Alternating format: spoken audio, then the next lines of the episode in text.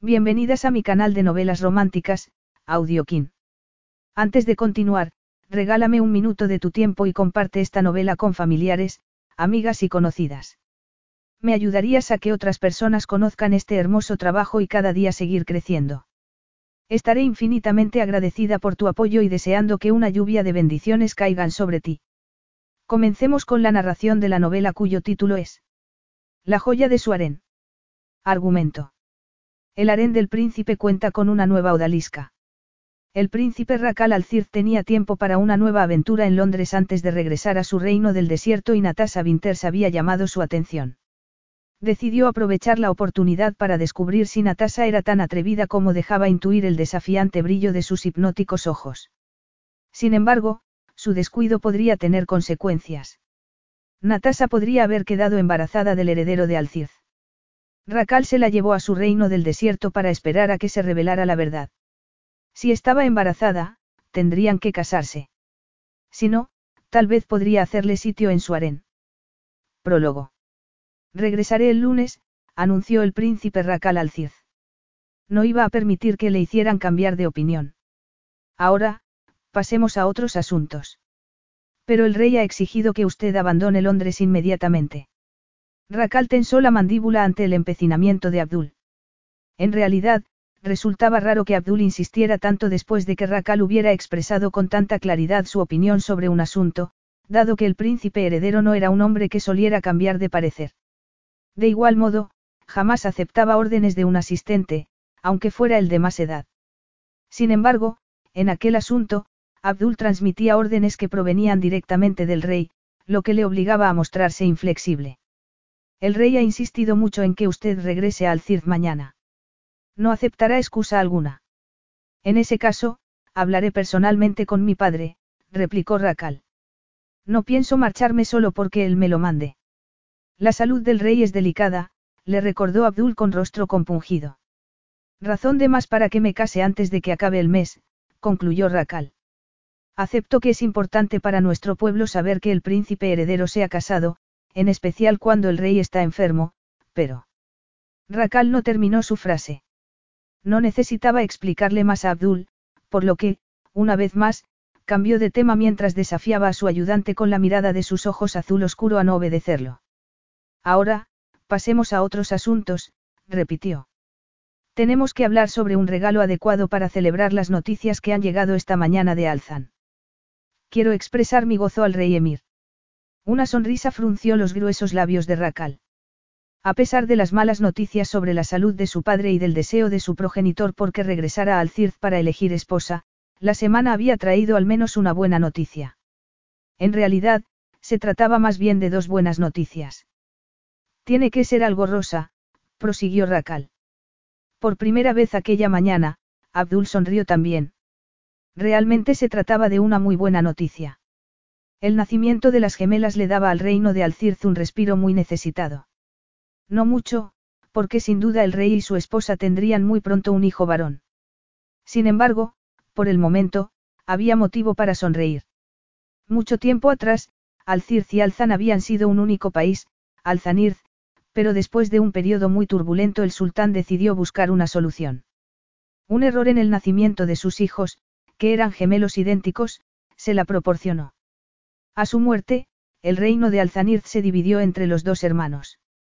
Fue una solución temporal, dado que siempre se había considerado que, con los años, los dos países volverían a unirse. No podía ser de otra manera, dado que se había proclamado una ley especial para cada país que significaba que un día los dos estados volverían a unirse. Se había otorgado a cada uno una ley que debían cumplir y que tan solo el dirigente del país vecino podía revocar. En Alcirth, donde Racal sería muy pronto rey, el jefe del Estado solo podía casarse una vez en toda su vida y su primogénito, sin importar cuál fuera su sexo, se convertía en el heredero al trono. Laila, la madre de Racal, murió al darlo a luz. Él era su único hijo, por lo que el país entero contuvo el aliento mientras el bebé, que había nacido prematuro, se aferraba a la vida. Durante un tiempo, pareció que las predicciones de antaño iban a hacerse realidad y que el reino de Alcirth se entregaría al rey de Alzan. ¿Cómo iba a poder sobrevivir un niño nacido tanto tiempo antes de que su madre saliera de cuentas? Sin embargo, Racal no solo había sobrevivido, sino que se había convertido en un niño muy fuerte. En Alzan, esa única ley era diferente. Allí, el rey podía casarse de nuevo a la muerte de su esposa, pero solo los hombres podían convertirse en herederos. Y, en aquellos momentos, Emir era el padre de dos niñas. Aquella noche, habría grandes festejos en Alciz. El país estaba a salvo. Por el momento.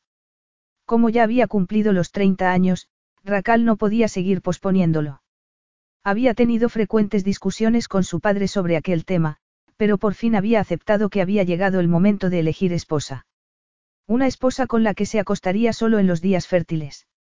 Una esposa a la que solo vería para copular y en actos oficiales u ocasiones especiales. Esa mujer llevaría una vida lujosa y acomodada en una zona privada del palacio y se ocuparía de la educación de unos hijos a los que él raramente vería. Emir sí vería a sus hijas. Racal admitió el resentimiento que se apoderaba de él mientras pensaba en su rival, aunque no sentía celos. Sabía que él lo tenía todo. ¿Se le ocurre alguna idea para el regalo? Le preguntó Abdul sacándole de sus pensamientos. ¿Qué te parecen dos diamantes rosas? Sugirió Racal. No, tengo que pensarlo mejor. Quiero algo más sutil que los diamantes, algo que le haga retorcerse de rabia cuando lo reciba. Por supuesto, Emir y él se mostraban muy corteses cuando se reunían, pero existía una profunda rivalidad entre ellos, una rivalidad que existía desde antes de que los dos nacieran y que se transmitiría a las generaciones venideras. Por una vez, disfrutaré eligiendo un regalo. Muy bien, dijo Abdul mientras recogía sus papeles y se preparaba para salir del despacho de la lujosa suite que Racal ocupaba en el hotel. Sin embargo, al llegar a la puerta, se dio la vuelta. Va a llamar al rey, ¿verdad? Racal le indicó que se marchara con un gesto de la mano. No respondió a su ayudante. Ya había dicho que hablaría con el rey y con eso bastaba. Efectivamente, Racal llamó a su padre. Él era la única persona de Alcirz que no se sentía intimidado por el rey. Tienes que regresar inmediatamente, le exigió el rey. El pueblo está inquieto y tiene que saber que tú has elegido esposa. Quiero marcharme a la tumba sabiendo que vas a tener un heredero. Tienes que volver y casarte. Por supuesto, respondió Racal tranquilamente. De eso no había duda alguna. Sin embargo, se negaba a bailar al son que su padre le tocaba. Eran dos hombres fuertes y orgullosos que a menudo chocaban. Los dos eran líderes natos y a ninguno le gustaba que se le dijera lo que tenía que hacer. No obstante, había otra razón para que Racal decidiera mantenerse firme y siguiera insistiendo en no regresar a su país hasta el lunes. Si accedía a hacerlo inmediatamente, si cedía sin protesta alguna, su padre sabría sin lugar a dudas que se estaba muriendo. Y así era. Colgó el teléfono y cerró los ojos durante un momento. El día anterior, había tenido una larga conversación con el médico de su padre y, por lo tanto, sabía más que su propio progenitor. Al rey tan solo le quedaban unos pocos meses de vida. Las conversaciones con su padre siempre eran difíciles. De niño, Racal se había criado con las niñeras y había visto a su padre tan solo en ocasiones especiales. Una vez, cuando ya era un adolescente, se había reunido con su padre en el desierto y había aprendido las enseñanzas de sus antepasados. Sin embargo, en aquellos momentos, su padre parecía querer controlar todos sus movimientos. Aquella era una de las razones por las que a Racal le gustaba Londres. Le gustaba la libertad de aquella tierra extraña, en la que las mujeres hablaban de hacer el amor y exigían cosas de sus amantes que no eran necesarias en Alciz. Por eso, quería quedarse un poco más. Sentía una profunda afinidad con aquella ciudad de la que, por supuesto, jamás se hablaba. Por casualidad, había descubierto que él había sido concebido en aquel hotel, un breve respiro de las leyes del desierto que no solo le había costado la vida a su madre, sino que también había amenazado al país del que muy pronto se convertiría en rey. Se puso de pie y se acercó a la ventana. Observó la bruma, la ligera lluvia y las concurridas calles. No podía entregarse completamente a la atracción que suponía para él aquel país porque sabía que él pertenecía al desierto y que al desierto debía volver. Los ecos del desierto lo reclamaban para que volviera a casa. Capítulo 1. La agente de policía no podría haber tenido un aspecto más aburrido mientras le indicaba a Natasa cómo rellenar los formularios correspondientes. No resultaba muy agradable que le hubieran robado el coche, pero tampoco era un desastre.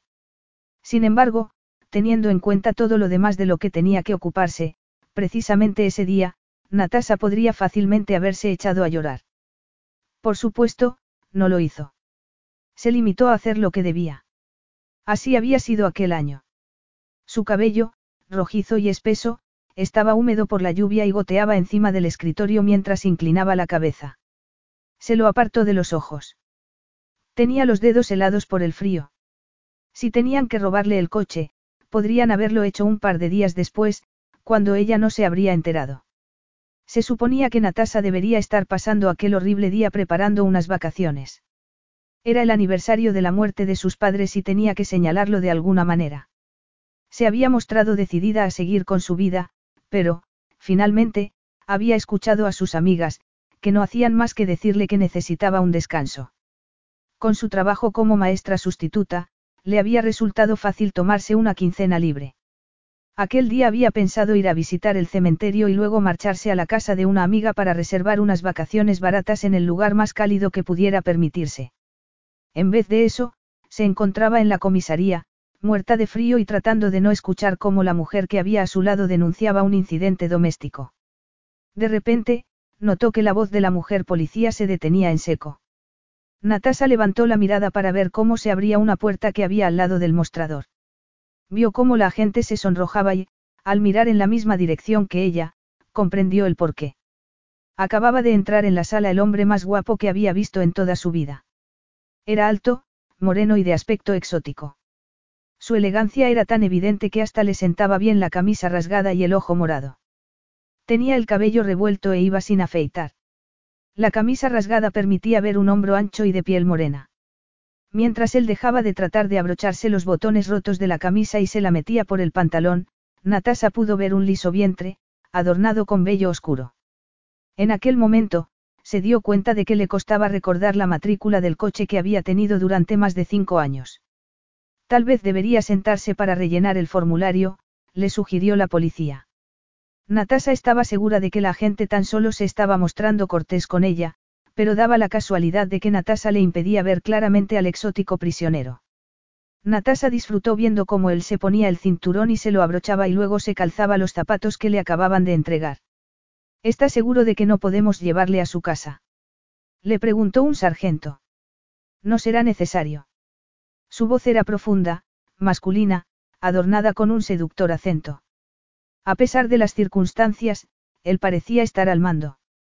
Tomó la americana que le ofrecía el sargento con altivez y la sacudió antes de ponérsela. El gesto resultó algo insolente, como si con él les estuviera diciendo a todos los presentes que él estaba por encima de todo aquello. Sentimos mucho el equívoco, prosiguió el sargento.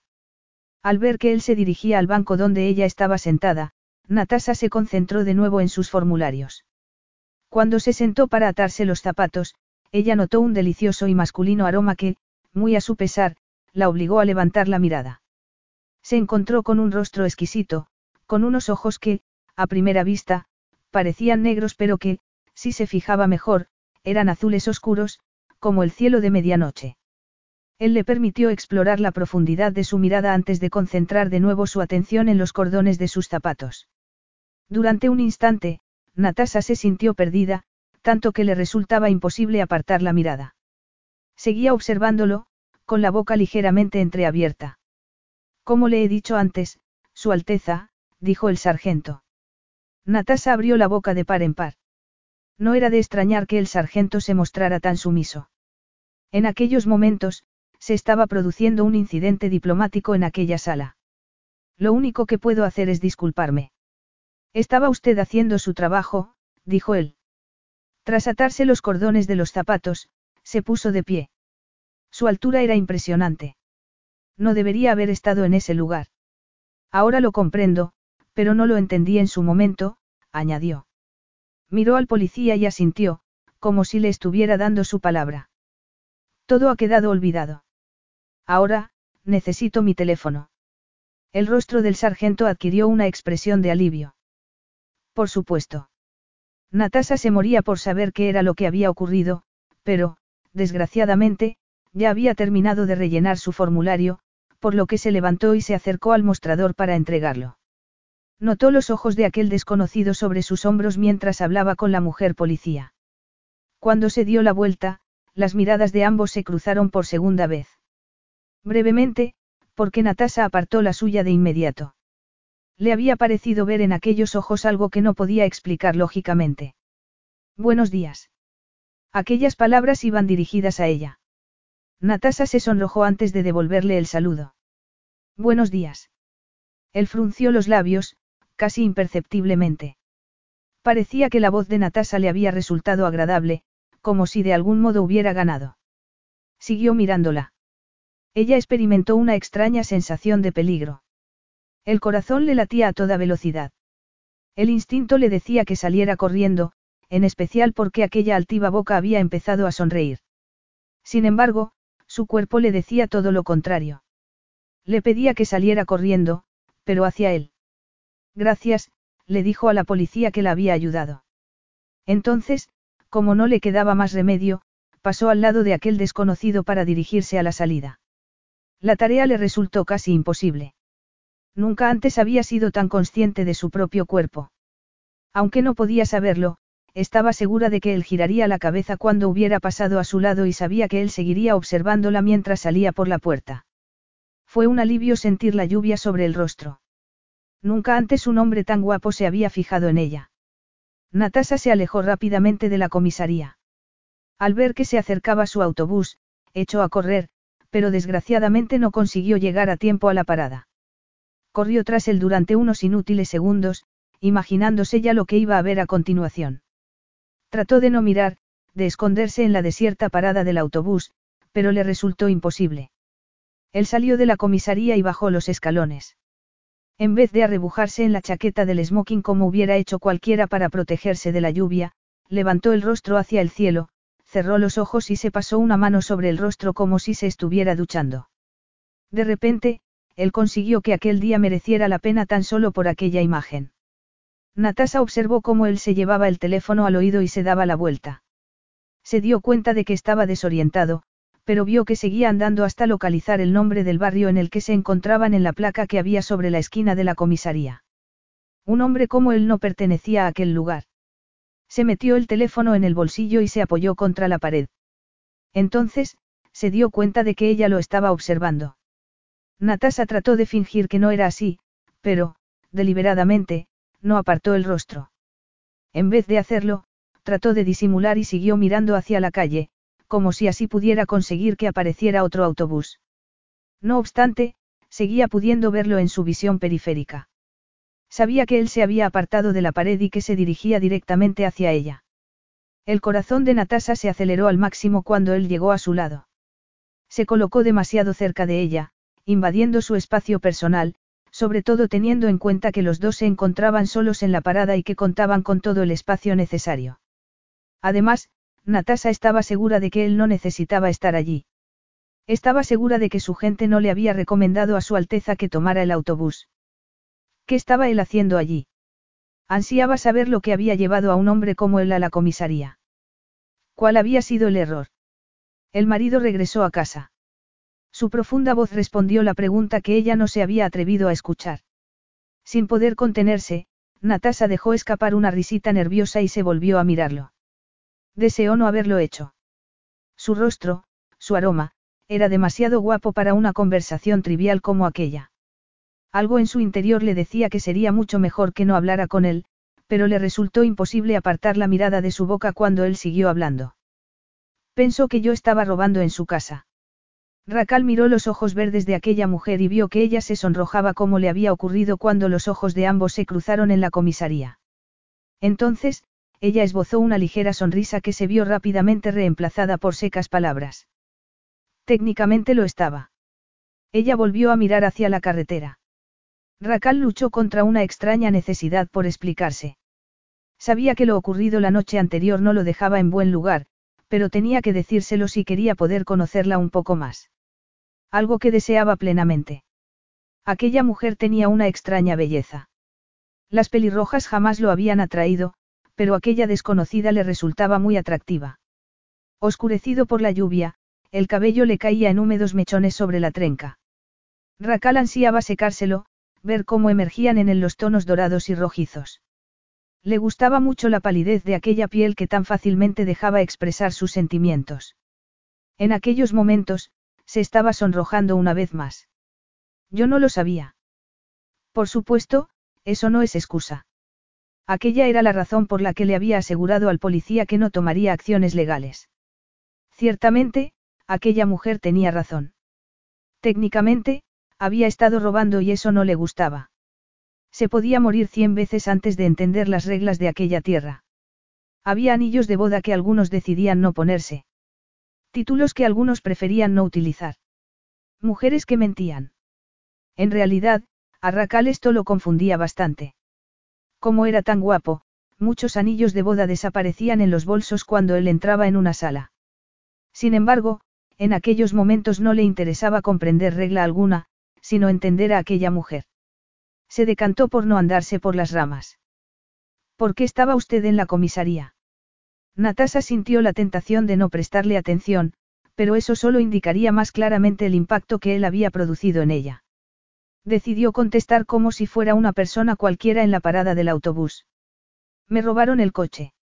Eso debe de ser muy inconveniente, respondió Racal. Un poco, replicó Natasa. Era más que inconveniente, pero, por supuesto, él era un hombre muy rico. El hecho de que le robaran un coche solo podía resultar un pequeño inconveniente para él, pero para ella. Se suponía que me iba a marchar de vacaciones. En coche. No, al extranjero, respondió. Se giró un poco hacia él porque le parecía una grosería seguir hablándole por encima del hombro. Aquellos hermosos ojos expresaron confusión, como si estuviera tratando de entender el problema. ¿Acaso necesitaba el coche para llegar al aeropuerto? Resultaba más fácil decirle que sí y seguir esperando hasta que llegara el autobús. Permanecieron en silencio hasta que un grupo de personas que iban a trabajar se acercaron a la parada, lo que hizo que él se pegara aún más a ella. Entonces, retomó la conversación justo donde la habían dejado, lo que provocó que ella se echara a reír. ¿Y no podía usted tomar un taxi? Natasa se volvió para mirarlo. Es algo más complicado que eso. Efectivamente, era muy complicado. A decir verdad, en realidad ella no se podía permitir unas vacaciones.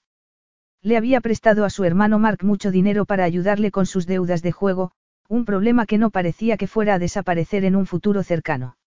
Sin embargo, aquel atractivo desconocido no tenía por qué saber nada de aquello. ¿En qué sentido? Simplemente lo es. Él frunció el ceño. Evidentemente, esperaba que ella se lo contara todo. Contarle sus problemas a un hombre que no conocía de nada. A un hombre del que no sabía nada más que no respetaba las más mínimas normas sociales. De hecho, había vuelto a ignorarlas.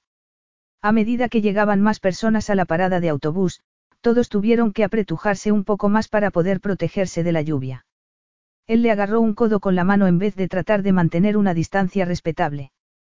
Parecía querer protegerla de los demás. A pesar de que se podía considerar un gesto caballeroso, a ella le resultaba descortés. Tan descortés como sus propios pensamientos. Sin poder evitarlo, pensó que, si llegaban más personas, tal vez él se inclinaría para besarla. Un pensamiento demasiado peligroso. Movió el brazo y se apartó de él. Cuando vio por fin su autobús, no estuvo segura de si era pena o alivio lo que sintió. Levantó el brazo para que se detuviera y él hizo lo mismo.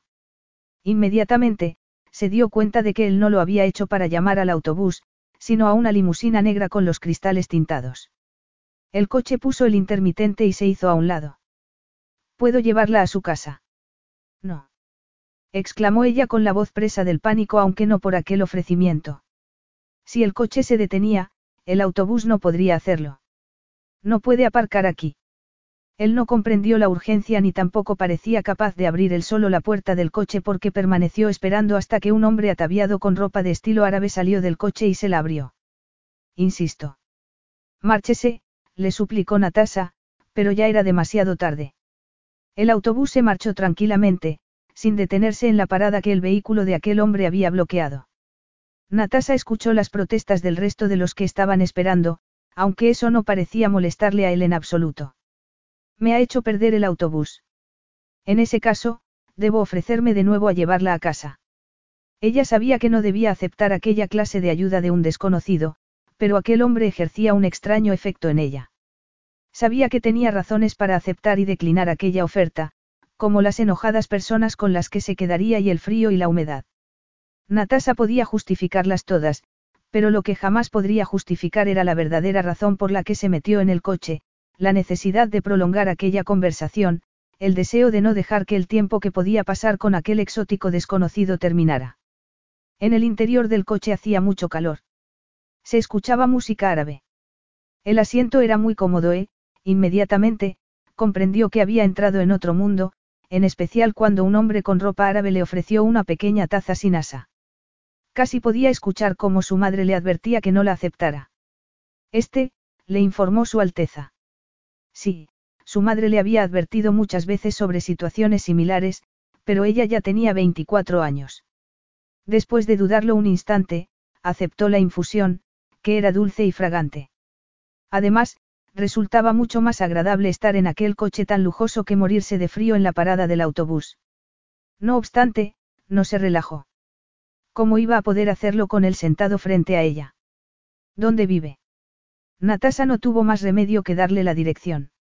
Después de todo, había aceptado que él la llevara a su casa. Perdóneme. Unas cuantas horas en una celda y se me olvidan mis modales, dijo él. Su inglés, aunque bueno, era lo único de él que no era del todo perfecto.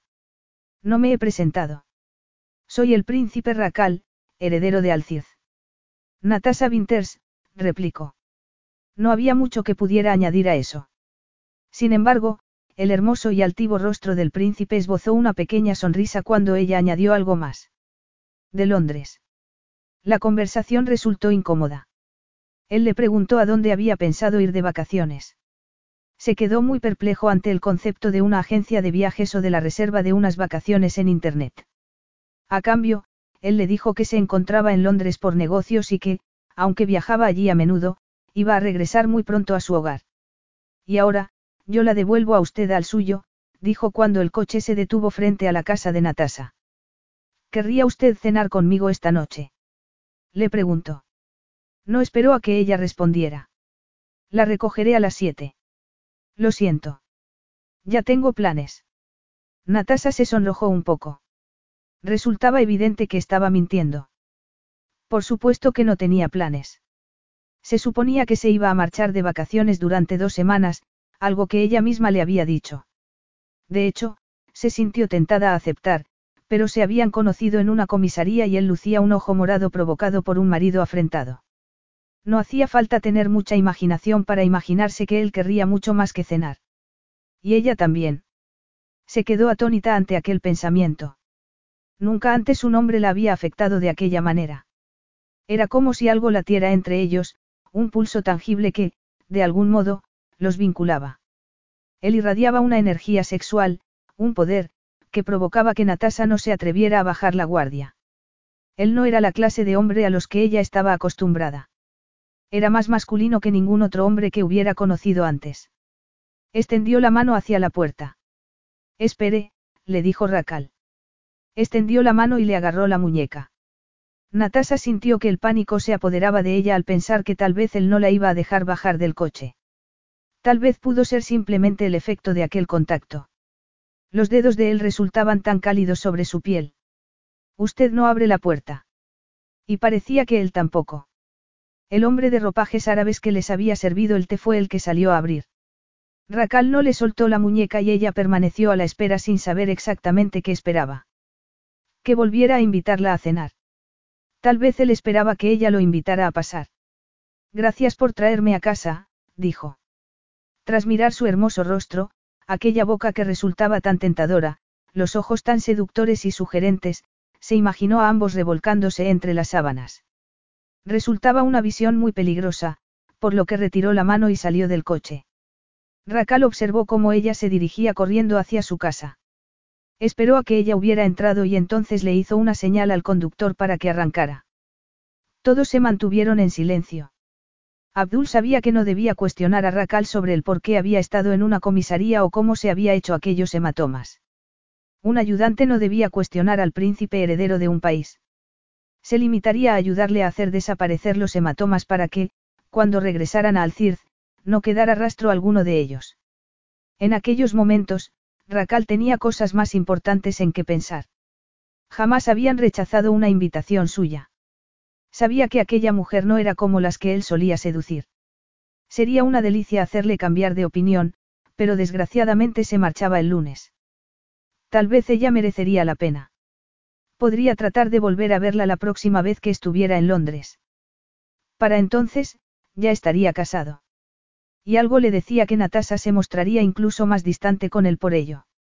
Ojalá hubiera aceptado su invitación. Natasa no dejaba de pensar exactamente lo mismo. Acababa de rechazar una invitación a cenar del que podría ser el hombre más guapo sobre la faz de la tierra. La pérdida de sus vacaciones y de su coche le parecían algo menor comparado con lo que acababa de negarse. Se acercó a la ventana y observó cómo la limusina se alejaba. Se tocó la muñeca, justo en el lugar en el que habían estado los dedos de él. Repasó la conversación. Él se había mostrado muy cortés. Había sido su mente la que había imaginado cosas. Estuvo arrepintiéndose todo el día mientras se ocupaba de la compañía de seguros de su coche. Luego trató de sonar contenta cuando una de sus amigas la llamó para decirle que acababan de reservar diez días en Tenerife por un precio increíble. Se marcharían aquella misma noche. Su amiga quería saber si Natasa estaba segura de que no quería cambiar de opinión y marcharse con ellas. Natasa estuvo a punto de hacerlo, pero, en el último minuto, y con gran pena, rechazó la segunda maravillosa oferta del día. Todas sus amigas le decían que las deudas de su hermano Mark no eran responsabilidad suya, pero en realidad sí lo eran. Natasa no le había hablado a nadie sobre el préstamo que ella había pedido para él, razón por la cual sus amigas no podían comprender que ella no quisiera marcharse con ellos de vacaciones. A favor de Mark, había que decir que, desde que Natasa pidió el préstamo, él siempre le había pagado a tiempo. Por fin, Natasa estaba empezando a sentir que podía respirar, que tal vez por fin las cosas iban a empezar a mejorar. Al día siguiente, se debía realizar un pago. Decidió consultar su cuenta corriente online. La confianza que había empezado a sentir por su hermano desapareció cuando se dio cuenta de que él no había realizado ingreso alguno. Lo llamó inmediatamente. Lo tendrás la semana que viene. Natasa cerró los ojos mientras escuchaba las excusas de Mark. Eso no me vale, Mark. Yo tengo que realizar el pago mañana. Y no puedo pagarlo, Mark. Me robaron el coche anoche. Cuando accedí a pedir este préstamo, me prometiste que jamás te retrasarías en el pago. Te he dicho que lo tendrás la semana que viene. No puedo hacer nada más. Mira, ¿cuándo vas a recibir el dinero del seguro del coche?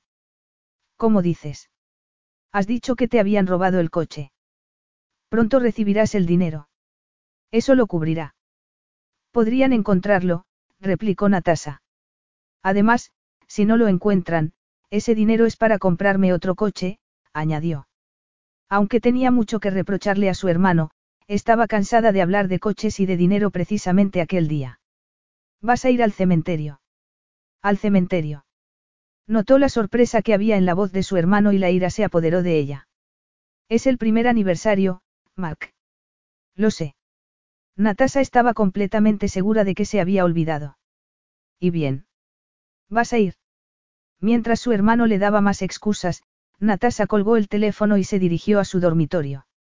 En vez de ponerse a recoger, se sentó en la cama preguntándose cómo todo podría haber salido tan mal.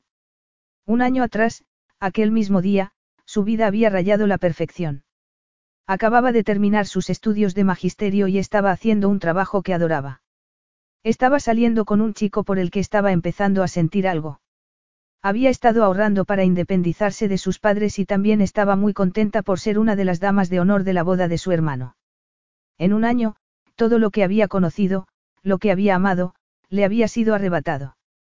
Incluso su trabajo. Como maestra de escuela infantil, había estado haciendo una sustitución y estaban a punto de ofrecerle un puesto fijo cuando ocurrió el accidente de coche. Sabiendo que no podría ser la maestra que quería ser mientras no se recuperara de aquella tragedia, rechazó la oferta de empleo. Se había pasado el año haciendo sustituciones mientras se ocupaba de los asuntos de sus padres. El testamento había sido muy específico. La casa familiar se vendería y todos los beneficios se dividirían a partes iguales entre los dos hermanos. Natasa había odiado todo aquello. Le había resultado muy difícil enfrentarse a la venta de la casa, pero mucho más revisar todo el contenido de la vivienda. Ella había querido tomarse las cosas con calma, tomarse su tiempo. Sin embargo, Mark había querido su parte y la había obligado a acelerarlo todo. Jason, el novio de Natasha, tampoco le había ofrecido mucha ayuda. No se había sentido cómodo con el dolor que ella sentía ni tampoco había podido ayudarla a superarlo. Para Natasha había sido un alivio terminar lo que había entre ambos. En aquellos momentos, un año después, sentada en la pequeña casita que se había comprado y que aún no le resultaba familiar, sentía que estaba viviendo una vida que no le parecía la suya. Decidió que las lágrimas no iban a cambiar nada. Bajó a la planta baja y, tras tomarse una taza de café, decidió llamar un taxi para poder pasarse antes por la floristería a comprar unas flores. No le gustaba ir al cementerio. No se suponía que debía proporcionarle paz. Miró la lápida y sintió ira. Sus padres se habían marchado demasiado pronto. Como no encontró paz alguna en el cementerio, tomó un autobús para regresar a casa. Una vez allí, se dio un largo baño para entrar en calor.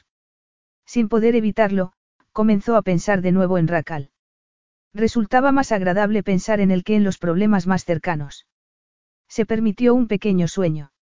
¿Y si hubiera aceptado su invitación? ¿Qué se ponía una mujer para salir a cenar con el príncipe heredero de Alcirz? Seguramente, nada de lo que Natasa pudiera tener en su armario. Entonces, cuando salió de la bañera y fue a vestirse, recordó el vestido, que aún tenía colgado en su funda. Nunca había sabido qué hacer con él. Debería haber sido su vestido de dama de honor para la boda de Mark y Louise, pero Louise había cancelado la boda una semana antes de la fecha. Mark se quedó destrozado. Fue entonces cuando empezó a apostar el dinero o, por lo menos, eso había sido lo que le contó a Natasha cuando fue a pedirle ayuda. Últimamente, había empezado a preguntarse si aquella habría sido la razón de que Louise cancelara la boda. Se había enfadado mucho con Louise por destruir la vida de su hermano. La muerte de sus padres había sido algo devastador, pero la boda había supuesto un rayo de esperanza para todos. Mark y Louise llevaban años juntos y el hecho de que ella cancelara la boda había sido un duro golpe para Mark. Sin embargo, Natasha estaba empezando a pensar si su hermano no habría sido el que se había destruido a sí mismo y si sus problemas con el juego y las apuestas serían menos recientes de lo que ella creía. No había hablado con Louise desde que se canceló la boda. Louise era una mujer muy agradable y, por primera vez en mucho tiempo, Natasha estaba empezando a echar de menos a la que hubiera sido su cuñada. Decidió sacar el vestido. Lo miró con añoranza, deseando que las cosas hubieran salido de otro modo. Era dorado y muy sencillo. De corte recto y delicados tirantes. Decidió secarse el cabello y alisárselo antes de recogérselo tal y como lo habría llevado aquel día. Después, se maquilló lo mejor que pudo. Entonces, sacó el collar y los pendientes de perlas de su madre y los miró durante un instante. Casi nunca se ponía joyas por la misma razón que no llevaba perfume, le irritaban la piel. Sin embargo, en aquella ocasión hizo una excepción y se puso las joyas. Una vez más, deseó que fuera su madre quien las llevara y ansió poder volver atrás en el tiempo. Para no echarse a llorar, se miró en el espejo. El vestido era maravilloso. El cabello lo complementaba perfectamente y las joyas añadían el toque final. Si hubiera aceptado la invitación de Racal, aquello sería lo que se habría puesto. En aquellos momentos, si era digna de un príncipe. No podía olvidarse de él. ¿Por qué iba a hacerlo? Él había supuesto lo único digno en un día terrible. Entonces, oyó que alguien llamaba a la puerta. Pensó que tal vez sería Mark para llevarle el dinero. Como estaba vestida tal y como habría ido a su boda, decidió comprobarlo mirando por la ventana. Se asomó a través de una rendija de la cortina y vio una limusina. Entonces, comprendió que se había equivocado. En realidad, lo había sabido antes. ¿Acaso, inconscientemente, no se había estado vistiendo para él? No había podido dejar de pensar en la atracción que había existido entre ellos en todo el día, en el hecho de que él también la había sentido. Y en aquellos momentos, Racal estaba en su puerta. Capítulo 2. Racal se había pasado todo el día intentando olvidar a Natasa. Había completado sus reuniones más importantes y luego había repasado su impresionante listado de contactos femeninos. Aquella noche, no le apetecía ninguna de aquellas mujeres. Si quisiera, hubiera podido regresar al exclusivo club de Londres que frecuentaba a menudo, donde se aseguraría una cálida bienvenida de un buen número de atractivas y jóvenes señoritas que estarían encantadas de pasar la noche en la cama de un príncipe. Decidió no hacerlo. Se dirigió al bar del hotel y se sentó. Casi inmediatamente, se le colocó delante un gran vaso de agua. Menos de dos minutos más tarde, apareció otra opción. Rubia. Hermosa. Sugerente sonrisa. Con tan solo un gesto de la mano, podría haberla invitado a que se sentara a su lado. Siempre era así de fácil para Racal, tanto allí como en su país. Pensó en el harén que servía todas sus necesidades, el harén del que seguiría disponiendo incluso después de su matrimonio. De repente, se sintió muy cansado de que todo le resultara tan fácil. Le hizo un gesto al camarero. Este se acercó rápidamente, dispuesto para servirle lo que deseara o llevarle a la rubia una copa de champán. Sin embargo, las órdenes de Racal fueron muy distintas. El coche que había mandado llamarlo estaba esperando en la acera en aquellos momentos. Volvió a llamar a la puerta. No tenía tiempo de juegos. Sin embargo, allí estaba. Aquella mujer llevaba ocupando sus pensamientos todo el día. Su primer rechazo llevaba todo el día escociéndole. Podría ser que ella estuviera ya con otro hombre, pero algo le decía que no era así. Natasha Winters tenía una timidez, un candor que le resultaban muy atractivos. Raramente se tenía que esforzar por una mujer. Tal vez había sido aquella novedad lo que lo había llevado hasta allí. Decidió que la novedad se le pasaría muy rápidamente, pero aquel pensamiento se desvaneció en cuanto ella abrió la puerta. Era como si ella lo hubiera estado esperando, como si, de algún modo, hubiera esperado aquella sorpresa. Si antes le había resultado atractiva, en aquellos momentos su aspecto era exquisito. Con el cabello ya seco, su verdadero color quedaba por fin al descubierto. Tenía las tonalidades de un cielo invernal en Alcirz, como cuando el sol se duerme sobre el desierto rodeado de tonalidades rojizas y anaranjadas. Le habría gustado vérselo suelto, pero ya tendría tiempo de eso antes de que terminara la velada. ¿Qué está haciendo aquí? Le preguntó Natasa con tanta tranquilidad como pudo reunir. Ya le dije que vendría a recogerla a las siete. Y yo le dije a usted que tenía planes, replicó ella. De repente, recordó que llevaba todo el día lamentándose por haber rechazado aquella invitación, todo el día deseando haber aceptado. Tenía una oportunidad más. En realidad, mis planes han cambiado. Mi amigo no se encuentra bien. Bien, si sus planes han cambiado, dijo él, aunque sabía que ella estaba mintiendo. La decisión resultó fácil para Natasa. Racal estaba aún más guapo de lo que recordaba. Llevaba un traje impecable de color gris marengo, el cabello bien peinado y el hematoma de su rostro había adquirido una tonalidad morada. Natasa sintió deseos de estirar la mano para acariciárselo. Resultaba extraño el efecto que aquel desconocido producía en ella. Nunca antes un hombre le había hecho sentirse tan consciente de su feminidad. Tragó saliva. También de su sexualidad, algo que ni siquiera Jason había conseguido. De repente, sintió una increíble desesperación porque la noche no terminara y estaba segura de que así sería si aceptaba aquella invitación. Iré a por mi bolso, dijo. Entonces, dudó. No sabía si debía invitarle a pasar. ¿Quiere? Esperaré aquí, le interrumpió Racal. Quería que la noche empezara y no estaba seguro de si ella vivía sola. Si era así, no quería estropearlo todo besándola demasiado pronto, y eso le iba a costar mucho. Ya había empezado a notar una erección. Natasa fue a buscar un bolso rápidamente. Metió su monedero y sus llaves. Entonces, se tomó un instante para comprobar su aspecto. Encontró una chaqueta que, en realidad, no le hacía justicia al vestido, pero, aunque había dejado de llover, hacía frío y no podía salir con los brazos desnudos. Se la puso y bajó las escaleras. Lo vio esperándola en el umbral de la puerta. Después de que ella cerrara la puerta, se dirigieron juntos hacia el coche. En aquella ocasión, el chofer abrió la puerta. No había nadie más en el interior. Natasa se sintió muy nerviosa por estar a solas con él. Se comportó como un perfecto caballero. Se sentó frente a ella y charló con ella cortésmente mientras el coche avanzaba. No dijo ni hizo nada que resultara incómodo. De hecho, ni siquiera realizó comentario alguno sobre el vestido que ella llevaba. Sin duda, estaba acostumbrado a ir acompañado de mujeres muy elegantemente vestidas. Natasa se preguntó cómo habría reaccionado él si supiera que ella nunca se vestía así o si le hubiera abierto la puerta con unos vaqueros y en zapatillas. Habría sido el resultado el mismo. Habría esperado mientras ella se cambiaba. Habría bastado con un atuendo más normal. Lo dudaba. No obstante, la había visto aquella mañana, completamente empapada y, aún así, la había invitado a cenar. Lo observó atentamente. Tenía la mano apoyada sobre el muslo, piel morena, manicura perfecta. Entonces, apartó la mirada cuando vio que él también la observaba a ella. De repente, le pareció que hacía demasiado calor en el coche. No tardó en reconocer que la causa no era la calefacción, sino su propio deseo.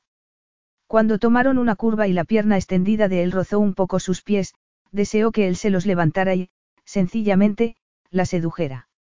Se detuvieron frente a un lujoso hotel. Cuando la puerta se abrió, Natasha comprobó que la gente se volvía a mirarlos. Se sintió incómoda, por lo que agradeció que él la tomara del brazo. Entonces, se aseguró que era Racal a quien miraban mientras entraban en el hotel y se dirigían hacia el restaurante. Una vez más, todo el mundo los miraba. Natasha sabía que no tenía nada que ver con ella porque el restaurante estaba repleto de elegantes mujeres. Era Racal el que atraía su atención. No era de extrañar. Mientras se sentaba, Natasha reconoció que su apostura, su elegancia y un modo de comportarse que no se podía aprender, eran totalmente merecedores de tanta atención. Y, aquella noche, ella iba a cenar con él. La mesa resultaba muy elegante con un mantel blanco y velas. Sin embargo, no era aquel lujoso ambiente lo que la intimidaba, sino la compañía en la que se encontraba. Tan insegura se sentía que comenzó a preguntarse si había hecho bien en aceptar aquella invitación. Estaba segura de que él era mucho más hombre de lo que ella podía manejar. Los camareros se esmeraron en atenderlos mientras se sentaban a la mesa. Entonces, Racal ordenó que les llevaran champán. Para mí no, gracias. Yo preferiría beber agua, dijo ella declinando la oferta. Sabía que él se podía permitir sin problemas pagar una botella de champán, pero quería sentir que él no tenía que pagar demasiado por lo que ella consumiera. Además, quería mantener la cabeza en su sitio, algo que en compañía de Racal ya le resultaba bastante difícil sin la influencia del champán. Parecía que Racal también iba a beber solo agua porque canceló el champán y pidió agua helada para los dos. Entonces, centró toda su atención en ella. ¿Eres alérgica a algo? Le preguntó. ¿O acaso hay algo que no te guste comer? Ah, respondió ella. La pregunta resultaba bastante inusual. Esperaré a echar un vistazo al menú. Gracias. Yo seleccionaré lo que vamos a tomar, afirmó Racal. Natasa apretó los labios. No le gustaba que él tuviera intención de elegir lo que ella iba a cenar y así se lo dijo. Me gustaría esperar a ver el menú. Y yo puedo pedir sola lo que voy a cenar, le espetó. Gracias. Estoy seguro de ello, pero le he pedido a mi chef que prepare un banquete, por lo que él necesita saber si hay algo que no desees o que no puedas comer. Tu chef. Me alojo con frecuencia en este hotel, por lo que me aseguro de que haya un chef de Alciz. Naturalmente, cuando yo no estoy aquí, él cocina para el resto de los comensales, pero esta noche va a preparar la cena exclusivamente para nosotros. Por supuesto, puedo hacer que salga para que tú puedas indicarle tus preferencias si así lo quieres.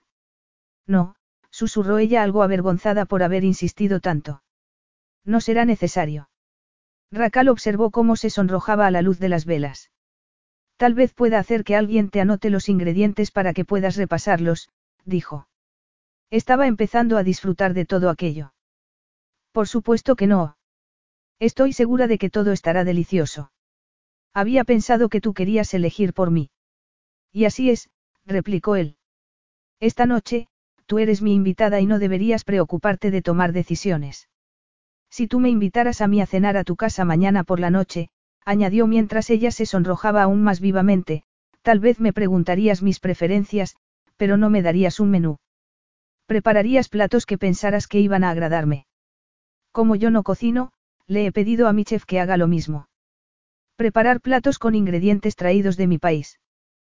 ¿Te traes los ingredientes de tu país? Le preguntó ella, completamente asombrada. Y también el agua, respondió Racal sin inmutarse. Se me sirve agua de los manantiales de mi país. Mientras se llevaba la copa a los labios, Natasa pensó que seguramente el champán costaría menos. En aquel momento, un camarero les llevó el primer plato. Se trataba de una selección de salsas, pan y frutas. Racal le explicó en qué consistía. El agua es de un profundo manantial del desierto y yo siempre empiezo así una comida, dijo. Tomó un dátil y un pequeño cuchillo de plata.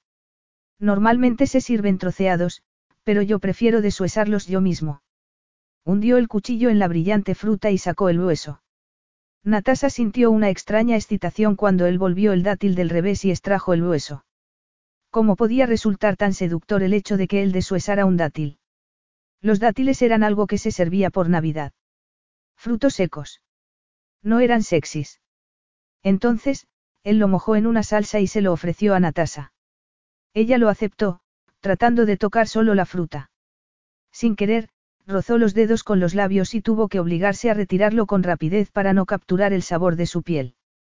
Le asustaba el efecto que Racal tenía sobre ella, las cosas en las que le hacía pensar. Y lo peor de todo era que estaba segura de que él lo sabía. Se llama Isa Altumbrella, le informó él con voz profunda y sexual, como si hablara solo para ella. La palmera datilera es el árbol más importante. Da sombra en primavera. Mientras comían, él le habló de los oasis del desierto, de las frutas, los melocotones maduros y de las berenjenas con las que se preparaba el baba ganous del que disfrutaron a continuación. Tenía un sabor ahumado que a Natasa le encantó. Entonces, Racal le habló de los alimentos que crecían a los pies de las altas palmeras. Resultaba absolutamente encantado y parecía ser cada vez más guapo. Racal tenía razón.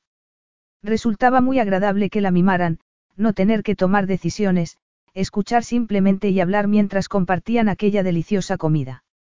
Él le habló un poco de su país, de su vida en Alcirz. Natasa le contó un poco también sobre su vida. Mis padres murieron el año pasado en un accidente de coche. Tengo un hermano mayor que se llama Mark. Y él se ocupa de ti. Yo me cuido sola, respondió Natasa. Ha sido un año difícil, pero me las he arreglado. En aquel instante, los camareros les llevaron otro impresionante plato. Racal siguió hablándole de la tierra de la que él venía, sobre el palacio con vistas al mar y la vivienda en el desierto a la que se escapaba. Todo parece maravilloso. Te encantaría, le aseguró Racal. En aquel instante, se la imaginó allí. La joya de su harén. Siguieron cenando. Cuando Racal no pudo escuchar lo que ella le decía, se levantó de su silla y acercó su silla para sentarse junto a Natasa. El postre era un plato compartido. Él volvió a darle fruta con los dedos. En ocasiones, Natasa se olvidaba de que estaban en un restaurante muy concurrido, de su propia inexperiencia bajo la mirada de un hombre tan experimentado. Ansiaba escuchar todo lo que él decía, lo que la empujaba a acercarse un poco más a él. Para Racal, aquella noche fue también diferente. Normalmente, no le contaba a ninguna mujer cosas sobre su país, sobre su vida y sobre sus pensamientos. Con ella, la conversación resultaba agradable. Empezaron a hablar de tradiciones y él se mostró sincero con ella. Le dijo que algún día tendría que casarse y que regresaría al CIRZ para seleccionar a su esposa. Lo que no le dijo fue que aquello iba a ocurrir muy pronto. ¿Y cómo eliges? Tiene que ser rica. Tal vez con sangre real. No necesitamos riqueza. Alcirce es un lugar diferente porque los reyes no tienen por qué casarse con alguien de sangre real. Mi abuela era la reina, pero mi abuelo era un hombre del desierto. Ella lo eligió por su sabiduría y su conocimiento. Cuando yo sea rey. ¿No te da miedo que eso vaya a ocurrir? Yo nunca tengo miedo, replicó él mirándola con perplejidad. Natasa estaba segura de eso. Jamás había conocido a un hombre tan seguro de sí mismo. Eres el hermano mayor. No tengo hermanos ni hermanas. Mi madre murió en el parto. Lo siento. Racal no lo sentía. Había crecido sin su madre y, tal y como su padre le había explicado, no podía echar de menos a alguien que jamás había conocido. Sin embargo, Cuando ella le expresó su pésame, algo se despertó dentro de él. ¿Cómo era ella? Murió trayéndome a este mundo. ¿Cómo voy a saberlo? Era un tema del que raramente se hablaba. De hecho, Racal solo recordaba algunas conversaciones en las que su madre se había mencionado de pasada. Como necesitaba saber más, había hablado en una ocasión con un viejo que vivía en el desierto y que, según se decía, tenía 120 años. Sin embargo, aquella noche, era la primera vez que alguien le preguntaba directamente por su madre. Debes de saber algo. Era del desierto. De una tribu muy antigua con un raro linaje. Según me dijeron, era una mujer muy hermosa y muy sabia. Le había contado demasiado o, al menos, más de lo que solía. Bajó la mirada y vio que sus manos estaban entrelazadas con las de Natasa. Él no solía darle la mano a nadie, al menos de aquella manera, por lo que reajustó el gesto a una manera en la que él se sentía más cómodo. Apretó el pulgar contra la palma de la mano de ella y le agarró la muñeca. Vio que Natasa se sonrojaba y, de repente, se sintió muy cansado de hablar. Quería acostarse con ella. Entonces, al ver que ella retiraba la mano, no trató de volver a atrapársela. Debería llevarte a casa. Efectivamente, el restaurante estaba casi vacío. Se sintió muy desilusionado mientras cruzaba el vestíbulo del hotel junto a ella. Se había comportado como un perfecto caballero, pero aquella noche estaba llegando a su fin. Desgraciadamente, ella no iba a invitarle a entrar en su casa. Él lo comprendió y se dio cuenta de que aquella podría ser su última oportunidad. Hizo que ella se detuviera y la giró para mirarla a los ojos. ¿Has disfrutado de la velada? Mucho. A mí me ha gustado mucho hablar contigo. Natasa no comprendía lo raro, lo único que era aquel cumplido. No comprendía que Racal no conversaba de temas profundos con las mujeres con las que salía. Él sonrió al ver que Natasa se sonrojaba. Se fijó en las perlas que colgaban de los lóbulos de las orejas y levantó la mano para capturar una entre los dedos. Son muy hermosas. Eran de mi madre. No suelo llevar joyas, respondió ella.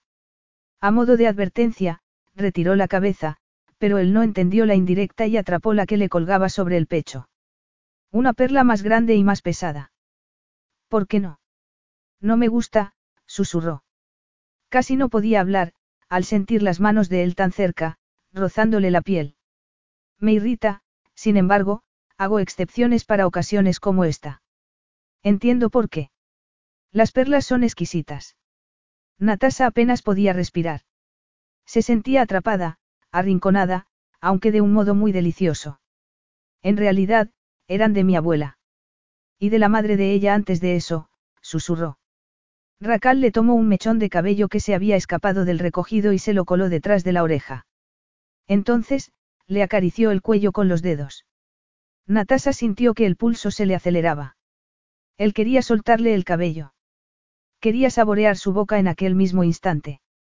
Tal vez sabía cómo aquel beso iba a afectarle a ella porque, antes de dárselo, la acercó contra una pared, a un rincón oscuro, oculto de las miradas de los otros huéspedes y de los empleados del hotel.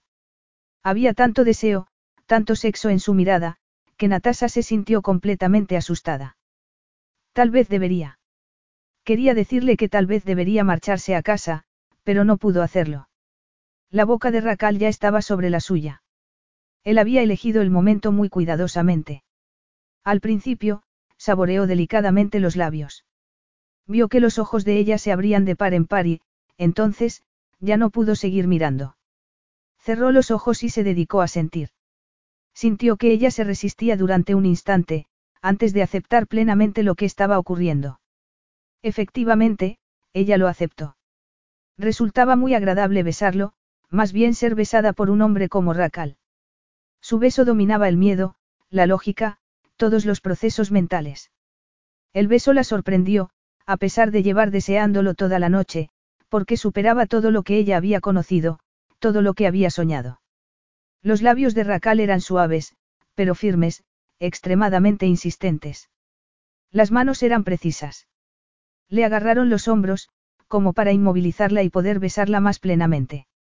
Entonces, sintió la lengua y notó el sabor pleno de su boca. La respuesta de Natasa fue instantánea. Bajo el aroma de su colonia, notó una esencia más masculina que la desató por completo.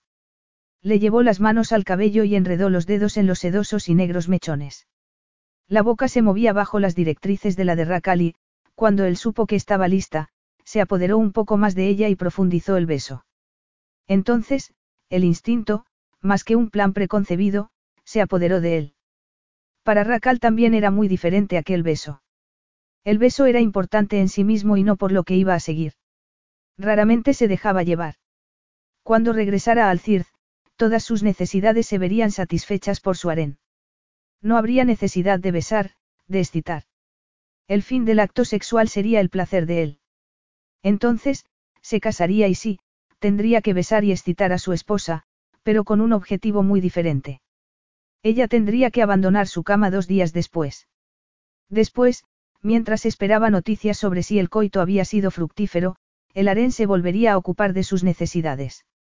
Sin embargo, allí, en aquel país extraño, había reglas muy diferentes. Era un lugar en el que se besaba por placer. Y menudo placer. Le colocó las manos en la cintura y luego sobre las caderas para acercarla un poco más y dejar que ella notara su erección. Ella contuvo la respiración y, como si se hubiera olvidado de dónde estaban, se arqueó hacia él para sentirlo a través de la ropa. Racal nunca sabría lo mucho que le había costado ordenarle a su cuerpo que se detuviera.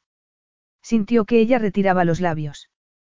Tenía la respiración acelerada y las pupilas dilatadas por la excitación.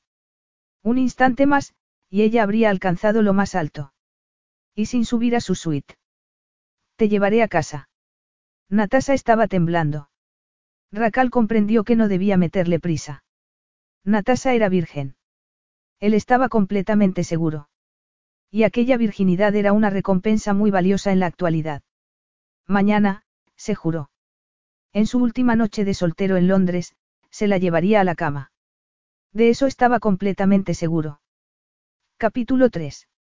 El trayecto a casa no fue lo que ella había esperado. Al entrar en la limusina, Natasa había esperado que se pasaría todo el tiempo tratando de mantenerlo a raya, especialmente porque en aquella ocasión él se había sentado junto a ella. Había notado la potente erección que él tenía y había saboreado la pasión en sus besos. Aún sentía en sus labios las deliciosas sensaciones experimentadas y tenía el cuerpo inquieto. En una ocasión, el muslo de Racal rozó el suyo cuando el vehículo dobló una esquina, pero no ocurrió nada. Al contrario que Natasa, Racal parecía estar completamente tranquilo, incluso tal vez un poco indiferente. Ella se preguntó si él estaría molesto, si pensaba que lo había engañado. Ni siquiera estaba segura de si volvería a verlo, pero ansiaba desesperadamente que así fuera. Él no intentó volver a besarla. Simplemente le dio un breve beso en la mejilla antes de que el conductor fuera a abrirle la puerta. Tampoco trató de conseguir que ella lo invitara a pasar. Racal le deseó buenas noches. Vio la confusión en los ojos de Natasa, pero sabía exactamente lo que estaba haciendo. Aquella noche, ella yacería en su cama ardiente de deseo, recordando el beso, preguntándose si él la llamaría. Racal conseguiría que ella estuviera presa de la incertidumbre, mediría cuidadosamente las cosas. Cuando Natasa estuviera completamente segura de que lo había estropeado todo, cuando pensara que todo se había terminado entre ellos, el timbre de su puerta sonaría, se encontraría con flores y joyas que la apaciguaran y entonces. Vio cómo ella descendía del vehículo, observó las curvas femeninas que acariciaría al día siguiente y, por segunda vez en su vida, decidió que iba a disfrutar eligiendo un regalo. La había besado vestida de oro y la poseería cuando fuera vestida de plata. Un vestido formaría parte de su regalo, aunque Natasa no lo sabía. Ella se dijo que debería sentirse aliviada. Había disfrutado de una noche maravillosa, pero, a pesar de todo, se sentía desilusionada. Su cuerpo aún ansiaba las caricias de Racal. Al llegar a la puerta, se volvió para despedirse de él con la mano. No pensaba pedirle que entrara en su modesta casa. Sin embargo, al ir a meter la llave en la cerradura, frunció el ceño. La puerta se abrió bajo el único peso de su mano. Inmediatamente, se dio cuenta de que la cerradura había sido forzada. Racal, que estaba esperando a que ella entrara en la casa, frunció el ceño al ver que Natasa se volvía para mirarlo. Tenía una mirada urgente en los ojos y el miedo reflejado en el rostro. Inmediatamente, él descendió del coche. Natasa no tuvo que decir nada. Con una mirada al pequeño recibidor, resultaba evidente que alguien había entrado en su casa a robar. Racal entró en la casa por delante de ella y vio que todo estaba revuelto. Los cajones estaban por el suelo y habían rajado el sofá. Cuando Natasa hizo ademán de subir las escaleras, él se lo impidió agarrándola por la muñeca. Iré yo a mirar arriba, le dijo. Tú vas a esperar en mi coche. Racal sintió un profundo alivio por no haberse marchado antes de que ella entrara en la casa. Le preocupaba que podría haber ocurrido si él no la hubiera invitado a cenar aquella noche. Empezó a subir las escaleras para comprobar por sí mismo que el intruso no seguía en el interior de la casa. Él no tenía miedo.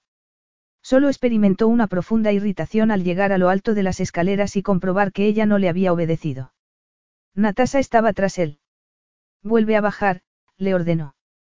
Te dije que esperaras en el coche.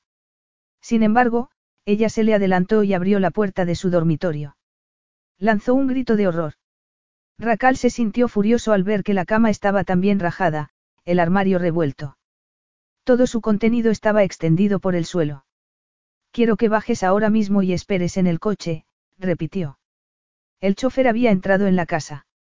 Al verlo, Racal se dirigió a él en árabe. Vete con él, añadió refiriéndose a Natasa. Estarás a salvo. Yo voy a llamar a la policía. Te ruego que no lo hagas, susurró ella. Por favor, Racal. No quiero que llames a la policía. Tengo que hacerlo. Debes denunciar el robo. No. exclamó con los ojos llenos de lágrimas. Le resultaba casi imposible poder creer lo que estaba pensando, pero estaba prácticamente segura de que era cierto. Creo que eso es exactamente lo que mi hermano quiere que haga. Le agradeció que estuviera allí, pero sobre todo que no hiciera preguntas. La abrazó durante un instante y luego la sacó de nuevo al coche. Allí, le sirvió algo en un vaso pequeño y añadió agua y hielo.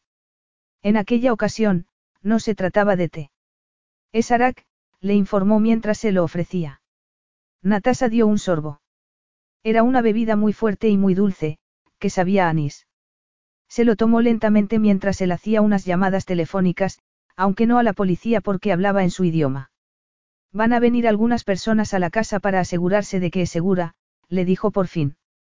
¿De verdad que no quieres que llame a la policía? No creo que vaya a denunciar el robo. ¿De verdad crees que tu hermano te haría esto? En ese momento no sé qué pensar, admitió Natasa. Sin embargo, si ha sido él, no sé si estoy dispuesta a denunciar a mi propio hermano. El pánico se estaba empezando a apoderar de ella. Tal vez estaba equivocada. Tal vez se trataba de un simple robo. No sé qué. Ya te lo dije antes, le interrumpió Racal. Esta noche no tienes que tomar ninguna decisión, añadió. Bajo ningún concepto iba a dejarla allí para que se enfrentara sola a lo ocurrido. Vas a venirte conmigo a mi hotel. Capítulo 4. Ya se están ocupando de todo. Estaban de vuelta en el hotel, en su suntuosa suite, aunque Natasa no se había fijado en lo que le rodeaba. Estaba sentada mientras él realizaba otra llamada de teléfono. A pesar de la cálida temperatura que reinaba en la estancia, sentía tanto frío como si estuviera sentada en la calle. No era el robo lo que más le había disgustado, sino más bien el pensamiento de que Mark pudiera caer tan bajo. Sabía que en aquellos momentos estaba a salvo y que Racal se ocuparía de todo. Sin embargo, temía que precisamente por eso él tuviera algunas preguntas que hacerle. Le sorprendió que lo primero que él le dijo cuando colgó el teléfono fue informarle de lo que había hecho. Tengo a uno de mis guardaespaldas en tu casa, le explicó él. Le he informado que no debe tocar nada. Así, tendrás tiempo para decidir qué es lo que quieres hacer. Ahora, debo volverte a hacer la pregunta. ¿De verdad crees que tu hermano es el responsable? Sí, admitió ella, con gran pesar. Le dolía pronunciar aquellas palabras, pero estaba ya cansada de cubrir todo lo que hacía su hermano. ¿Por qué crees que sería capaz de aterrorizarte de este modo? Por dinero, contestó, aunque aún albergaba una pequeña esperanza de haberse equivocado. Voy a llamarlo para. ¿Para qué? No sé, tal vez esté equivocada. Tal vez se trata simplemente de una increíble racha de mala suerte que me roben el coche y entren en mi casa el mismo día. Entonces, cerró los ojos y recordó lo que su hermano le había dicho sobre el seguro de coche. Te dejaré para que hables con él a solas, dijo Racal. Natasa estuvo hablando con su hermano durante un minuto como máximo. Entonces, permaneció unos minutos en silencio hasta que Rakal volvió a entrar. Ella le dedicó una débil sonrisa. No se trata de una racha de mala suerte. Lo siento. Entonces, lo ha admitido. Le preguntó él. Por supuesto que no. De hecho, ni siquiera sospecha que yo creo que ha sido él. Simplemente lo he sabido por el tono de su voz, por las preguntas que me ha hecho. Natasa, ¿me puedes contar lo que está pasando? No es asunto tuyo, dijo ella. No se lo había contado a nadie. Sus amigas lo sabían en parte, pero jamás le había contado a nadie todo lo sucedido. Es mejor que no te impliques. Me impliqué en el momento en el que tú me pediste que no llamara a la policía, replicó Racal. Entonces, miró el pálido rostro de Natasa y las lágrimas que le llenaban los ojos y, en ese momento, habló directamente desde el corazón. Y tú eres asunto mío. Así era. Fuera lo que fuera lo que había ocurrido, aquel día ya no iba a terminar como él lo había planeado. Sabía que aquello era mucho más que una de sus habituales aventuras de una noche. Sabía que incluso cuando ya estuviera casado, no podría olvidar a Natasa. Es complicado, dijo ella. Mi hermano debía haberse casado hace seis meses, comenzó, a pesar de que no le gustaba hablar de asuntos familiares.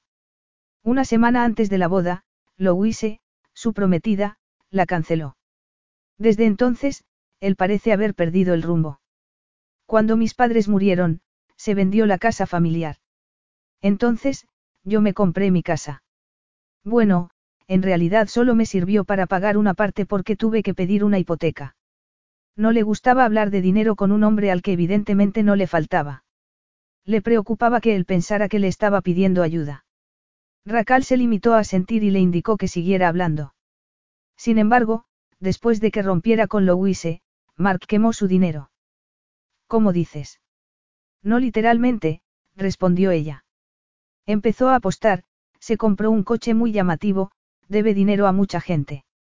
Hace un par de meses, yo pedí un préstamo en su nombre. Me lo dieron porque tenía la casa. Y te lo está pagando. Lo estaba, hasta este mes. Perdona un momento, dijo él. Su teléfono había empezado a sonar. Miró a ver de quién se trataba y luego respondió la llamada. Natasa permaneció inmóvil mientras él hablaba en su idioma. Aprovechó el tiempo para pensar. Se sentía avergonzada y furiosa porque aquella noche perfecta hubiera tenido aquel final. Una vez más, Mark lo había estropeado todo. Se sentía tan avergonzada que le dijo a Racal que se marchaba. ¿A dónde vas? A mi casa, respondió ella. Mira, gracias por una velada tan encantadora. Siento mucho el final que ha tenido. No te vas a ir a tu casa. Estaré bien. Natasa. Esa llamada era de mi asistente. Tu hermano acaba de ir a tu casa. Parece que está muy enfadado. Está buscando unas joyas. Dice que son suyas. Natasa sabía que lo que su hermano había estado buscando eran las perlas que ella llevaba puestas aquella noche. Mark habría insistido en que ella las declarara robadas en la reclamación del seguro. Lo peor de todo era que, en el fondo de su corazón, Natasa sabía que, si ella no se hubiera puesto las perlas aquella noche, su hermano las habría vendido. Se sentía demasiado agotada para llorar, para pensar. Debes descansar, dijo Racal. Te reservaré una suite. No necesito una suite, respondió Natasa. Me basta con este sofá. Mis invitados no duermen en el sofá, le espetó él. No estaba de humor para discutir. Ni yo tampoco. Te ruego que no. Natasa se pasó una mano por la frente. No quería estar sola. Si ese era el precio que tenía que pagar, recordó sus besos, el gozo que había encontrado entre sus brazos y comprendió que aquel era un precio que estaba completamente dispuesta a satisfacer. Sin embargo, a Racal no le gustaba ganar de aquella manera. Cuando sonó el teléfono, vio que ella se sobresaltaba. La tensión le atenazó los rasgos mientras aceptaba la llamada. Eso no es asunto tuyo, Mark, le espetó a su hermano. No me han robado mucho. Ya decidiré yo si llamo a la policía. Apaga el teléfono, le ordenó Racal. Estaba muy preocupado por ella. Como había visto que su plan no había funcionado, su hermano estaba muy contrariado. No le has dicho dónde estás, ¿verdad? Solo le he dicho que me había registrado en un hotel. Él jamás se imaginará que estoy en este. A pesar de todo, Racal no estaba dispuesto a correr riesgo alguno. Esta noche te quedarás aquí, le dijo. Había otro dormitorio en aquella lujosa suite y se lo mostró. Ya me han preparado el baño, pero dátelo tú. Necesitas tiempo para relajarte. Yo tomaré primero una ducha. Natasa permaneció en el salón mientras él se duchaba. Se sentía agradecida de que no la hubiera sometido a ningún tipo de presión, de que no la hubiera tomado entre sus brazos para reconfortarla, porque ella sabía muy bien el resultado que aquello habría tenido. Se alegraba mucho de que él hubiera estado allí, a su lado. No se quería imaginar cómo habría sido aquella noche si no hubiera conocido a Racal. Ya he terminado. Él entró en el salón con una toalla blanca alrededor de las caderas. Natasa contempló el vello que había vislumbrado aquella mañana y los hematomas que lucía en el hombro por su enfrentamiento con la policía y con un marido afrentado. Tenía la piel húmeda, al igual que su cabello.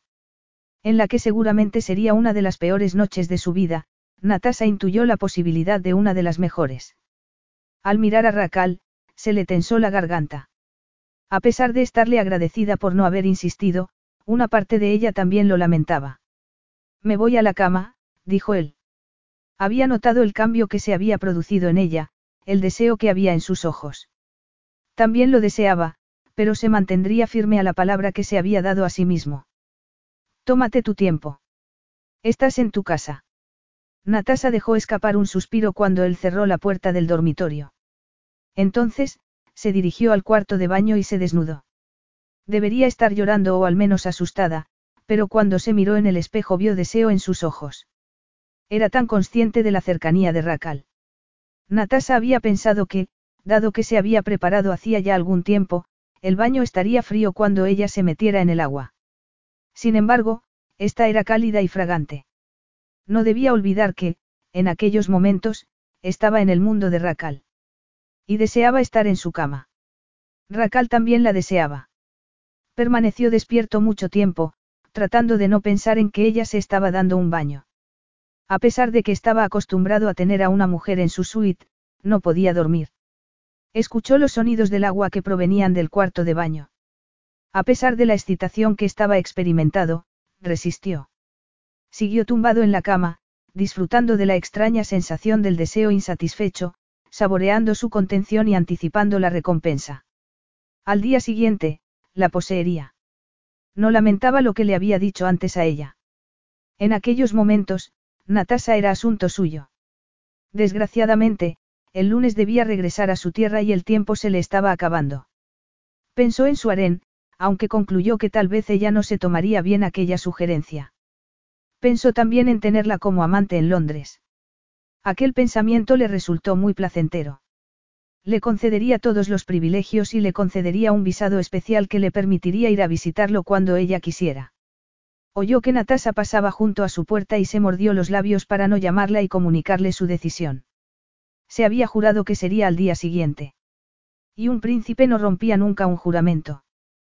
Capítulo 5. Natasa se despertó con el sonido del silencio. Se sentó en la cama y se tomó un instante para recordar dónde estaba y todo lo que había ocurrido. Trató de encender la luz de la lámpara que había sobre la mesilla de noche, pero no funcionaba. A tientas, Palpó la cama hasta que encontró el grueso albornoz, aún húmedo por el baño. Se lo puso y se levantó, caminado con los brazos extendidos hasta que encontró la ventana. Incluso tras abrir las cortinas, descubrió que no había nada que ver. Las calles estaban completamente a oscuras. Hay un apagón, le dijo Racal en cuanto salió del dormitorio. Supongo que el generador debería estar a punto de entrar en funcionamiento. La oscuridad era total.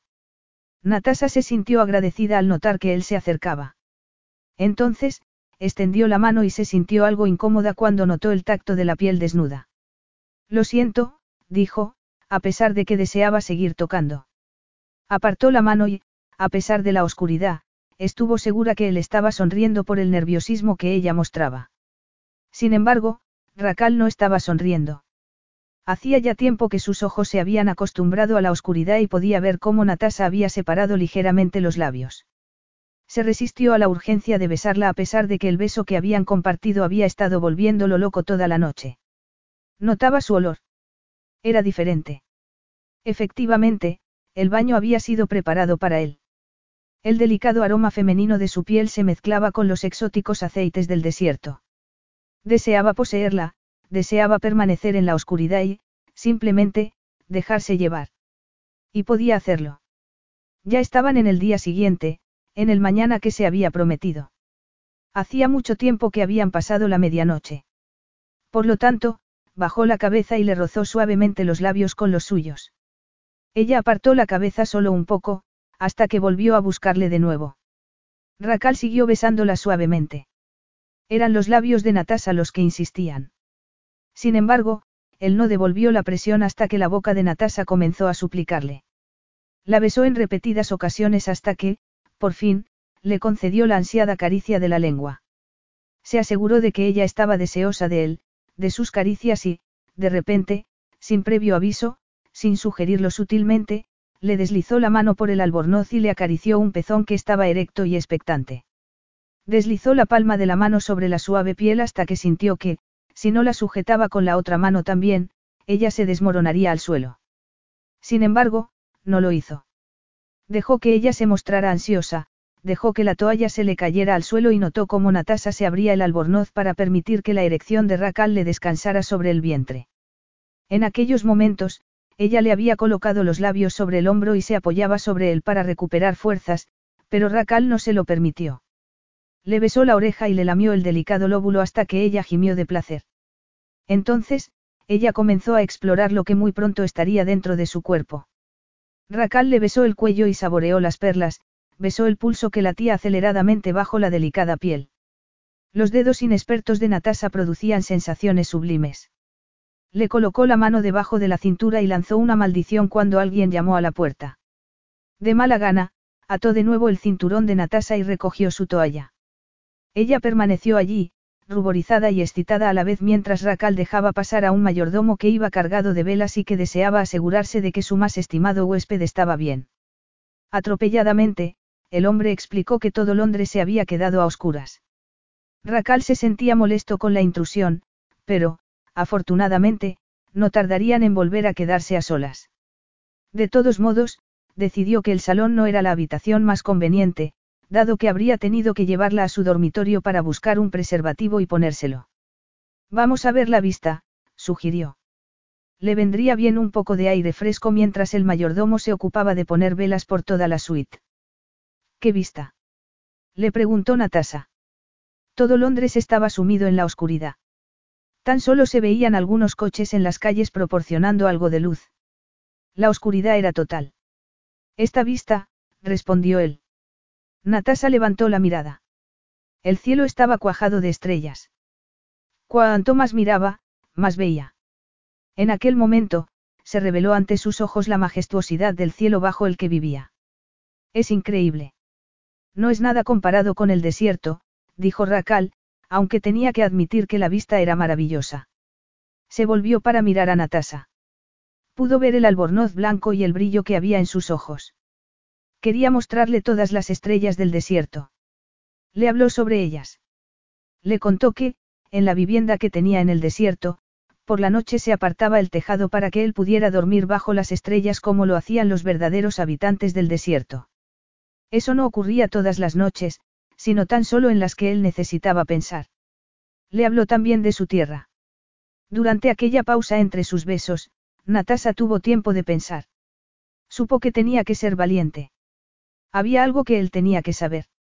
Se avergonzaba al pensar cómo reaccionaría él. Racal, tengo que decirte algo, susurró apartándose ligeramente de él. No es necesario. Él ya lo sabía. Tuve una relación, dijo ella. Racal frunció el ceño aunque ella no lo vio. Lo que ocurre es que, yo nunca me he acostado con nadie. Él quería esperar hasta que estuviéramos casados. Racal sintió que la piel de Natasa ardía bajo sus manos. Su respuesta fue sencilla. En ese caso, se debería haber casado contigo. Natasa había pensado lo mismo aunque, en realidad, no había querido casarse con él. Más que eso, había deseado que él la deseara. Que no pudiera resistirse a sus encantos. Había querido un ardor que simplemente no existía. Sin embargo, sí estaba en aquellos momentos. Sé que venimos de mundos muy diferentes, dijo ella. No espero que, añadió.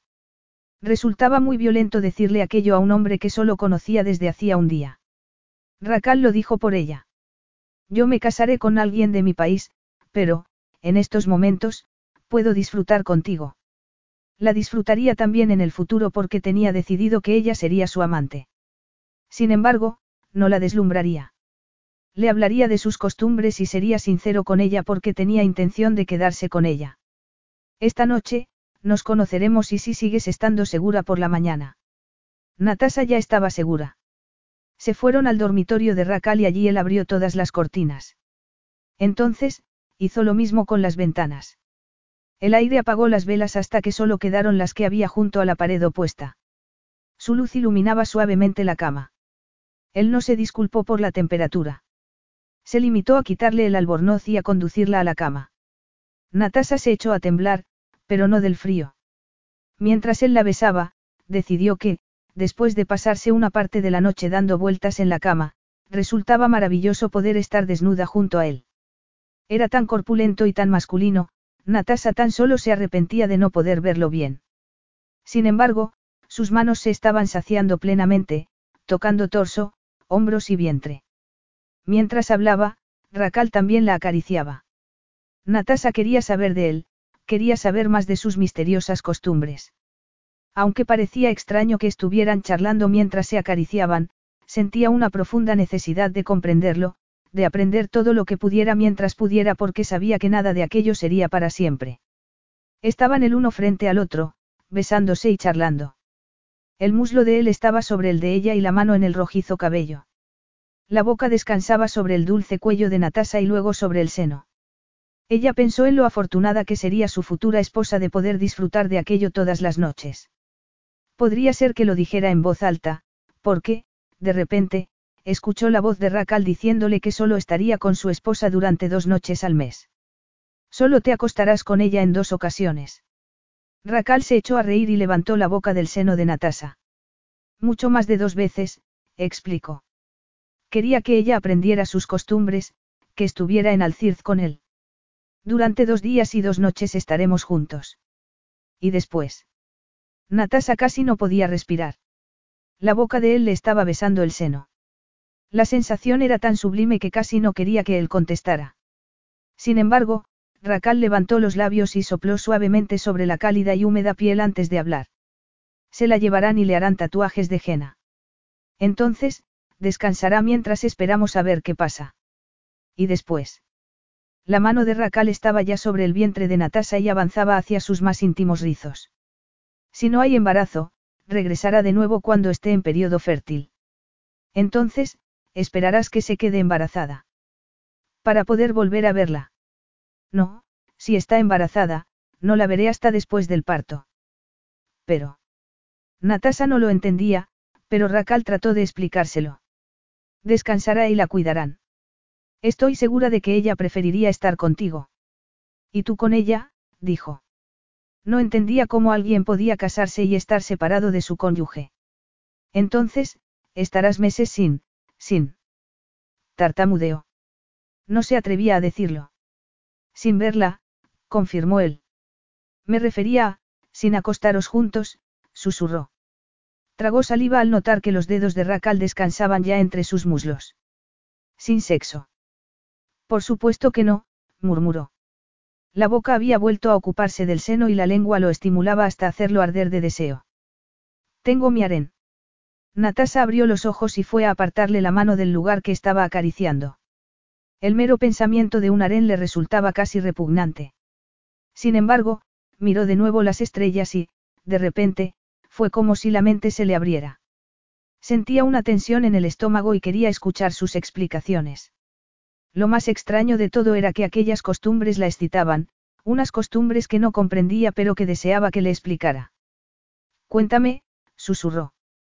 Racal había sentido que ella se tensaba y se arrepintió de haberle contado aquello tan pronto. Sin embargo, sabía que una noche con Natasa no le iba a bastar, por lo que tenía que contarle más verdades. Cuéntame, repitió ella mientras los dedos de Racal separaban los pliegues de su húmeda feminidad. A tu esposa no le importará que. Se sentirá aliviada. Así no tendrá que soportar mis necesidades. Pero. Mi esposa será la única con la que me acostaré sin preservativo, le explicó mientras deslizaba los dedos hacia el interior. Y solo haré esto con ella, solo a ella le haré alcanzar el clímax. De otro modo, se me consideraría infiel. Había un cierto honor en lo que decía. ¿Y las mujeres del harén? Son para darme placer a mí, no para que yo se lo dé a ellas, dijo antes de bajar la cabeza y reemplazar los dedos con la boca. No habrá nada de esto. Separó las piernas y se entregó. No se iba a perder algo así. Aquella era la razón por la que adoraba aquella tierra. Cuando regresara a la suya, aquel dulce placer sería solo para su esposa. Saboreó, acarició con la lengua y sintió como ella le enredaba las manos en el cabello. Su esposa no sería tan osada como para pedirle más ni le suplicaría como Natasa lo estaba haciendo en aquellos momentos. Natasa sintió que todas las tensiones del día quedaban anuladas por aquella boca. Después, permaneció tumbada, tratando de recordar cómo respirar. Las estrellas aún la estaban observando, al igual que los ojos de él. No, no quería esperar a la mañana. Bebió agua de la jarra que tenía al lado de la cama. Entonces, le sirvió también a Racal un vaso. A continuación, trató de descansar y él trató de permitírselo, pero parecía que la noche no estaba dispuesta a dejar que esperaran a la mañana. Era como si las estrellas tuvieran otros planes para ellos y los estuvieran animando a cumplirlos. El beso que Racal depositó en su hombro la hizo temblar de anticipación. Natasa podría quedarse así para siempre. Una mano jugaba con su trasero. Racal no dejó de besarla mientras la otra jugaba con uno de sus pezones. La besaba mientras la acariciaba, la tranquilizaba, le decía lo que ella necesitaba escuchar. Le explicaba cómo, desde el momento en el que la vio en la comisaría, no había podido dejar de pensar en ella, cómo, desde el momento en el que la conoció, la deseó. Le dijo lo excitado que estaba mientras ella ardía bajo el peso de su cuerpo. Le acarició los hombros con la lengua para luego bajar hacia el torso y chuparle un seno. Entonces, le besó el pezón un largo tiempo, hasta que consiguió que su sabor se le quedara impreso en la lengua. La piel de Racal era suave, su erección imponente y aterradora. Natasa sabía que iban a hacer el amor. Con los dedos, él comprobó que ya estaba lista. Me dolerá. Un poco, contestó Racal mientras se colocaba un preservativo. Se puso encima de ella. La erección acariciaba suavemente la entrada. Sintió la tensión que la atenazaba. Natasa estaba tensa y nerviosa. Movió los dedos hacia donde ya estaba completamente seca. No tenemos que, susurró. Quiero hacerlo, pero tengo miedo. Guíame tú. Natasa le rodeó con una mano. La firmeza de su masculinidad la aterrorizó aún más. El preservativo se le quedó en la mano. Me pondré otro. No mostraba su impaciencia porque sabía que no ayudaría, pero Racal no estaba acostumbrado a tantas dudas. Sabía que, si interrumpía las cosas en aquel momento, la situación desaparecería. Por esa razón, por esa estúpida y alocada razón, se quedó donde estaba. Relájate, dijo. Sentía el deseo en el cuerpo de Natasa a pesar del seco desierto que tenía entre las piernas. Sin embargo, en aquellos momentos, sin el preservativo, ella parecía más dispuesta. Racal sintió que ella volvía a humedecerse. La besó apasionadamente. Mejor. Sí, mucho mejor, respondió ella. El pánico estaba desapareciendo y el deseo estaba volviéndose a adueñar de ella. Lo siento. Natasa, susurró Racal. Ella no tenía nada que sentir. Decidió que seguiría adelante un poco más mientras ella estaba húmeda. Solo un poco. Natasa gimió cuando él la penetró. Le dolía, pero, al mismo tiempo, la sensación era sublime. Él empujó y sintió tan solo resistencia física. Natasa lo deseaba. Se movió suavemente, de adelante atrás, hasta que ella le suplicó que la penetrara. Así lo hizo, separando su carne virgen. Ella le mordió el hombro y, en aquel instante, Racal creyó que iba a alcanzar el orgasmo. Le costaba oponerse a él, pero tenía que hacerlo. Aún no se había vuelto a poner el preservativo. Decidió que lo haría en aquel momento, pero se hundió más ella. Natasa sollozó porque le dolía. Le dolía porque era casi cruel tener a un hombre tan bien dotado como Racal como primer amante. Sin embargo, era una crueldad deliciosa, que no tardó en disfrutar en cuanto su cuerpo se acostumbró al de él. Un poco más, dijo Racal. Pensó que iba a morir por el placer que sentía al notar que los músculos de Natasa lo animaban a seguir. Estate quieta, le advirtió. El suave movimiento del cuerpo de ella lo llevó muy cerca del orgasmo.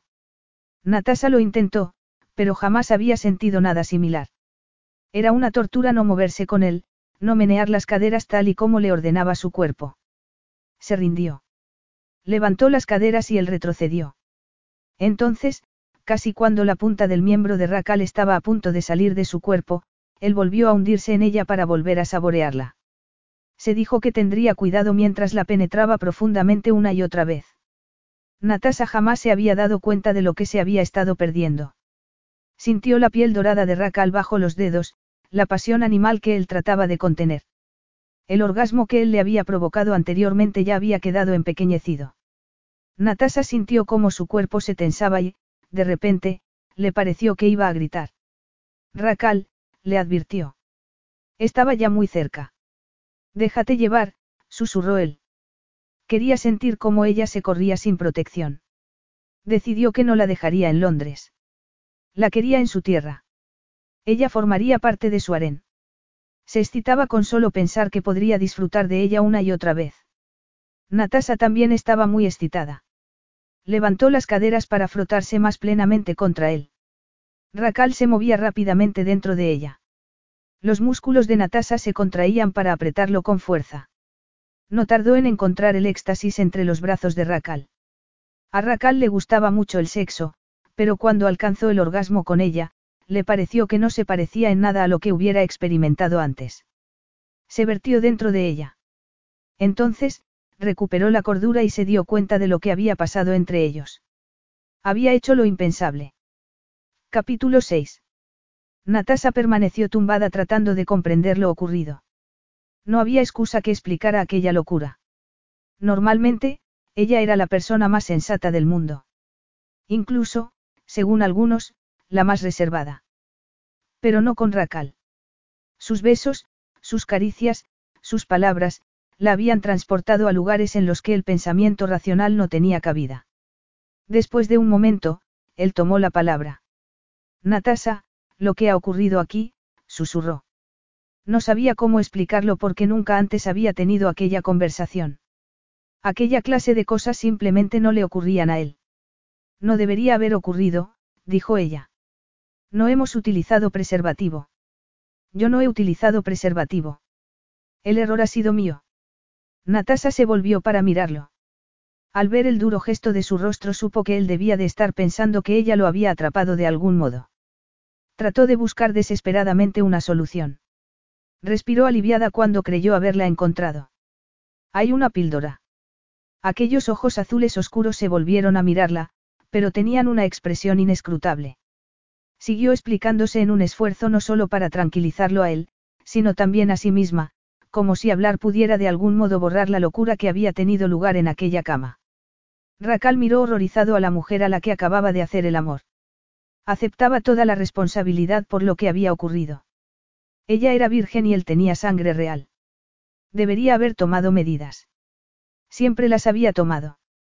Hasta aquel momento. A Racal lo habían educado para que supiera permanecer tranquilo incluso en momentos de crisis. Agradeció esas enseñanzas. Sabía que Natasa no comprendía las implicaciones, pero el hecho de que ella hubiera hablado de una píldora que terminara con todo había provocado que las alarmas saltaran a su alrededor. Sabía que ella no había tratado de cazarlo. Tenía una fuerza, una dignidad que, de repente, lo ponían muy nervioso. Era una mujer lo suficientemente independiente para ir por libre. Podría ser que incluso no le dijera que había un bebé. Si él se marchaba y la dejaba allí, podría ser que no lo supiera nunca. No le contó lo que había pensado. Cuando habló, lo hizo con voz agradable y tranquila. Aún queda tiempo para que te tengas que preocupar por tales cosas, dijo tomándola entre sus brazos. Ya te dije que no tienes que preocuparte por nada. Natasa permaneció allí, tumbada, tranquila, dejando que él la acariciara mientras le decía que todo iba a salir bien. Se quedó dormida, aunque no fue un sueño reparador. Cuando se giraba o se movía, era como si Racal estuviera despierto y él volvía a tomarla entre sus brazos. Al alba, escuchó cómo él se marchaba a otra sala en la que recitaba oraciones que ella no comprendía.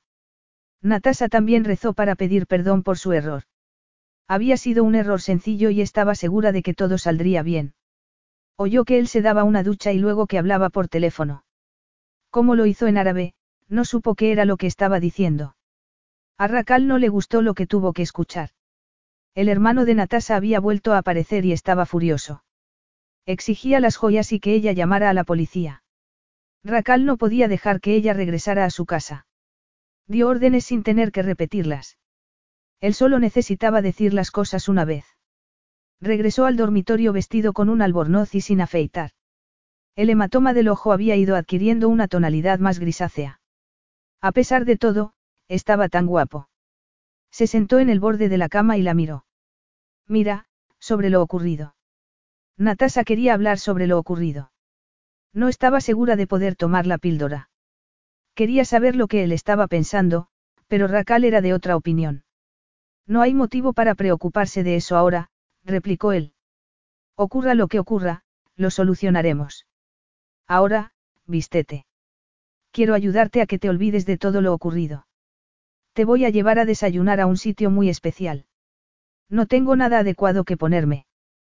Podríamos desayunar aquí. Sí, dijo él. Entonces, apartó la sábana y se dispuso a tumbarse en la cama. Entonces, cambió de opinión. Sonrió a Natasa, que permanecía cálida y desnuda sobre la sábana. Ella se contoneó de placer cuando Racal le acarició las caderas muy suavemente. ¿Por qué no vamos a desayunar a algún sitio un poco especial? A París. No seas, susurró ella. No tengo nada que ponerme. Ni siquiera tengo mi pasaporte. Es imposible. No podemos. ¿Y por qué no? repuso él. Tengo avión privado. Podríamos estar allí dentro de un par de horas. Tal vez podríamos ir a almorzar. Haré que te suban algo de ropa y enviaré a alguien a por tus documentos. También haré que mi gente ordene tu casa. No quiero que lo pases mal. Natasa pensó en su casa, en el desorden y en el caos al que habría tenido que regresar. Deseó disfrutar un poco antes de volver a su vida. Necesitaba esa vía de escape. Junto a él, siempre se olvidaba de ser sensata. Asintió inmediatamente. Eligió ropa de entre una selección de prendas de una de las boutiques del hotel que Racal hizo subir a la suite. Se decantó por un vestido gris claro con un abrigo largo a juego. El hotel también envió a alguien para que la peinara y la maquillara. Era el colmo de la decadencia. Tanto lujo debería haberla puesto nerviosa, pero Racal se ocupó de tranquilizarla. La aprobación que ella vio en sus ojos al salir del dormitorio y el beso en la garganta antes de que se marcharan al aeropuerto le recordó brevemente lo que había ocurrido la noche anterior. Sin embargo, Racal tenía otros planes. Pasaron del coche al avión. El personal que los saludó no indicó de modo alguno el caos que aquel cambio de planes tan rápido había causado. Su Alteza. El hombre ataviado con ropa de estilo árabe que estaba en el coche la mañana del día anterior estaba en el avión. Se inclinó ante Racal y le besó la mano. Entonces, saludó con una inclinación de cabeza a Natasa antes de desaparecer en la parte delantera del avión. Es increíble. exclamó ella. Realmente lo era. Había un escritorio y amplios sillones de cuero, un bar e incluso una cama. El lujo de aquel avión iba más allá de una suite de hotel. Si hasta tienes escritorio. Vuelo con mucha frecuencia, explicó Racal, y a menudo tengo que trabajar. Pero hoy no, añadió con una sonrisa. Deberíamos sentarnos. Vamos a despegar muy pronto. Mientras despegaban, Racal le dio la mano. Estarían en París en una hora. Eso era lo que les había explicado el capitán cuando el avión estuvo en el aire. Yo debería cambiarme, dijo Racal. Entonces, levantó la mirada cuando la azafata se les acercó para ver qué querían desayunar. Solo zumos y bollos, le ordenó. Vamos a comer cuando aterricemos. Eso sí te parece bien, añadió mirando a su invitada. Por supuesto, respondió ella. Entonces, miró a su alrededor. Racal vio que los ojos de Natasa se detenían en la cama. ¿Por qué no te tumbas un rato? Le sugirió. Natasa jamás volvería a tener la oportunidad de volver a disfrutar de aquel lujo. Mientras Racal se dirigía al cuarto de baño, decidió que, efectivamente, era un lujo tumbarse en la cama, cerrar los ojos y descansar sobre suaves almohadas mientras el avión los transportaba. Cuando se despertó, le pareció que llevaba horas durmiendo. El avión parecía estar más oscuro. Las pantallas de las ventanillas estaban bajadas. Se estiró perezosamente y se sorprendió un poco al ver a Rakal, sentado frente a su escritorio y trabajando en el ordenador junto a su ayudante Abdul. No iba vestido con el traje con el que ella estaba acostumbrada a verlo, sino que se había puesto una túnica y tenía una cufilla en la cabeza.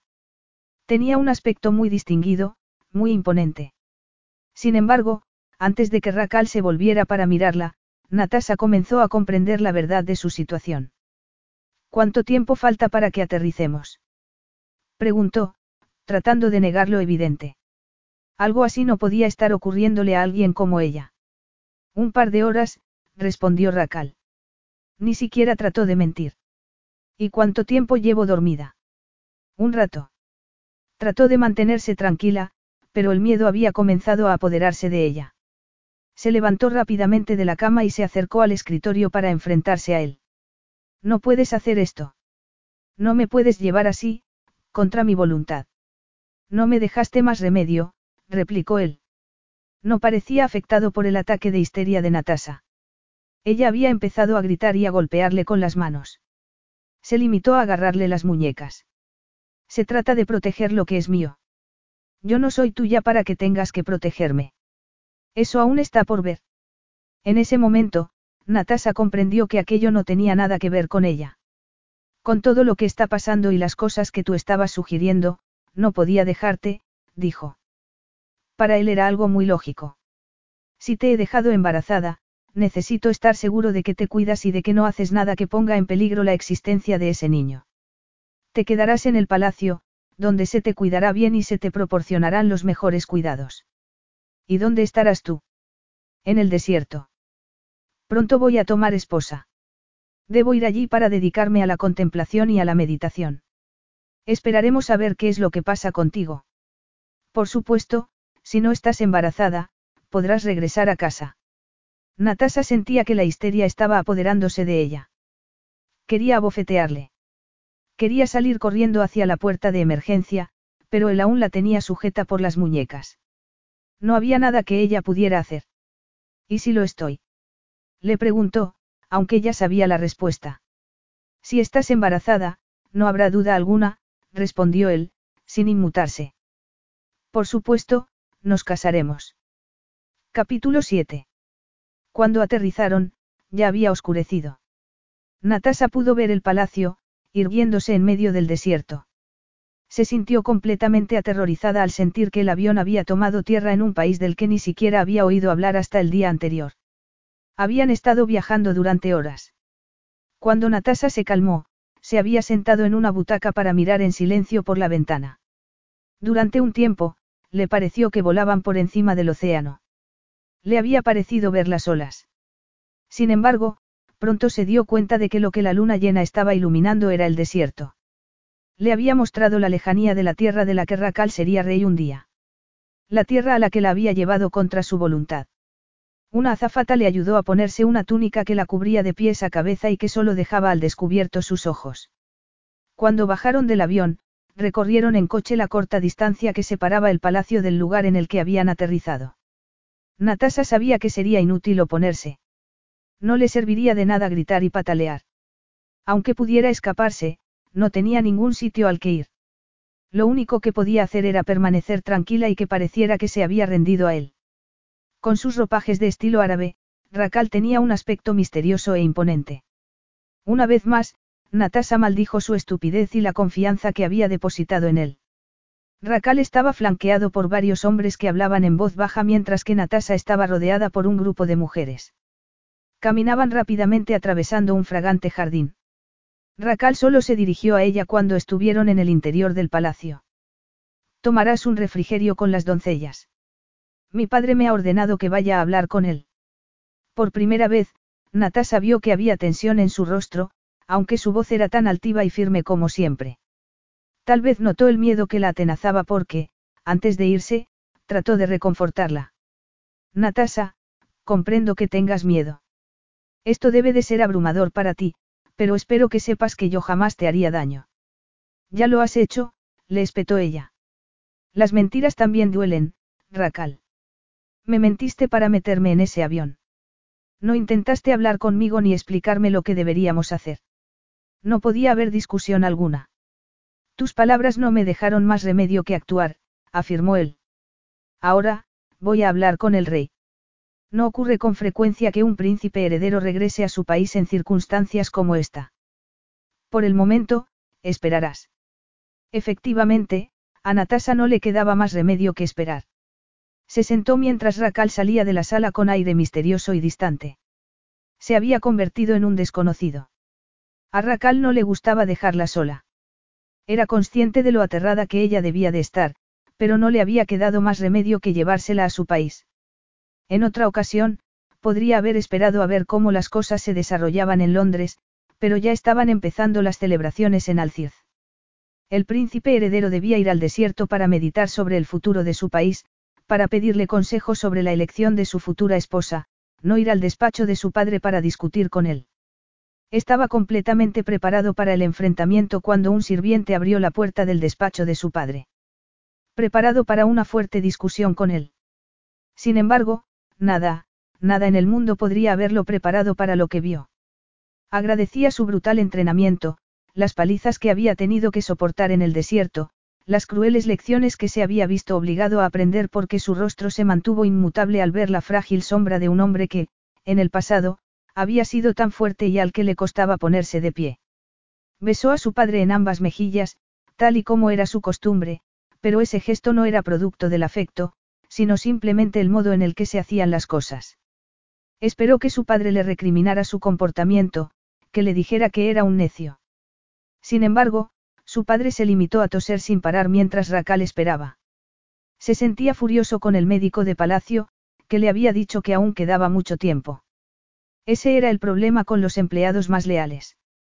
Seguramente el estimado doctor no quería enfrentarse a la verdad, la verdad que estaba frente a Racal. La verdad que él, claramente, podía ver. Muy pronto sería el rey. Pensaba que te irías directamente al desierto, dijo el rey con voz débil tras volver a sentarse. Me marcharé en breve, respondió Racal. Tenía la voz ronca y un picor en la nariz mientras miraba al hombre que había sido tan fuerte y orgulloso. Trató de dirigirse a él como si siguiera siéndolo. Entonces, ¿por qué has venido a palacio? Le preguntó el rey mientras empezaba de nuevo a toser. Estás perdiendo el tiempo, añadió. Vio que su hijo fruncía el ceño, el único sentimiento que había puesto en evidencia desde que entró en el despacho. Solo dispones de dos días para yacer con esa mujer. Has perdido muchas horas viajando.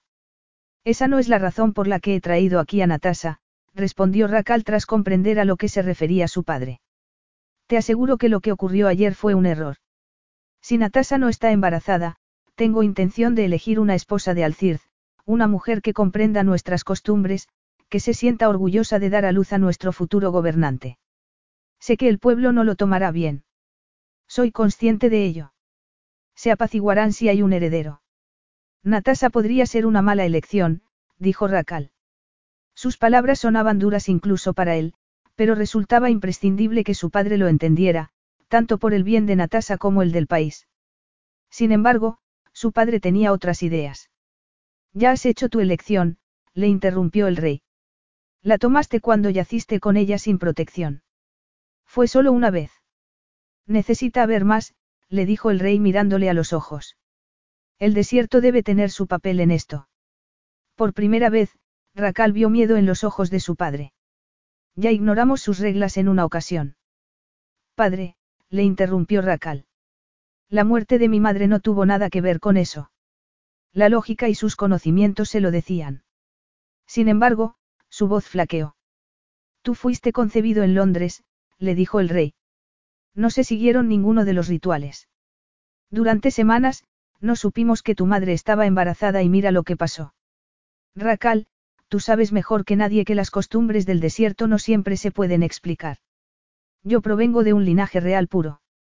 Tú provienes de un linaje real y del desierto. Eres tan valiente como para poner a prueba tus modernas teorías con tu propio hijo. Por primera vez desde que se habían reunido, la voz del rey sonó más fuerte. Se puso en pie para enfrentarse a su hijo. En el pasado, yo también fui joven y valiente como tú. Hice las cosas a mi modo en vez de cómo mandan las tradiciones y mira lo que ocurrió. Tu madre murió en el parto. Tú naciste tan pequeño que no se pensaba que fueras a sobrevivir. El desierto nos enseñó una lección muy cruel, pero nos dio una oportunidad de redimirnos. Tú eres esa oportunidad, Racal. Ahora, vete y haz que la unjan y la preparen. Racal abrió la boca para protestar, pero el rey volvió a tomar la palabra. Y mañana, le harán los tatuajes de Jena y la obligarán a descansar. Ahora, es mejor que se quede en el palacio. No exclamó el rey. Tu papel es el de protector. Aquí, ella se sentirá aterrada sin ti. Permanecerá en el desierto contigo hasta que tengamos una respuesta. Racal se quedó atónito ante esa perspectiva. El tiempo que debía pasar en el desierto antes de seleccionar una novia era para dedicarlo a la contemplación. Por la noche, se podía dejar llevar por las necesidades de su cuerpo, gozar con el harén para luego regresar a las celebraciones y elegir esposa. Era impensable que pudiera tener a Natasa en el desierto con él, en especial si no podía estar con ella, algo que le estaba prohibido. Cuando se le hicieran los tatuajes de Jena, su cuerpo ya no sería para él. Ella no pertenece al desierto. Ella no pertenece a esta tierra.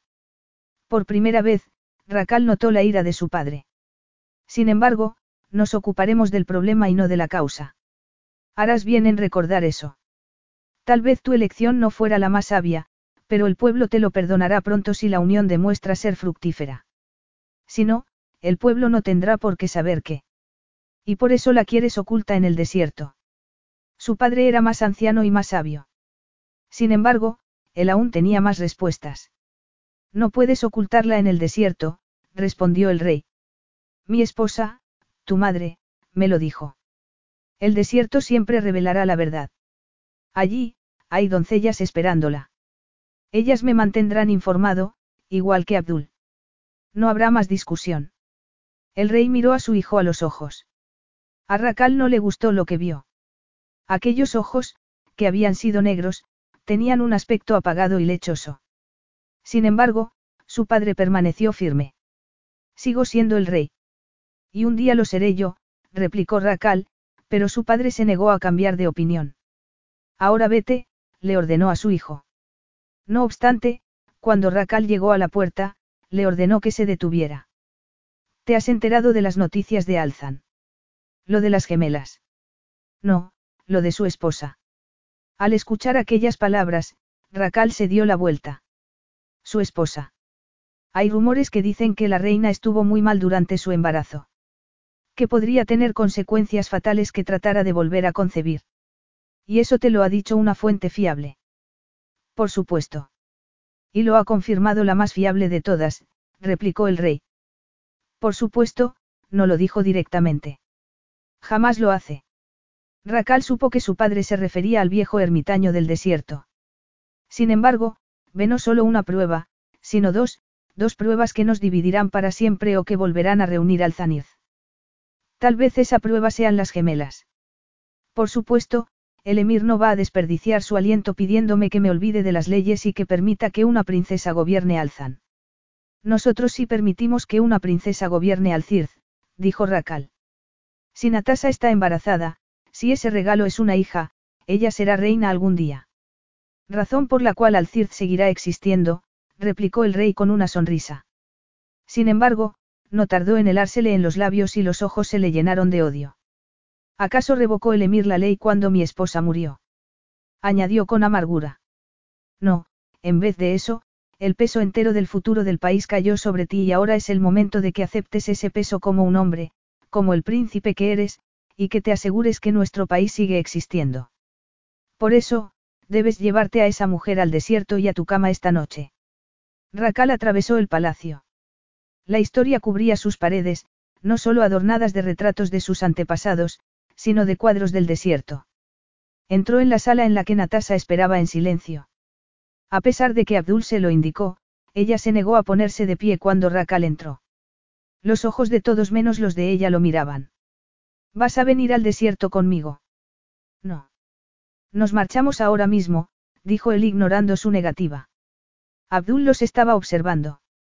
Cuando estuvieran a solas, Rakal hablaría con ella. La tranquilizaría. Sin embargo, por el momento, debía parecer que respetaba las leyes.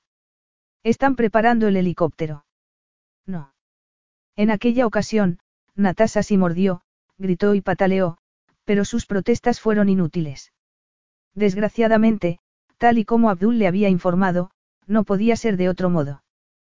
Capítulo 8. Natasha jamás había montado en helicóptero y, cuando despegó, el estómago se le revolvió un poco. Cerró los ojos. Se sentía presa de una pesadilla real. Tenía a Abdul a un lado y a una joven mujer con el rostro cubierto al otro.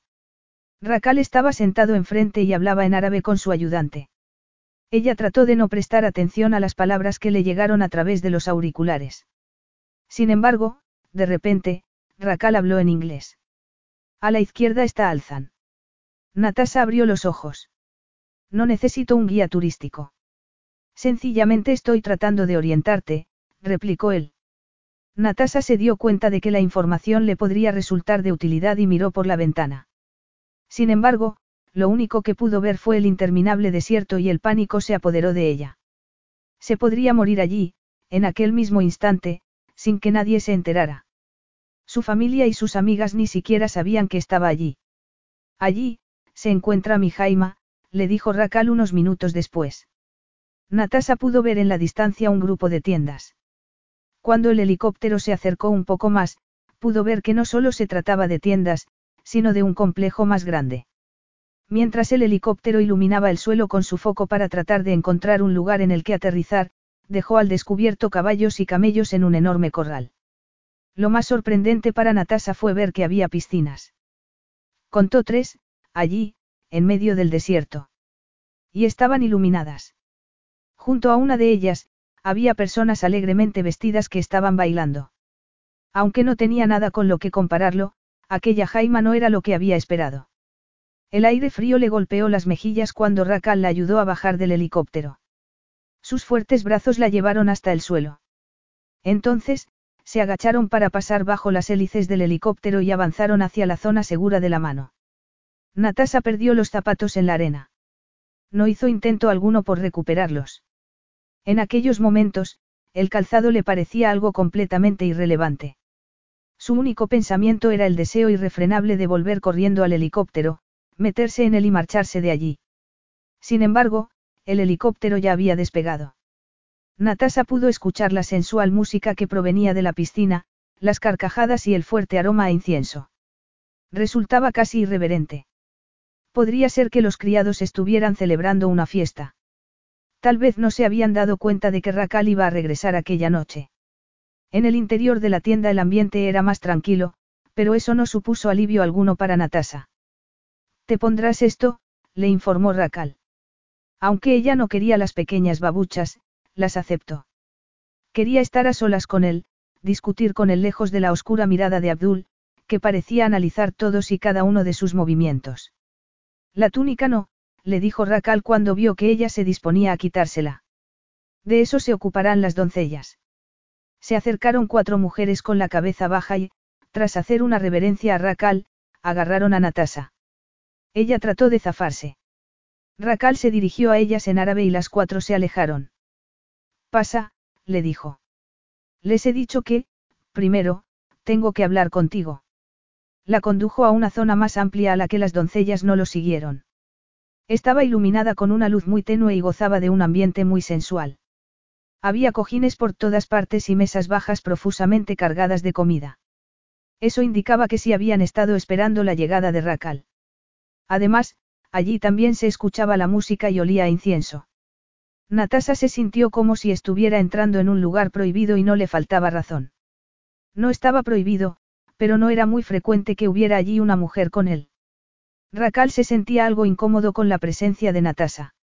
Su Jaima del desierto no era el lugar al que consideraría llevar a la posible madre de su heredero, Pero las circunstancias no le habían dejado elección.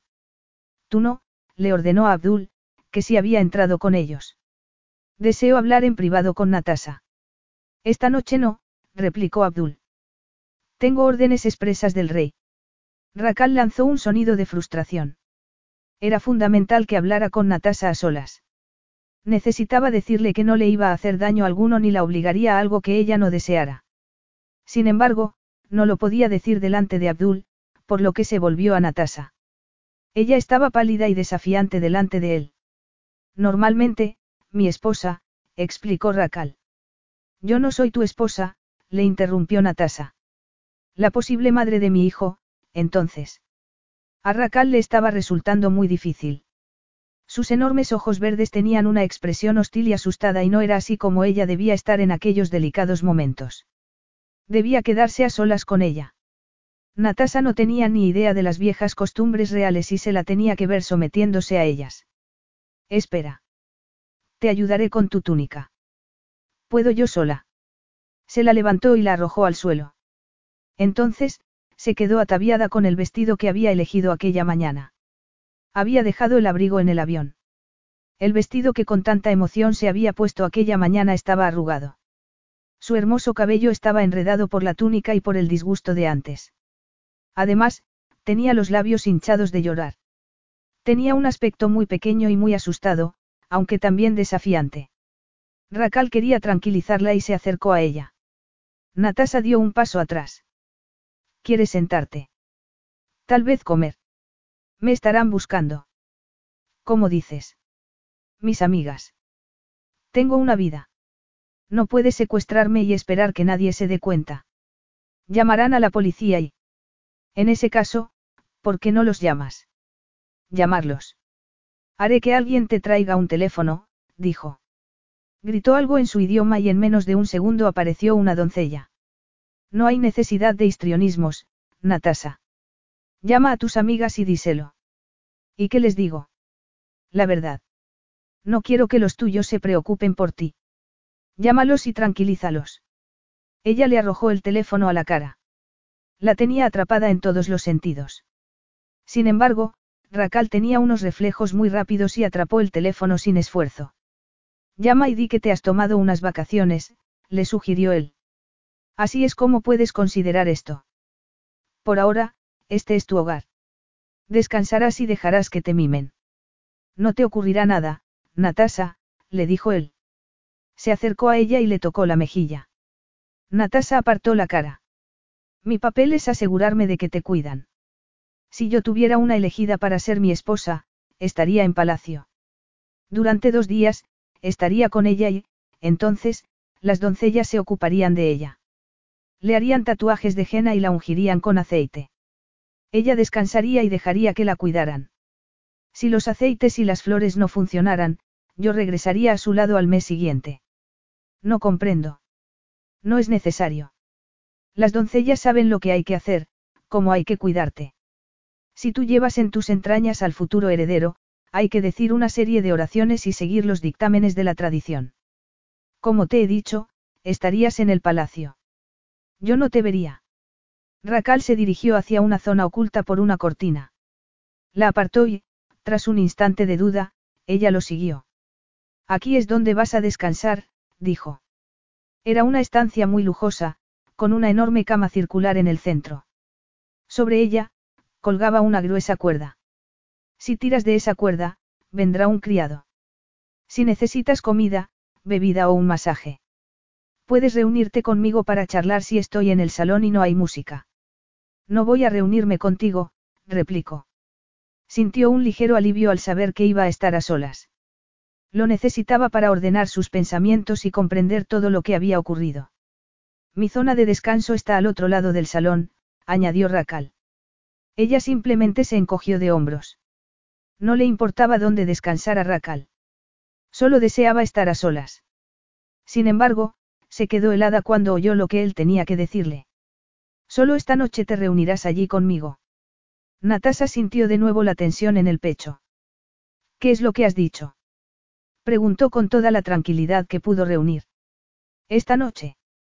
Consciente de que Abdul estaba escuchando, no podía tranquilizarla. Quería que Natasa supiera que él no iba a hacerle daño. Esperó que, de algún modo, ella comprendiera que la dureza de su voz no tenía nada que ver con sus intenciones. Esta noche te vas a acostar conmigo. No, no, Racal, susurró ella con voz temblorosa. No. No puede haber discusión alguna, replicó él. Se sentía muy incómodo. Había escuchado cómo ella le suplicaba, pero, mientras Abdul estuviera presente, no podía hacer nada. Ahora, vete, añadió al ver que las doncellas se aproximaban. Van a prepararte. Capítulo 9. Racal estaba tumbado en la cama, esperando a que las doncellas le llevaran a Natasa. La música sonaba suavemente, pero podía escuchar el sonido del agua y la conversación de las doncellas mientras la bañaban. Natasa no hablaba. De vez en cuando, él veía su sombra sobre el techo blanco de la tienda, vislumbraba sus rizos y las curvas de su cuerpo. Trataba de no mirar aquellas tentadoras imágenes porque, aunque la estancia se había preparado y la música y los aromas estaban pensados para excitar, sabía que debía resistirse. No había tenido tiempo de explicarle nada porque no habían estado solos desde el hotel. Natasa jamás habría accedido a acompañarle ni él la habría dejado sola en Londres para que tuviera que enfrentarse a su hermano en solitario, sobre todo ante la posibilidad de que pudiera estar embarazada. Jamás había pensado que tenía que llevársela al desierto. No se le había pasado por la cabeza que su padre insistiera en aquella noche. Pero al menos en su cama podría por fin hablar con ella y tranquilizarla. Natasa temía tener que ir a su cama. Veía su sombra en el techo mientras las doncellas la bañaban. Aunque la noche anterior había sido maravillosa, no podía ni siquiera pensar que tendría que volver a acostarse con él aquella noche. No podía rendirse sin presentar batalla. Salió del baño y se echó a temblar mientras las doncellas la ungían y la vestían con la más ligera de las túnicas antes de llevarla hacia la zona de descanso de Racal. Deseó que el miedo remitiera para poder pensar. Necesito mis joyas, dijo. Se volvió a las doncellas. Si tengo que presentarme ante él, necesito mis joyas. Están en su habitación, respondió Amira, una de las doncellas, que hablaba un poco de inglés. Ahí están a salvo. No lo comprendes. Eran de mi madre. Y de mi abuela. La tradición dicta que debo llevarlas puestas. Amira asintió y la condujo a su habitación. Tradición era la única palabra que parecía hacerla reaccionar. Además, necesito rezar, añadió Natasa, antes de ponérmelas. Amira asintió y salió de la estancia mientras Natasa se ponía de rodillas. Sabía que tan solo disponía de unos minutos y, por primera vez, se alegró de que la hubieran llevado al desierto. Allí, las paredes no estaban hechas de piedra. Sabía que aquella sería su única oportunidad. Racal esperó y esperó, tratando de pensar en lo que le iba a decir a Natasa, en cómo hacerle comprender mejor lo que ocurría. Sabía que ya había salido del baño, por lo que ella ya debería estar a su lado. Escuchó la suave música y se recostó en la cama. De repente, comenzó a escuchar un gran revuelo. La cortina no tardó en apartarse. Sin embargo, en vez de Natasa, apareció una aterrada doncella. Su Alteza. exclamó con el miedo reflejado en la voz. No está aquí. Racal se puso de pie y exigió más información. Pidió ir a su habitación para recoger sus joyas. Insistió en que deseaba llevarlas para usted. En ese momento, Racal comprendió que Natasa se había fugado. Las joyas habían sido tan solo una excusa, pero tampoco se habría marchado sin ellas. Me dijo que quería rezar, prosiguió la doncella. Yo no debería haberla dejado sola. Jamás se me ocurrió pensar que saldría huyendo porque solo un loco o una persona que no supiera lo imposible que es sobrevivir en el desierto huiría por él en medio de la noche. Por primera vez, Racal no esperó a que le vistieran. Se puso la túnica y las sandalias mientras las doncellas les pedían ayuda a los guardias.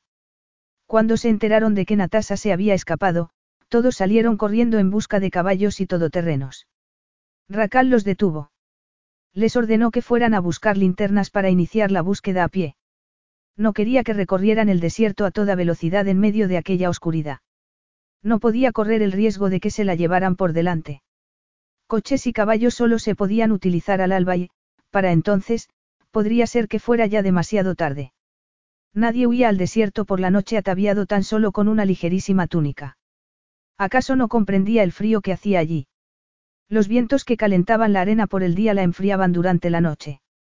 Además, los escorpiones salían por la noche y estarían dispuestos a picarle los pies desnudos. Se perdería antes de que se diera cuenta. La arena, aparentemente inmóvil, formaba dunas que se movían y cambiaban como las aguas del mar, el viento transportaría sus gritos hacia los cañones en vez de hacia él.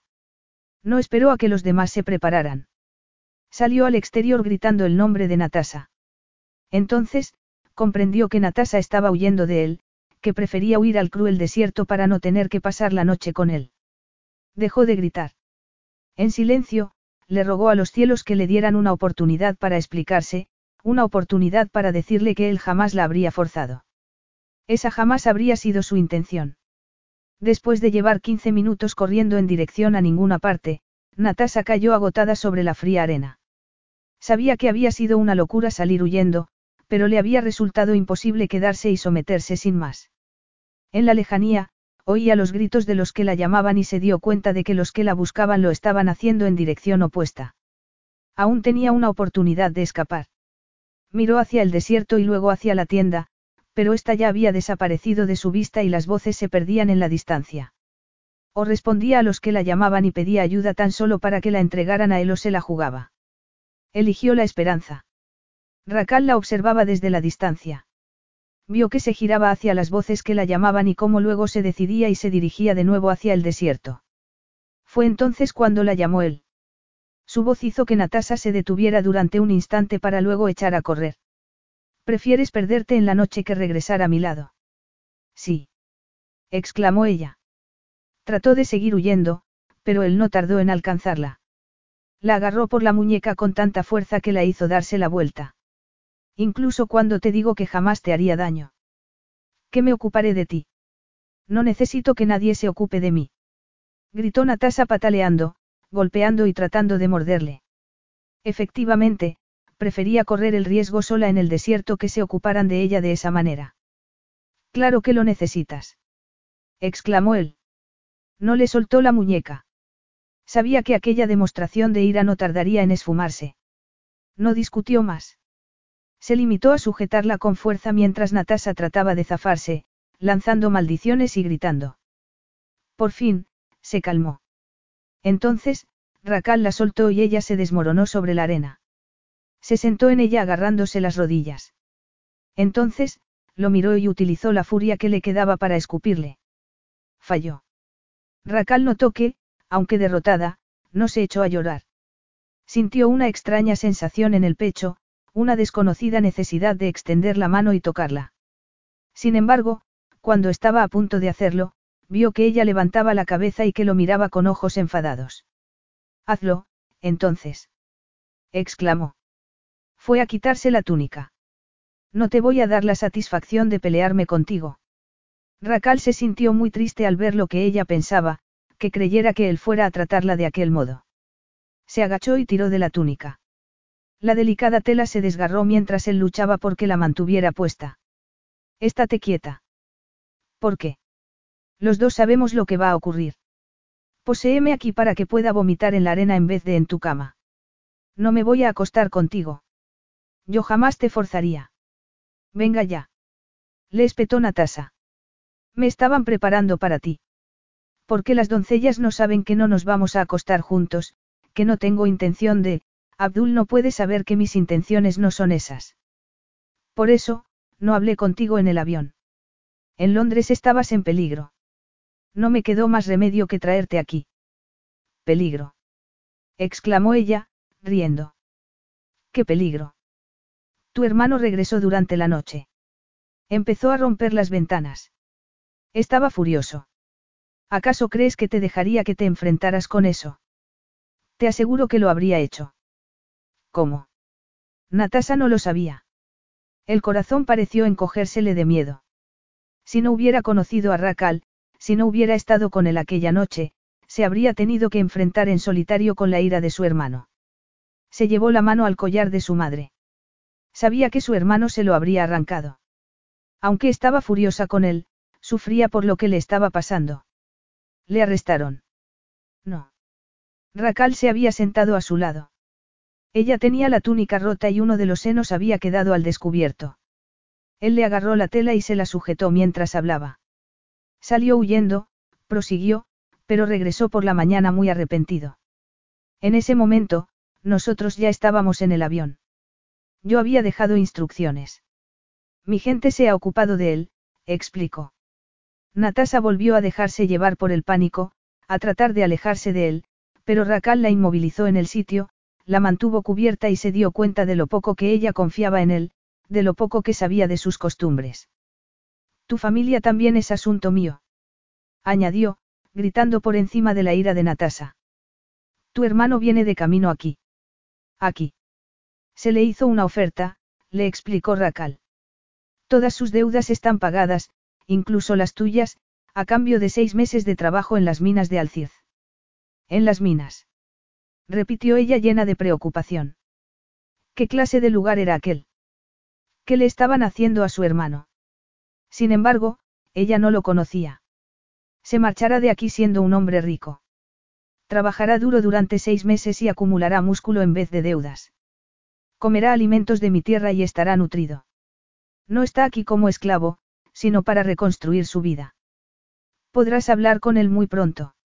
Y, si no estás embarazada, cuando regreses a Londres tendrás seis meses para organizar tu vida. Natasa permaneció en silencio, tratando de asimilar todo lo que él le había dicho. A pesar de sus temores, de su confusión, se sintió de repente muy tranquila. El miedo que llevaba meses atenazándola, tal vez incluso más tiempo, desapareció de repente. Por fin su hermano iba a tener una oportunidad. Yo jamás te haría daño. Te iba a decir todo esto cuando te llevaran ante mí esta noche. Por primera vez desde el avión, Natasa pudo mirarlo. Por primera vez desde entonces, él era el hombre que había conocido. También reconoció que, a pesar de ser virgen, ella había compartido la responsabilidad y también tendría que hacerlo con las consecuencias. Racal, acepto mi parte en la noche que pasamos juntos, dijo. Acepto que, si estoy embarazada, tendremos que tomar muchas decisiones. Sin embargo, lo que no puedo hacer es tratar de quedarme embarazada, que era precisamente lo que se trataba de conseguir esta noche. Eso lo comprendo, afirmó él. Creía en las tradiciones, creía en el desierto, pero también era moderno en muchas otras cosas. En aquella, desafiaría a su padre. En aquella, le daría la espalda a las reglas del desierto. No habríamos hecho el amor. Y yo también estoy preparado para aceptar el destino de lo que hicimos aquella noche.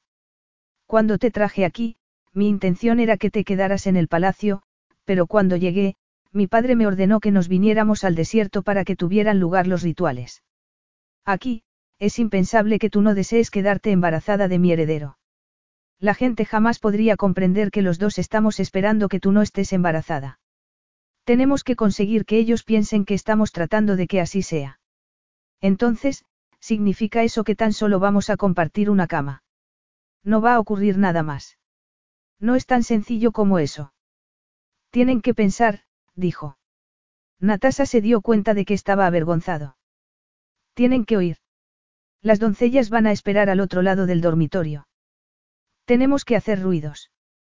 Preguntó ella con incredulidad. Tenemos que fingir que estamos haciendo el amor. Racal asintió. Pero las sombras, dijo ella pensando en la sombra de Racal torturándola en el techo de la tienda mientras se vanaba. Las verán. Verán nuestras sombras y parecerá que estamos haciendo lo que tenemos que hacer. Sin embargo, te doy mi palabra, Natasa. Será solo en apariencia. Ella le creyó. Lo miró a los ojos, que eran del mismo color que el cielo que tenían por encima de sus cabezas y supo que él le estaba diciendo la verdad. Algunas personas condenan nuestras costumbres por ignorancia. Si tú estás embarazada de mi hijo, serás la persona más valiosa sobre esta tierra. Se escucharon gritos en la distancia. Natasa vio luces entre las sombras y que la gente se iba acercando. Ella ya no deseó salir huyendo y jugársela con el desierto en medio de la noche.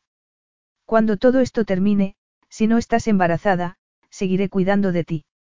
Tendrás un sello en tu pasaporte que te abrirá muchas puertas, porque se trata de un sello que solo el príncipe heredero puede conceder. Me aseguraré de que tu hermano está bien y tú podrás visitarlo con libertad. Sé que he hecho poco para ganármela, pero te estoy pidiendo tu confianza. Por fin había esperanza para su hermano. Natasha aceptó, aunque no podía comprender del todo por qué era imposible que él la dejara en Londres si estaba embarazada. Estoy furiosa, le advirtió. Aunque confiaba un poco más en él, una profunda ira seguía aún latente. Estoy tan furiosa. Lo sé, pero, por esta noche, puedes encontrar un modo de contener tu ira. Si podemos aplacar a toda la gente, si podemos aparentar que nos dejamos llevar, más posible será que nos dejen en paz. Los ojos de Natasa se llenaron de lágrimas. Asintió. Racal llamó a su gente para informarle de que la había encontrado. La tomó en brazos y la llevó a su tienda. Las lágrimas que amenazaban con escapársele a Natasa no eran fruto del miedo, sino por saber que los fuertes brazos que la sostenían tan delicadamente no la protegían a ella. A Racal solo le importaba mientras existiera la posibilidad de que hubiera un niño. Capítulo 10. Las doncellas le proporcionaron algo de beber y un poco de fruta. Entonces, volvieron a bañarla, prestando mucha atención a los arañazos que tenía en las piernas mientras que la regañaban en su propio idioma. Le curaron las heridas y luego le pusieron una túnica limpia antes de llevarla de nuevo hacia el otro lado de la tienda. La música sonaba y la luz era tenue. Podía ver la sombra de Racal a través de la tela que hacía de pared. Lanzó una maldición. Si se convertía algún día en su esposa, aquello sería lo primero que habría que cambiar. Las doncellas la dejaron junto a la cortina que daba paso al dormitorio de Racal y se acomodaron junto a la improvisada pared. En aquella ocasión, ella se sintió aliviada en vez de asustada de verlo. Estuvo aliviada hasta que vio al hombre que la estaba esperando, porque parecía aún más hermoso que la última vez. Estaba tumbado sobre una enorme cama, que era más bien una zona más elevada cubierta con pieles y sedas. El espacio era muy masculino, tanto por los colores como por la fragancia que se estaba quemando. Él estaba de costado, desnudo a excepción de una seda que le cubría el sexo. Su torso y sus extremidades también habían sido ungidos, por lo que la piel brillaba a la luz de las velas. En aquellos momentos, Natasa se sentía más nerviosa que la Virgen que había sido la primera vez que habían compartido la cama. En la primera ocasión, le había prometido hacerla gozar. Aquella noche, le había prometido que no sería así. Racal le agarró la mano y la guió a la cama. Todo va a salir bien, le susurró al oído. Lo sé. Deberíamos besarnos, dijo Racal mientras le atrapaba el rostro entre las manos y lo acercaba al suyo. Sin embargo, sus bocas no se movieron. Entonces, él le acarició los brazos y, en ese momento, sí que la besó, pero fue un beso ligero, sin presión. Después, le llevó los labios a una oreja y Natasa notó allí su aliento. Permanecieron así un momento. Racal le acariciaba los brazos. Luego le colocó las manos en la espalda para acercarle a él y después se las llevó delante, donde descansaron entre ellos. Natasa comenzó a confiar en él un poco más. Ahora, debería quitarte la túnica. Ella asintió. Levantó los brazos y él se la sacó por la cabeza. Se arrodillaron el uno frente al otro. Natasa giró la cabeza y observó su propia sombra. Pudo ver los pezones erectos y cómo los dedos de Racal parecían acariciárselos, aunque no los tocaban. Incluso cuando pareció bajar la cabeza y comenzar a besarle los pechos, él mantuvo la boca cerrada y su lengua no refrescó el calor de su piel. Natasa también actuó para las sombras, o acaso era para sí misma. Arqueó el cuello y la música se aceleró. En aquel momento, Natasa se dio cuenta de que sus sombras eran para el músico porque el ritmo iba variando a medida que Racal y ella se movían. Las cuerdas del banón parecían resonar dentro de que ella mientras que la barbilla de él le rozaba los senos, pero sin llegar a besarle la piel. Ella le llevó las manos a la cabeza, en teoría, para sujetarse. Racal le rodeó la cintura con una mano y le cubrió la curva del trasero. La música se aceleró. Ella apoyó la cabeza sobre el hombro y sintió cómo los senos se aplastaban contra su torso. Trató de controlar su respiración. Ahora, debes confiar en mí, le dijo Racal. La tumbó sobre el lecho. Ella miró la pared y observó el contorno de su cuerpo y la potente erección.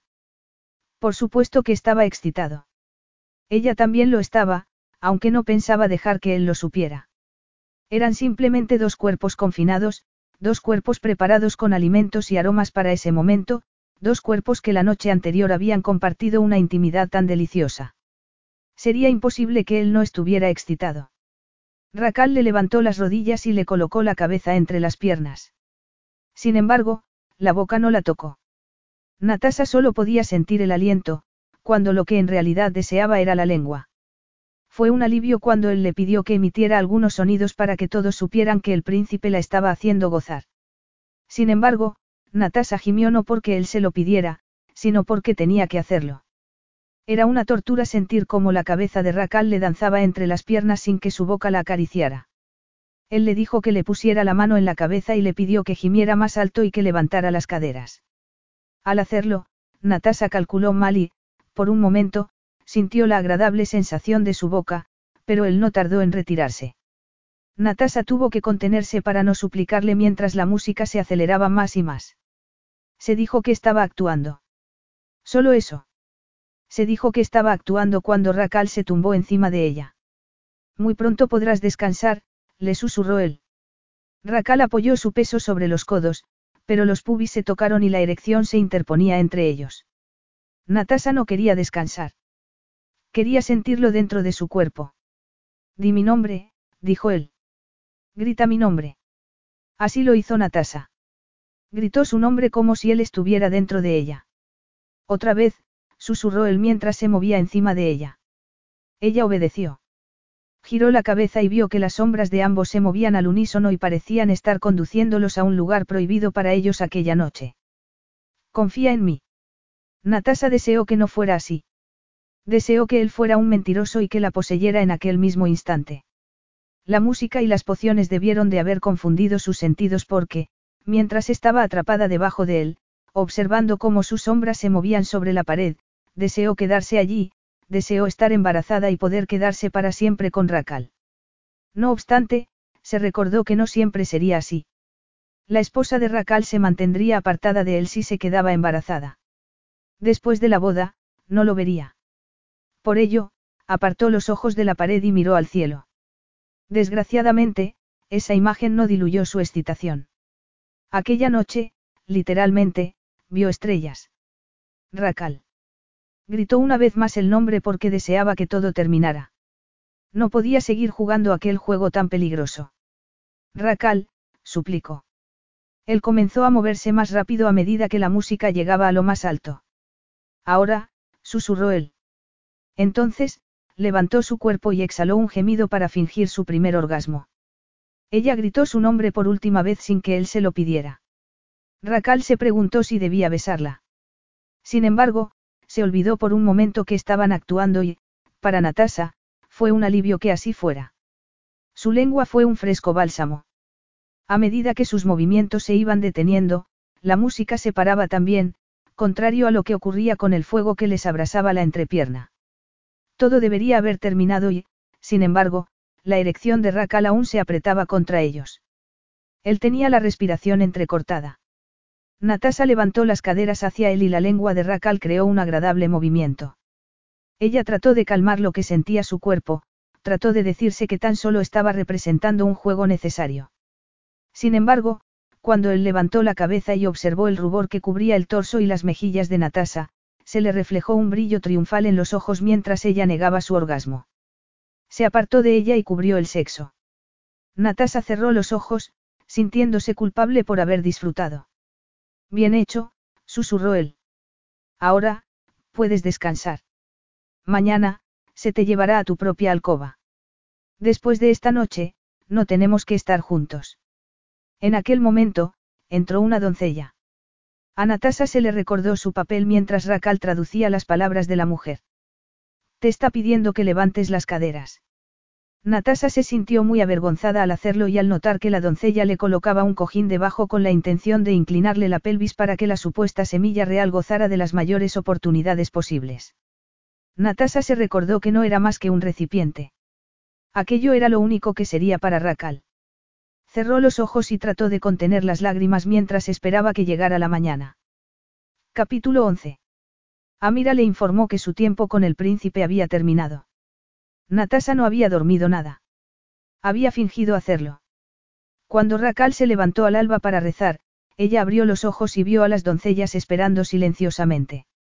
La llevaron a otra estancia de la tienda para comer panácimo y dátiles. Le dieron de beber té y, a continuación, se pusieron a bañarla. Estaba segura de que jamás se relajaría. Sin embargo, el agua olía a lavanda y los dedos que le masajeaban el cuerpo eran firmes pero hábiles. Mientras aspiraba el fragante vapor, sintió que la tensión se iba diluyendo. Comprendió que la estaban cuidado y que las doncellas no querían hacerle ningún daño. La hicieron tumbarse sobre unos cojines.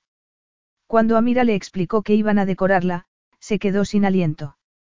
Comenzaron a dibujarle pequeñas hojas y flores sobre las areolas y justo encima del vello púbico.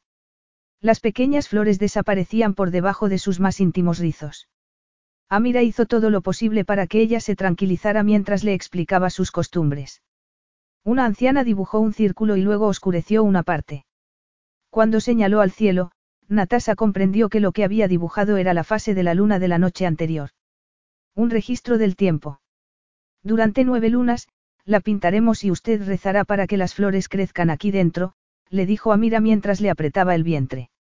La anciana dijo algo que hizo reír a Amira. A veces, diez lunas, añadió, traduciendo las palabras de la anciana. La mujer dijo algo más, pero en aquella ocasión las doncellas inclinaron la cabeza. ¿Qué está diciendo? Habla de la reina Laila, le explicó Amira. Las flores solo le llegaron hasta aquí, dijo mientras señalaba un poco por encima del ombligo de Natasa. Para nuestro príncipe, solo se dibujaron seis lunas. Fue demasiado pronto. Sin embargo, no le ocurrirá a usted. La reina Laila no estaba a salvo en Alcirce en su periodo fértil. No se le pintó ni se le administraron las pociones. No nos tenía para que cuidáramos de ella. ¿Dónde estaba? Amira parecía incómoda y no respondió inmediatamente. Era del desierto y cuando estaba en palacio lo añoraba mucho. Estaba tan delgada y tan enferma, cada vez más, se reunió con el rey en Londres porque él quería probar con los médicos de allí. Habría estado aquí más segura. Regresó embarazada. La cuidaron en el palacio, hicieron todo lo que se podía hacer, pero estaba tan débil. Natasa estaba empezando a entender su pánico por romper las tradiciones. Cuando terminaron de decorarle el vientre, la volvieron a ungir hasta que ella sintió mucho sueño. Entonces, la vistieron con una túnica de organza transparente y la llevaron a la cama. Allí, le dieron una bebida de espesa leche y miel, pero resultaba demasiado empalagosa, tanto que ella no pudo terminarla. Debe bebérsela toda, le dijo a Mira. Le ayudará a dormir, añadió. Entonces, le dedicó una sonrisa. Ahora, dormirá hasta mañana por la mañana. Cuando se quedó a solas, Natasa dejó la copa. No estaba segura de lo que le estaban dando y tampoco sabía si eso sería adecuado en el caso de que estuviera embarazada. Además, tampoco estaba dispuesta a dormir durante 24 horas. Sin embargo, la estancia estaba oscura y fresca, por lo que finalmente se quedó dormida. Se despertó desorientada. La estancia seguía a oscuras. Oyó música que se filtraba desde el salón. Sin pensarlo, salió y se dirigió hasta allí. ¿Qué estás haciendo aquí? Le preguntó Racal inmediatamente, tras incorporarse del cojín sobre el que estaba tumbado. Tú no debes salir cuando está sonando la música. Su voz sonó más dura de lo que él había anticipado, pero ella no debía salir cuando hubiera música, dado que ésta enmascaraba otros sonidos. En realidad, simplemente había estado sentado pensando, pero ella no lo sabía. La aparición de Natasa lo turbó profundamente. Le habían ungido el cabello y la piel. La túnica de organza era muy delicada y se le pegaba al cuerpo. Tenía un aspecto maduro, exuberante, y él sintió deseos de poseerla. Desgraciadamente, ya la habían bañado y pintado. Vete a tu habitación. Le espetó. No puedes salir cuando la música esté tocando. Pues apágala, le espetó ella. En realidad, no te molestes. De todos modos ni siquiera quiero hablar contigo. Duerme. No puedo. Tira de la cuerda. Racal se apartó de ella porque debía sobreponerse a sus sentimientos. Natasa le estaba completamente vedada y él tenía que sobreponerse a sus deseos. La condujo a su habitación. Entonces, vio que la copa seguía llena sobre una bandeja que había encima del suelo. Tienes que bebértelo. Natasa se sentó al borde de la cama y él lo recogió del suelo y le llevó la copa a los labios. Natasa sintió repugnancia. Era demasiado empalagoso y espeso. Se le derramó por la barbilla, pero Racal lo recuperó con los dedos. Todo. Contiene hierbas que te ayudarán a descansar, que son buenas para tu útero. Ella aceptó aquel mejunje espeso del dedo. Racal tenía una potente erección, pero estaba tratando de no prestarle atención. Por fin, ella se metió en la cama. El cuerpo le ardía. Debían de ser las hierbas o el aceite porque sentía un profundo ardor entre las piernas. Los senos se le tensaron porque él la estaba mirando. Duerme, le ordenó. Con eso, salió de la habitación. Natasa sintió deseos de llamarlo, pero no lo hizo. La música comenzó a acunarla. Las hierbas de la bebida la indujeron al sueño. De repente, la música dejó de sonar y se escucharon carcajadas a través de la noche del desierto. Entonces, chapoteos en la piscina. Natasa abrió los ojos y se le escapó una lágrima. De repente, había comprendido dónde estaba. Los brillantes colores que tenían los vestidos de las mujeres, los bailes, las risas que provenían de la piscina. Aquel era su harén. Capítulo 12. Puedes seguir enojada, le dijo Racal unos días más tarde, cuando ella aún estaba tan furiosa que se negaba a hablar con él, o puedes disfrutar de lo que se te ofrece. Seguiré enojada, gracias. Estaba tumbada sobre unos cojines. Se le había permitido salir porque la música no estaba tocando. Ella aún estaba vestida con la túnica de delicada organza y recibiría un baño aquel día al atardecer. Racal había hecho que se marcharan las doncellas que normalmente la seguían a todas partes. Satisfecho con el acoplamiento, Abdul también los había dejado a solas. Sin embargo, Natasa se negaba a hablar. Querías unas vacaciones. Quería tumbarme en la playa y pasar el tiempo con mis amigas. Pero no pudiste porque tu hermano te robó. Ahora, puedes descansar y dejar que te mimen. No veo cuál es el problema. Problemas, le corrigió ella. Se sentía furiosa con él por muchas cosas, pero en especial por una. Sin embargo, no podía hablar al respecto, no podía tragarse los celos para que no se le reflejaran en la voz. Por lo tanto, habló de otras cosas que la molestaban. Me has traído aquí en contra de mi voluntad. No me dejaste elección cuando hablaste de esa píldora que podías tomar. Natasa apartó la mirada. En realidad, no estaba segura de que se hubiera tomado esa píldora. Ya no estaba segura de nada. Además, ¿acaso crees que te dejaría sola con tu hermano? Podrías haberlo hablado conmigo. No había tiempo. Te expliqué que un día yo me casaría. Ya se me había ordenado que regresara para elegir esposa. Tenía que regresar el lunes. Entonces, yo fui tu última aventura. Esperaba volver a verte. Me ibas a pedir que me uniera a tu harén. Le. Sabía que eso no te sentaría bien. Pensé que podría volver a verte en Londres. Es que no comprendes que no podía dejarte en Londres sabiendo que podría haberte dejado embarazada. Que no me podía casar con otra sin estar seguro primero de que no lo estabas. Si estás embarazada, podría ser la oportunidad de mi país para perpetuarse en el tiempo. Mi padre dio por sentado que él tendría muchos herederos.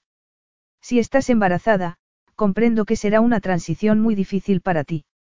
Sin embargo, jamás volverás a vivir con miedo. Jamás conocerás la ansiedad. Ese es mi deber para contigo.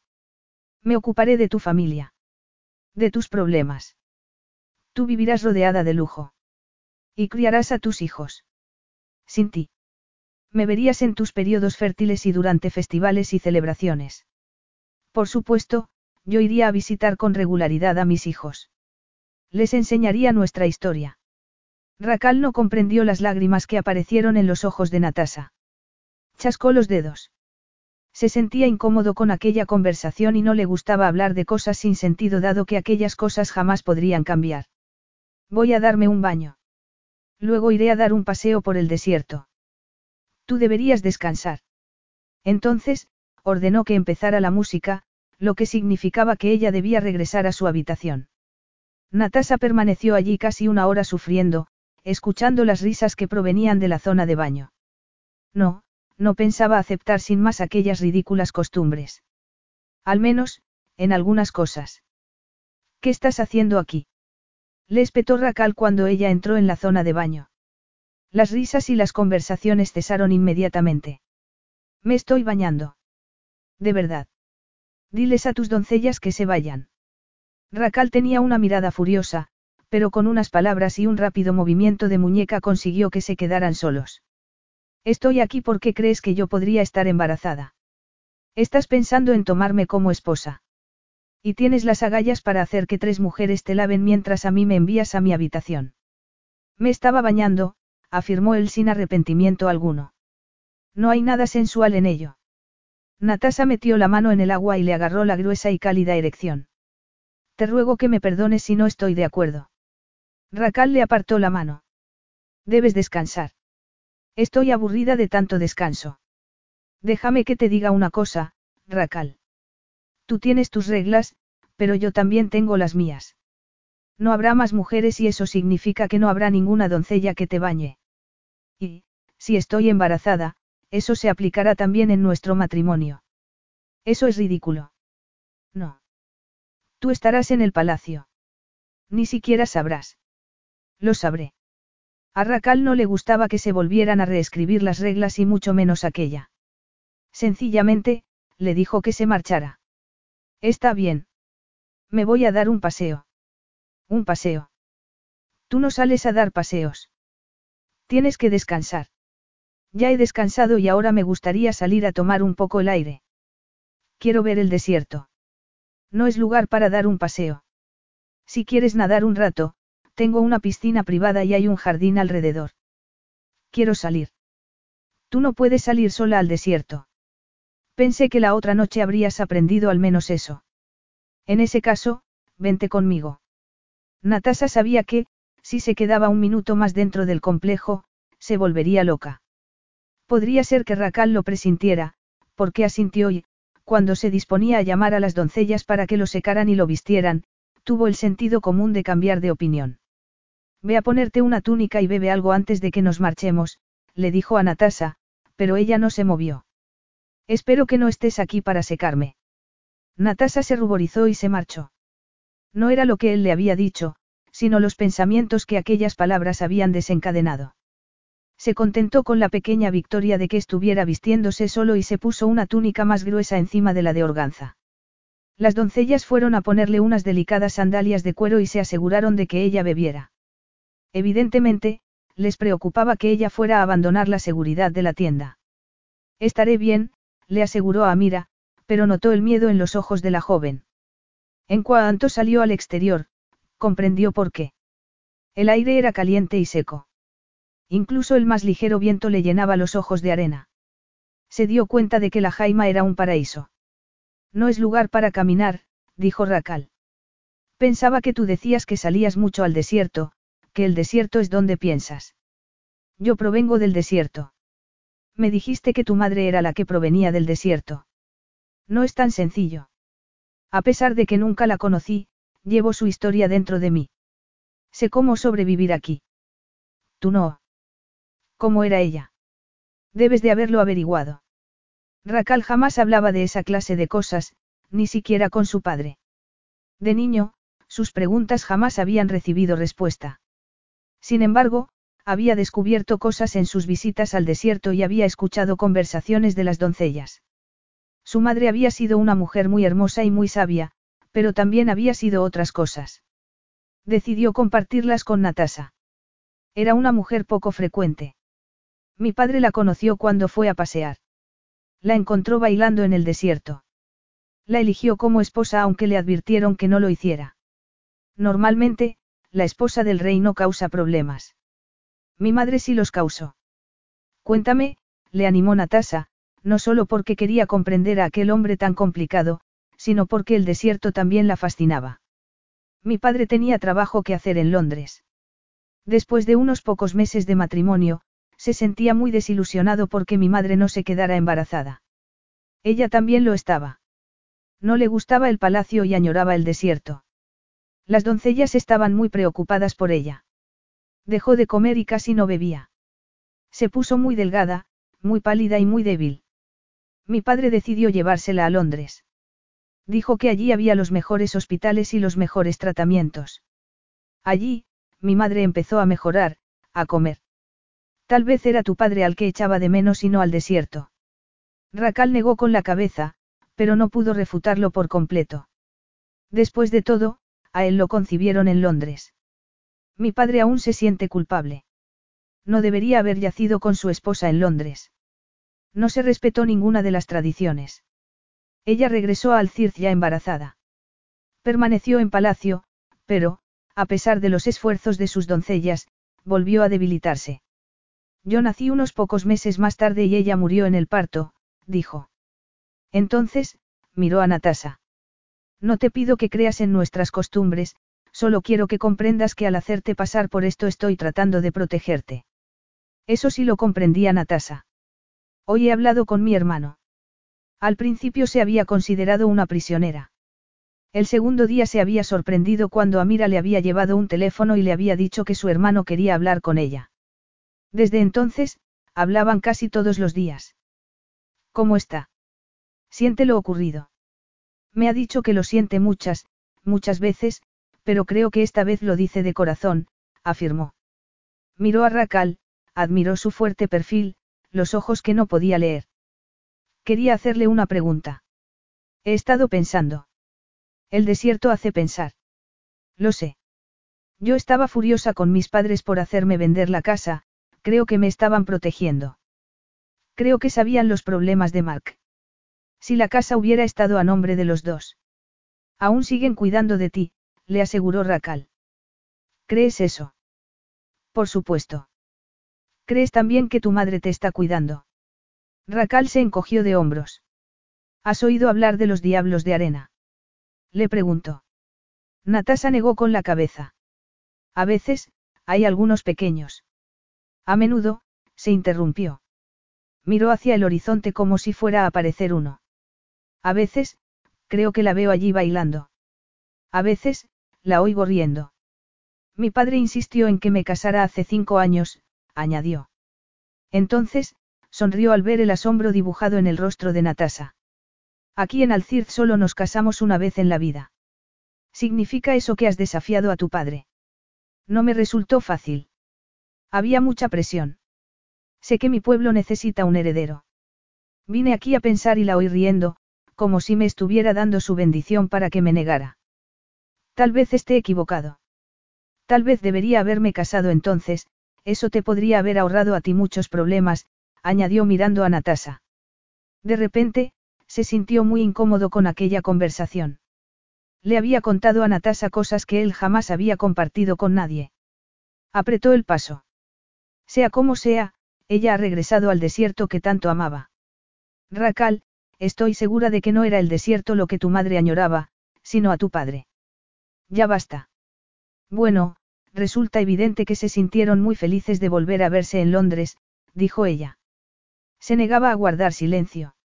No se me ocurre nada peor que estar encerrada en un palacio, en especial, en especial si amara a mi esposo y supiera que, no creo que a tu madre le hubiera gustado mucho saber que él estaba con su harén.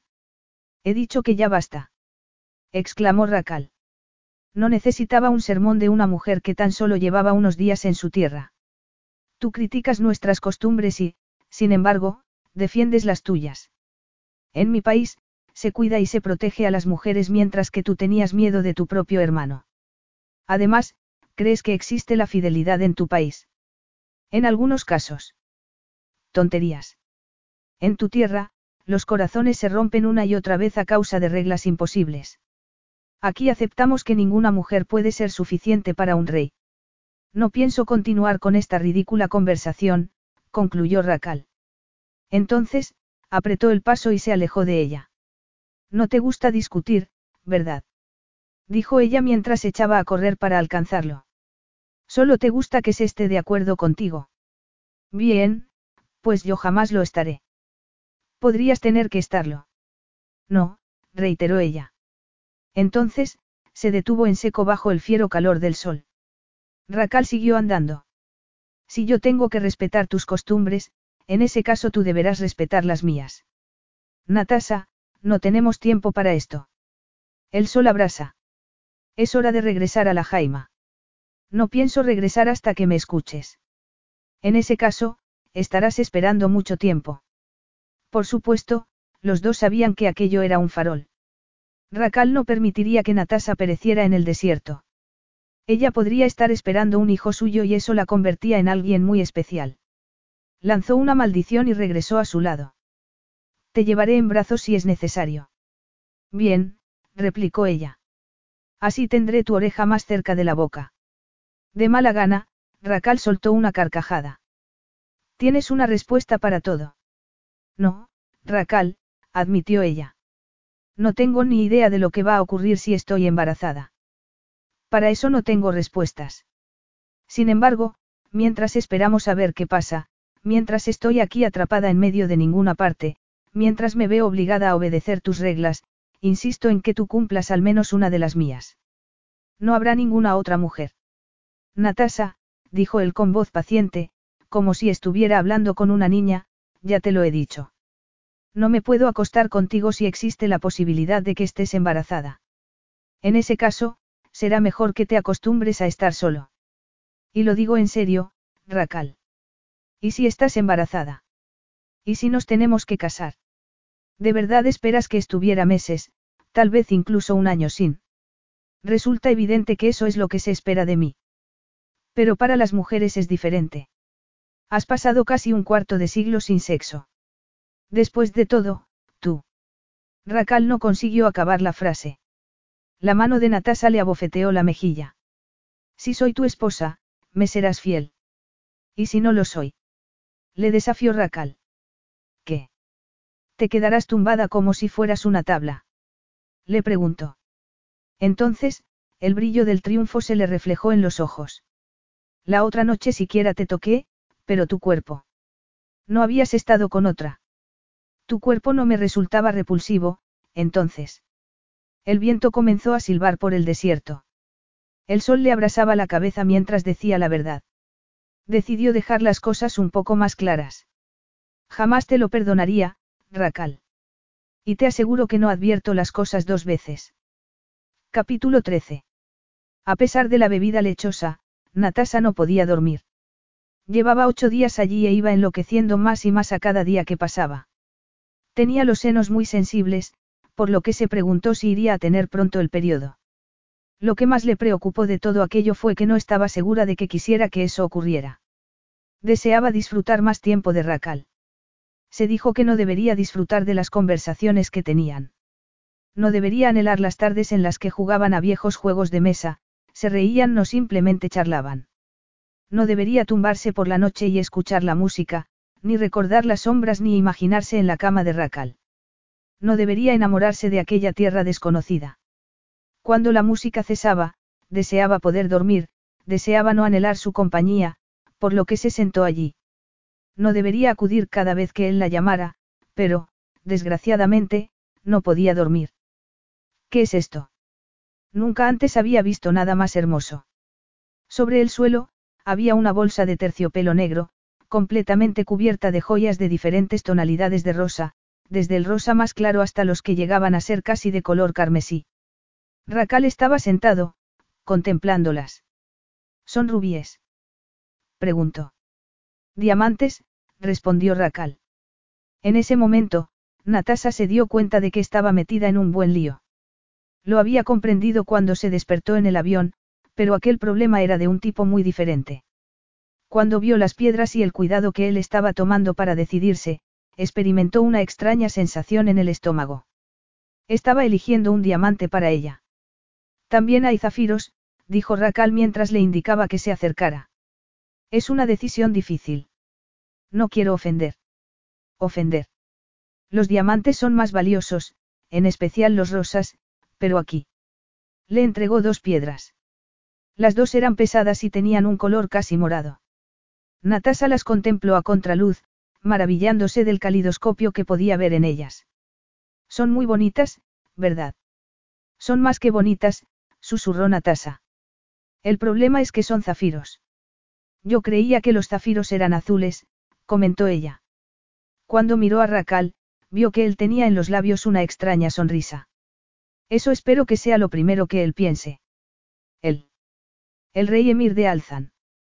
Tengo que elegir un regalo para enviarle por el nacimiento de sus dos hijas gemelas. En primer lugar, pensé en diamantes. Diamantes rosas. Sin embargo, Se trata de una elección demasiado evidente, por lo que he hecho que mi gente busque los mejores zafiros rosas. No quiero ofender haciendo un regalo que no sea valioso, pero esos zafiros son los mejores, dijo. Entonces, su sonrisa se hizo más cruel. Además, es natural que cuando uno piense en los zafiros, imagine una piedra azul, y el azul te hace pensar en hijos varones. Emir debe de estar pensando, como todo el país. Tal vez Emir está simplemente disfrutando de sus hijas recién nacidas. Racal la miró. Ella le había hablado de su familia, de sus padres y de lo mucho que los echaba de menos. De su trabajo como maestra. A cambio, él le había hablado del desierto y, en ocasiones como aquella, el desierto era el único lugar en el que ella deseaba estar.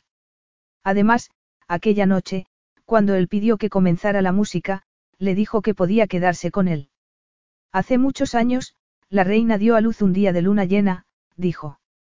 Sonrió al ver que ella cerraba los ojos para escuchar su voz. Jamás había esperado que ella se mostrara tan ávida de aprender los relatos de su país. La reina lo sorprendió a todos. El parto se adelantó y, a pesar de que estaban esperando solo un hijo, la reina dio a luz a dos. Todos se quedaron muy sorprendidos y, con la confusión, no se supo cuál de los dos gemelos había sido el primero, el que legítimamente debía ser el heredero al trono. Siempre había habido descontento en Alzaniz. El país estaba dividido. ¿Por qué? Este lado honraba al cielo y el otro a la tierra. Los dos pensaban que lo suyo era lo más importante.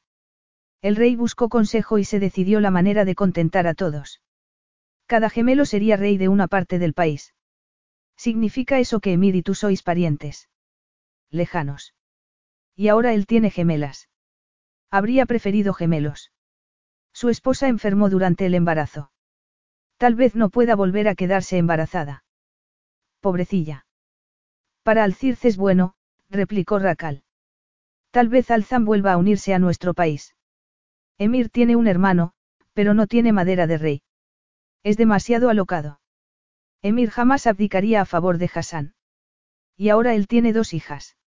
Los gemelos dividieron nuestro territorio y ahora volverán a reunirnos. ¿Y por qué quieres tener otro país sobre el que reinar? ¿Por qué buscas debate donde no puede haberlo? Todo se escribió hace muchos años. No espero que lo comprendas. Ni quiero. No me puedo imaginar a nadie que se sienta desilusionado por tener una hija. No tienes que hacerlo. Aquí en Alcirce el sexo de un bebé no es motivo de preocupación. Lo único que el pueblo quiere es una descendencia sana y abundante. Natasa había sido tan estúpida como para pensar que él podría estar seleccionando una gema para ella. Incluso había cometido la estupidez de pensar que quería ser parte de aquella tierra extraña. Se puso de pie y se dirigió a sus habitaciones. ¿A dónde vas? Le preguntó Racal. Había disfrutado charlando con ella. A mi habitación. Te ofendes fácilmente. Y tú ofendes con mucha facilidad. Racal estaba cansado de sus cambios de humor, cansado de que ella le contestara siempre y, sin embargo, no estaba cansado de ella. Llamó a Abdul y le pidió que se le entregaran a Emir los dos zafiros por la mañana. Contento con su regalo y con la furia que produciría en su rival, se dirigió a su habitación. Sin embargo, ese breve placer se esfumó cuando se tumbó sobre la cama y pidió que silenciaran la música. Había recordado la noche que Natasa había compartido su cama con él. Tal vez debería pedirle al músico que comenzara a tocar, porque su cuerpo ansiaba el de una mujer. En muchas ocasiones durante las últimas noches había levantado la mano para agarrar la cuerda que indicaría al ama del harén que él quería que le enviara una mujer. No lo había hecho. Allí tumbado, no podía dejar de pensar en Natasa y en el aspecto que tendría bajo la delicada organza. Solo la había visto cubierta, pero sabía que estaría ungida y tatuada. Aunque le estaba prohibido, ansiaba saborear, ver. Levantó la mano para tirar de la cuerda y así no tener que pensar en Natasa. Tenía una erección con solo pensar en ella. Debería agarrar la cuerda, no a sí mismo, porque eso también estaba prohibido. Tenía veinte mujeres que podían ocuparse de sus necesidades aquella noche, pero su mente solo deseaba a una. Racal. No había oído sus pasos hasta que su voz le anunció que Natasa estaba en su habitación. No se te permite entrar aquí, rugió él poniéndose inmediatamente de costado, pero sabía que ella había visto la elevación de la seda. La música no está sonando y no puedo dormir. No podía. Por el dolor que tenía en el vientre anunciaba lo que no tardaría en llegar. Sabía que aquella era su última oportunidad de estar a solas, tal vez la última de charlar. No estoy cansada. En ese caso, tira de la cuerda para que las doncellas te lleven una infusión o te den un masaje si lo prefieres. Quiero hablar. En ese caso, haré que alguien que hable inglés venga para leerte o charle contigo. Quiero hablar contigo, respondió Natasa. Esta noche las estrellas están preciosas. Pueden retirar mi techo. Mañana pediré que lo hagan. Racal quería que ella se marchara, quería llamar a una mujer del harén. No quería tener que llamar a muchos criados para que solucionaran lo del techo porque quería que ella se marchara. Lo necesitaba. Entonces, notó que ella se sentaba sobre su cama y se quedó atónito ante tanta osadía, donde solo se permitía que estuvieran las que habían sido invitadas. Encendió la luz para recriminárselo, pero, en ese momento, deseó no haberlo hecho. Ella estaba maravillosa. El cabello le caía sobre los hombros y la boca reclamaba unos besos que él no debía darle. Regresa a la cama. No tengo diez años. No me puedes enviar a la cama. Estoy aburrida. Yo jamás lo estoy. Sí, bueno, tú tienes la mejor vista. Si yo pudiera mirar las estrellas, tampoco estaría aburrida, susurró. Se tumbó al lado de Racal, pero él se apartó. No he venido a seducirte. Deberías irte a dormir, dijo él tras unos minutos de silencio. Tómate la infusión. De repente, la sonrisa que Natasa tenía en los labios se desvaneció. Con gesto de dolor, se llevó a una mano al vientre. Racal la observó y permaneció de nuevo en silencio. Sabía que estaban tratando de contener una marea imposible. Podía ver la silueta de sus senos. No quería que llegara el día siguiente. No quería que sus días en el desierto terminaran. Yo te mostraré las estrellas. Y así fue. Requirió una música suave y le mostró Orión. Al principio, ella no pudo distinguirla. Con su profunda voz, Racal le contó la historia del magnífico cazador y de la herida roja que tenía en el hombro. La estrella roja. Entonces, ella lo vio. Está llegando al final de su vida. ¿Y qué le ocurrirá a Orión? Le preguntó. Ya estaba cansada, pero le encantaban sus historias. Se volverá más brillante durante un tiempo. Cuando explote y muera, se volverá tan brillante que será visible durante el día. Ocurrirá eso mientras nosotros estemos con vida. No. ¿Cuándo? Dentro de un millón de años. Y eso es pronto. Para el desierto sí. Quería girarse a ella, quería que sus años de vida brillaran tanto como una estrella, no por su título, sino por compartir su vida con una persona especial, pero eso no podía ocurrir en la vida de un futuro rey. Debía casarse solo por su país. No quería seguir mirando el cielo. Se sentía muy inquieto. Natasa no. Su voz y sus historias la habían relajado. Tal vez por fin podría dormir. La infusión le estaba empezando a gustar. Tal vez le ayudaría. Tal vez haría que el dolor desapareciera para que pudiera quedarse un poco más allí. Le pediría a las doncellas que le llevaran una copa. Racal le había dicho que podía pedir todo lo que quisiera. Agarró la cuerda y tiró con fuerza. ¿Qué estás haciendo? Le preguntó él mientras le apartaba la mano. Demasiado tarde. Quiero la infusión. Quiero algo que me ayude a dormir. Racal lo intentó. Le dijo que abandonara su cama y que se marchara a su dormitorio, que la doncella se lo llevaría allí. Natasa no podía comprender la urgencia. De repente, lo comprendió todo. Vio que una mujer entraba en la habitación, escasamente vestida y con un velo tapándole el rostro. Aunque Racal le dijo rápidamente que se marchara en su idioma, incluso cuando la mujer se hubo ido, Natasa comprendió lo que había pasado. Creyó que iba a vomitar. Ha venido para acostarse contigo. No. Te ibas a acostar con ella esta noche. Mientras yo dormía tú estabas pensando. No. La llamaste tú cuando tiraste de la cuerda. Natasa se echó a reír con incredulidad. Y cuando yo tiro de la mía me llevan una infusión. Yo no he tirado de la cuerda. Repitió él. Pero puedes hacerlo. Natasa lo miró. Vio que los ojos de Racal estaban llenos de culpabilidad. Tal vez aquella noche lo habría hecho. Sí, Natasa, debes razonar. Ningún hombre, ningún marido, esperará un año. Un año. Después de tener al niño, dispondrías de tres meses de descanso. Natasa lo odiaba. Odiaba aquella tierra. Entre sollozos, se marchó de la habitación. Odiaba aquel lugar, con sus extrañas reglas. Odiaba en lo que ella podría convertirse. Odiaba que se le sirviera a él en bandeja una vez al año. No podía ganar. Solo perder. Odiaba que estuviera a punto de venirle el periodo y la música simplemente acrecentaba su locura. Gritó para que no siguieran tocando, pero, por supuesto, nadie le hizo caso. Volvió a gritar cuando Racal, con una tela alrededor de la cintura, salió de su dormitorio. Llamó a las doncellas porque Natasa estaba desquiciada y ellas se la llevaron a su dormitorio. Trataron de obligarle a beber algo que ella no había tomado nunca. Sin embargo, sus gritos se hicieron más fuertes. Gritaba como si la estuvieran envenenando. Finalmente, Racal intervino y les quitó la bebida a las doncellas. Esto es pepino para aclararte la cabeza y castaña para tranquilizarte. También tiene ajo para calmar la ira. Me estás envenenando. Me estás sedando para que puedas acostarte con ella. Estás loca. Estás tan loca como para pensar que yo podría darte algo que podría hacer daño al. No puedo soportar estar aquí ni un minuto más. Necesitas dormir. No puedo dormir si ellas me están observando. Marchaos, les ordenó Racal a las doncellas. Al ver que ella no se calmaba, la tomó entre sus brazos y se la llevó a su cama. No me he acostado con nadie desde que lo hice contigo. Rugió. Sin embargo, ella no se tranquilizó, por lo que él tomó una daga. Natasa lanzó un grito cuando él la levantó. Entonces, cortó la cuerda. Ya está. Natasa dejó de gritar, pero tenía la respiración agitada. No me he acostado con nadie, dijo él. También le costaba respirar. Estaba de pie, justo al lado de donde ella yacía tumbada. Y sin embargo no quieres acostarte conmigo. No.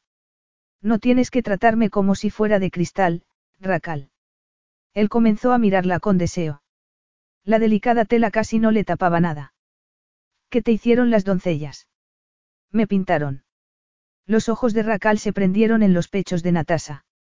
Los pezones se erguían, levantando la tela de la túnica. Él tuvo que contenerse para no lamerlos. Sabía muy bien dónde le habían pintado.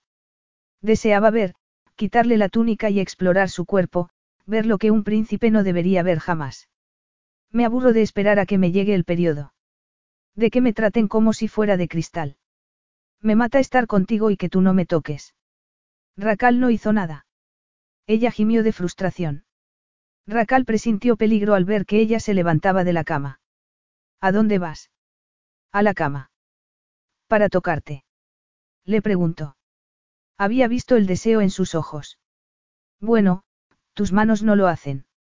Está prohibido. Tal vez para ti. ¿Qué vas a hacer? Atarme a la cama.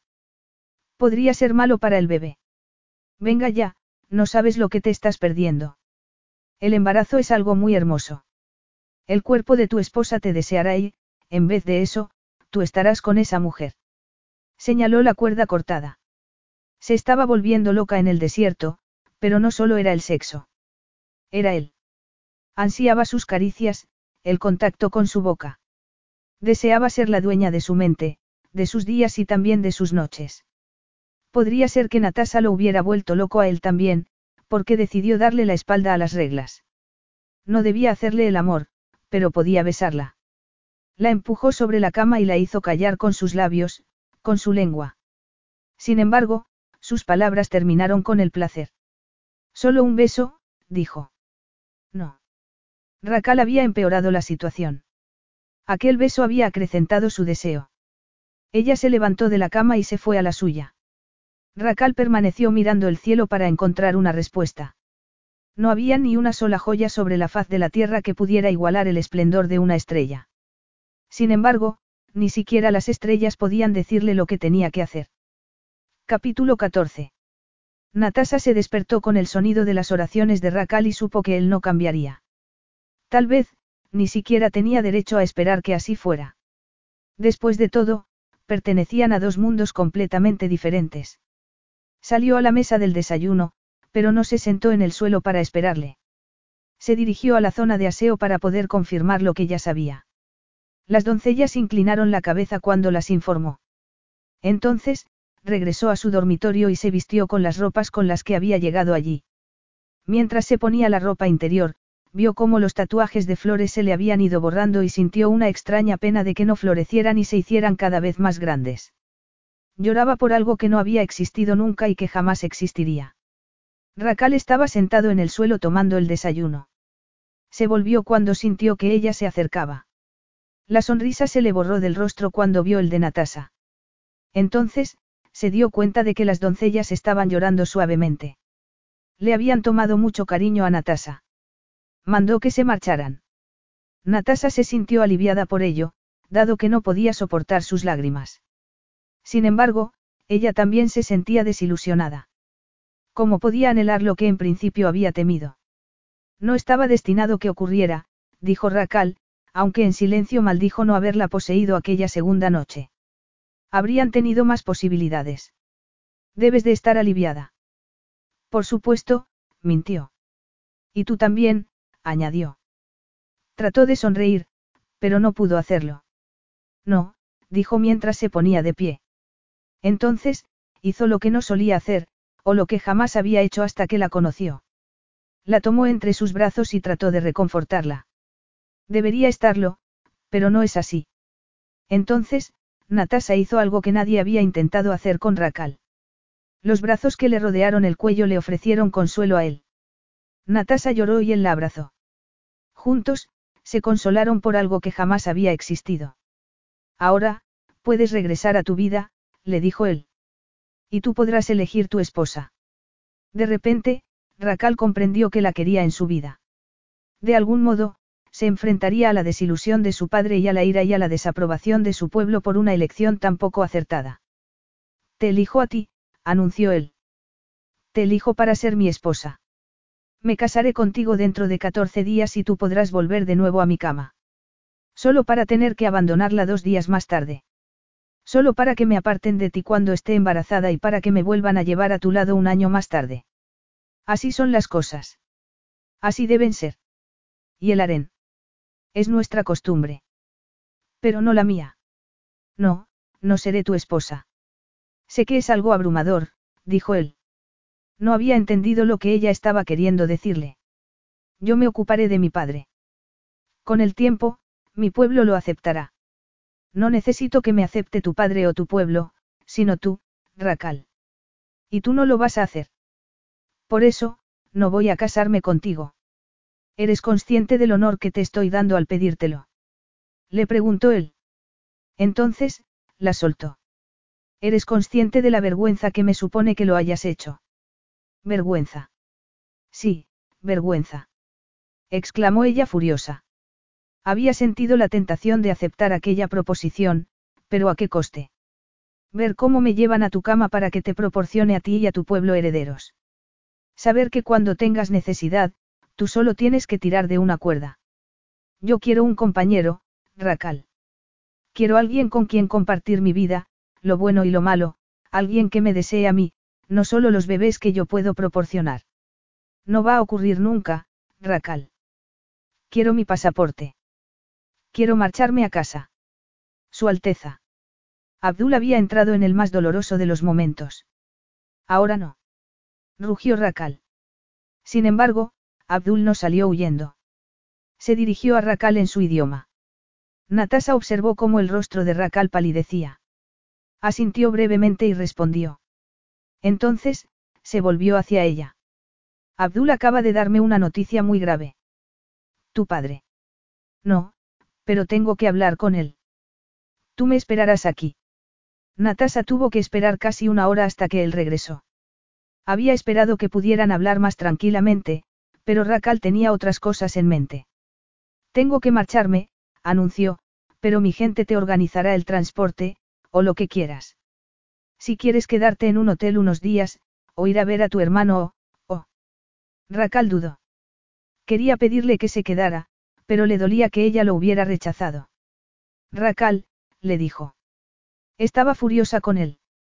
Comprendía que tal vez le había ocurrido algo a su padre, pero se estaba deshaciendo de ella muy fríamente solo porque le había llegado el periodo, solo porque ella no aceptaba sus costumbres. Aquello era el colmo.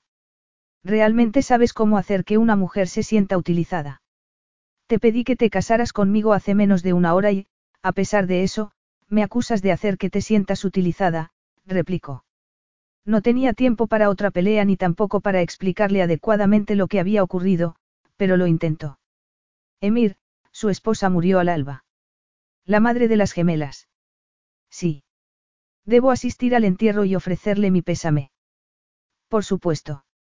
En ese momento, llegó Abdul para informar a Rakal de que ya tenía organizado el transporte. Rakal asintió y le dijo a Natasa que tenía que marcharse. Entonces, Abdul dijo algo más, unas palabras que ella no comprendió, pero las dijo con una sonrisa. Esa sonrisa hizo que Natasa sintiera náuseas. ¿Qué acaba de decir Abdul? Le preguntó a Rakal cuando el asistente se hubo marchado. Nada. Que esto son buenas noticias para Alciz. Te ha comprado esto algo de tiempo. Son sus palabras, no las mías, señaló Rakal. Sí, nos da algo de tiempo, pero no mucho. Emir estará de luto por la muerte de su esposa, pero en Alzan el rey puede volver a casarse y ellos viven como te gustaría a ti. Rakal tuvo que reconocer que se sentía celoso.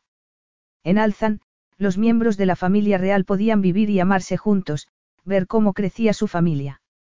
Tú también podrías. El pueblo jamás lo aceptaría.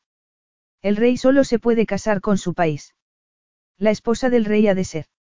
Encerrada colocada en una lujosa estantería para bajarla solo cuando se le necesita, exclamó. Odiaba aquel país con sus extrañas costumbres, pero lo amaba a él. Por favor, no lo podrías pensar. Aunque no fuera para mí. Si te casas con una mujer más adecuada, no podrías al menos pensarlo por ella. Tengo que marcharme, dijo. Efectivamente, debería irse e hizo ademán de hacerlo. No le daría un beso. Ella se había negado a convertirse en su esposa. Sin embargo, no podía hacerlo. Quédate, añadió tragándose su orgullo. Podremos hablar a mi regreso. Lo pensarás. Rakala sintió. ¿Cómo no iba a pensarlo? Sin embargo, era una tarea imposible. El rey de Alcid solo debía pensar en su país.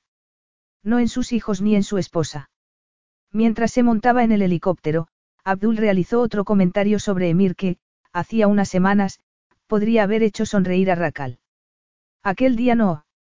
Mostrarás respeto, le espetó a su ayudante. No se lo diré a él. Y tampoco deberías decírmelo a mí. Vio el gesto de contrariedad de su ayudante. Aquellas palabras del príncipe suponían mucho más que un castigo para él. Estaba dándole la espalda a una rivalidad de siglos y, sin duda, le informaría de ello al rey. Sin embargo, aquellos días con Natasa habían cambiado las cosas. Quería la vida que Emir había llevado. Incluso el sufrimiento. Este se reflejaba profundamente en el rostro de Emir cuando Rakal entró en el palacio de Alzan y le besó en ambas mejillas. Le ofreció su pésame y, en aquella ocasión, habló directamente desde el corazón. Una niñera inglesa tenía en brazos a las dos niñas. Estaba llorando. Racal se acercó a ellas y les dio un beso a las pequeñas y les ofreció también su pésame. Las niñas estaban llorosas e inquietas. Una mujer con el rostro cubierto se disculpó con Racal. Echan de menos la leche de su madre. Racal no regresó junto a los hombres. Tomó en brazos a una de las niñas, que le dijeron que se llamaba Clemira, y le dijo a la mujer que lo que la niña echaba de menos era a su madre. En aquel momento, él también echaba de menos a la suya. De repente, unos zafiros rosas no le parecieron un regalo adecuado. Se dio cuenta de que la reina había sido indispensable. Miró a Emir y se dio cuenta de que él había amado verdaderamente a su esposa. En aquellos momentos, Emir tendría que pasar por la agonía de encontrar otra esposa mientras aún lamentaba la pérdida de su primera esposa. ¿Cómo le pasaba a él? Capítulo 15. Se le han dado muchos privilegios. Natasa quería ver a Rakal, pero aquella noche quien regresó fue Abdul. El asistente del príncipe le comunicó su recompensa, podía viajar libremente para ir a ver a su hermano, ir al desierto, al areno tal vez a darle una sorpresa a Rakal. Este iría a verla también de vez en cuando a Londres. El significado y la intención estaban muy claros. Natasha se imaginó su futuro. Una vida sin preocupaciones, porque él le había pagado generosamente por el tiempo que había pasado allí. Además, las deudas de su hermano habían sido satisfechas. Podría regresar a Alcirz cuando quisiera, pero eso le provocaría un gran sufrimiento. Tener al hombre que amaba de vez en cuando, en una relación sin ataduras, como una fantasía exótica de la que podría disfrutar de vez en cuando, hasta que él se cansara de ella. Racal sabe que yo jamás accederé a algo así, replicó. Quiero hablar con él. En estos momentos, el príncipe Racal debe concentrarse en sus deberes. Lo he preparado todo para que usted pueda regresar a Londres. No, quiero verlo. No se trata de lo que usted quiera. El príncipe lo sabe y, por eso, le ha concedido este sello. Natasa miró su pasaporte y vio el sello de oro que solo Racal podía conceder. Lo que más le dolía no era aquella grosera proposición, sino el hecho de que, con aquella oferta, se consideraba que ella siempre le pertenecería. De algún modo, también su corazón sería siempre de él. Después de Racal, ya no le bastaría con nadie. Ahora, debo regresar con el príncipe. Un helicóptero la llevará al aeropuerto. Se quedó sola en la cama de Racal mientras esperaba que llegara el helicóptero. Quería hablar con él una vez más, quería que Racal la mirara a los ojos y le dijera que todo había terminado. Podía oír las risas y los ruidos del harén, los chapoteos en la piscina y la música. Suplicó a las estrellas que le dieran una respuesta, pero no obtuvo nada. Entonces, una, que tal vez era un planeta, pareció lanzar un destello dorado y su corazón se llenó de esperanza. No debería estar aquí, le recriminó el ama del harén tras separar la cortina. Natasa le mostró el sello de oro de su pasaporte. Sin embargo, eso será cuando yo lo elija, le advirtió el ama. No se la llamará por el momento. Cuando regrese del entierro, el príncipe estará en profundo tair, pero eso cambiará antes de la boda. El sello de oro le daba un estatus algo extraño. Aquella noche, cuando un furioso Abdul entró en la tienda para insistir en que ella tomara su vuelo a Londres, el ama lo echó de la estancia. Allí, era ella la que mandaba. Natasa aprendió mucho esos días.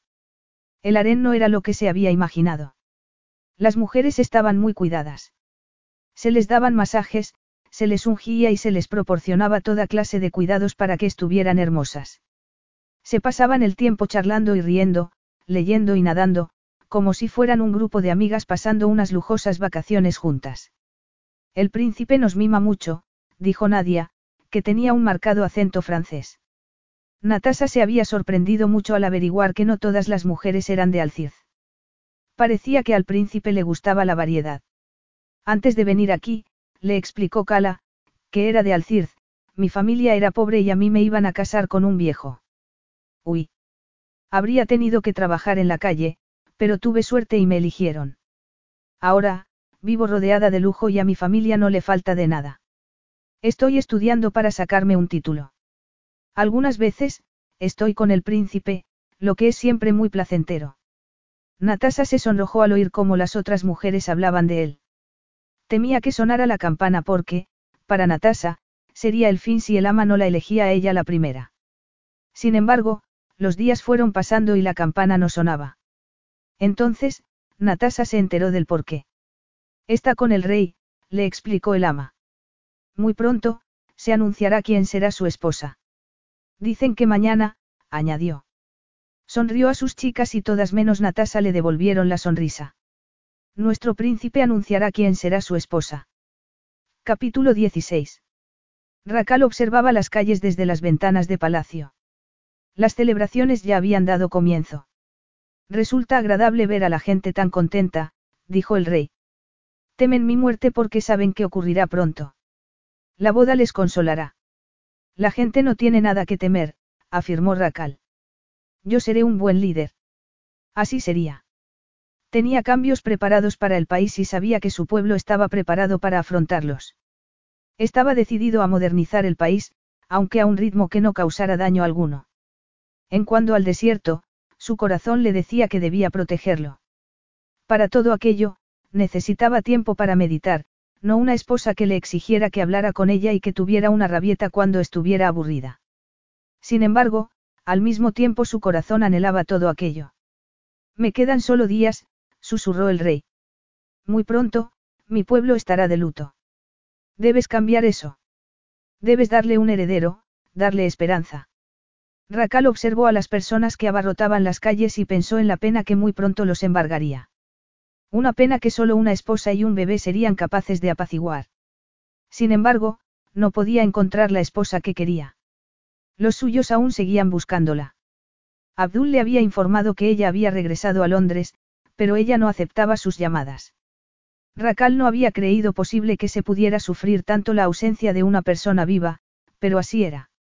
Además, no comprendía cómo Natasa podía haberse marchado sin hablar con él. Si me voy a Londres. Ya basta. exclamó el rey. Estaba furioso con su hijo porque aún no se hubiera olvidado de Natasa.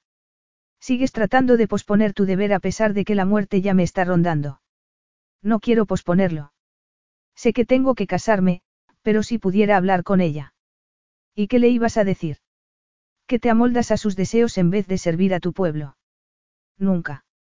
Mañana, quiero que salgas a ese balcón con el cordón de oro para que el pueblo sepa que has elegido esposa.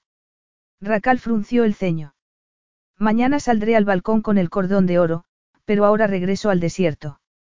Allí, lo festejaré y lo celebraré y mañana regresaré y elegiré entre tus candidatas. Es mejor que te quedes aquí y que guardes tu semilla para tu esposa. Estoy seguro de que tengo más que suficiente. No cedió ante su padre ni siquiera en aquellos momentos. Regresó al desierto para recorrer la tierra de su madre con su águila en el brazo. Desde que Natasa se marchó, ni se había afeitado ni se había bañado. Rezó y se sentó para tratar de meditar. En aquel momento, un diablo de arena se formó en la distancia. Escuchó a su madre riéndose de sus problemas. Ella no comprendía que al día siguiente debía anunciar que tomaba esposa y que la gente sentiría pánico si no ocurría así. Ella siguió riendo y bailando. Racal no comprendió por qué. Dejó que el silencio del desierto se apoderara de él, que la voz del viento y las historias de la arena se adueñaran de él. Confiaba en las respuestas. Sin embargo, por mucho tiempo que permaneció sentado para tratar de centrarse, de pensar en el país y en el liderazgo que muy pronto sería suyo, Tan solo podía pensar en Natasa. Amaba el desierto. Amaba las estrellas. Buscó consejo en las dunas y, de repente, supo lo que tenía que hacer. Tomó su águila y la dejó volar. Repitió el gesto una segunda vez. Si lo hacía una tercera, alertaría a los beduinos. Pero, si el pájaro dejaba de volar después de tres veces, el ermitaño del desierto sabría que buscaba consejo. Racal no solía hacerlo, pero una hora más tarde estaba sentado con el hombre que había visto 120 lunas amarillas y, una vez más, volvió a escuchar lo de las dos pruebas. En silencio, Racal se preguntó por qué había preguntado a alguien tan anciano sobre costumbres que debían ser nuevas. Tengo que pensar en mi país, pero no hago más que pensar en ella. Tengo que dejar de pensar en ella. Te guiaré en tu meditación. Lleva tu mente a las estrellas y más allá. Racal hizo lo que el anciano le había pedido, pero seguía viendo el rostro de Natasa. El anciano lo llevó más allá, más allá de Orión, de los planetas, pero allí seguía ella. Hasta los confines del universo, dijo el anciano. Natasa seguía allí. Hasta el final del universo. Ella estaba esperando. Más allá del fin. Allí seguía ella. De nuevo más allá del fin. Su imagen no se borraba. No termina, dijo Racal con frustración tras abrir los ojos. No puede terminar, replicó el anciano poniéndose de pie. Confía en el desierto. Confía en las tradiciones y en las costumbres de los antepasados. Ella no quiere las costumbres de los antepasados. Esta noche, deberías confiar en ellos. Racal regresó a su jaima. Declinó un festín de frutas y música para agradarle. Observó cómo el arak se volvía blanco cuando Abdul añadía hielo y rechazó la oca. Deseo bañarme. Llamó a las doncellas y le pidió a Abdul que se marchara. Se dejó afeitar y, entonces, se levantó del baño completamente desnudo. Abdul aún no se había marchado. Quiero que te vayas, le dijo. Entonces, ordenó al músico que tocara una música más acorde con su estado de ánimo. Beba, le dijo Abdul mientras le ofrecía un vaso. Celebre estas últimas horas de libertad. En aquel momento, Racal estuvo completamente seguro de que ella estaba cerca. Capítulo 17. Se ha bañado. Exclamó el ama mientras daba palmadas para llamar la atención de sus chicas. Y se ha afeitado, ha pedido música y la comida más fuerte. El ama se interrumpió cuando Abdul apareció.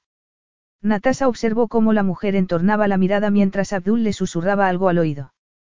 Todas estuvieron esperando, pero la campana no sonó. Natasa contuvo el aliento. Tal vez Rakal había cambiado, aunque no hubiera sido por ella.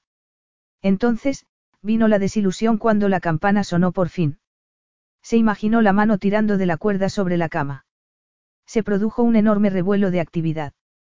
Las chicas se ungieron con aceite y se peinaron el cabello. Se retocaron el maquillaje y charlaron animadamente mientras trataban de averiguar quién sería la elegida. Natasa contuvo el aliento y rezó para que fuera ella. Nadia. El ama cubrió a la joven con un yasmak y la perfumó abundantemente con un pulverizador.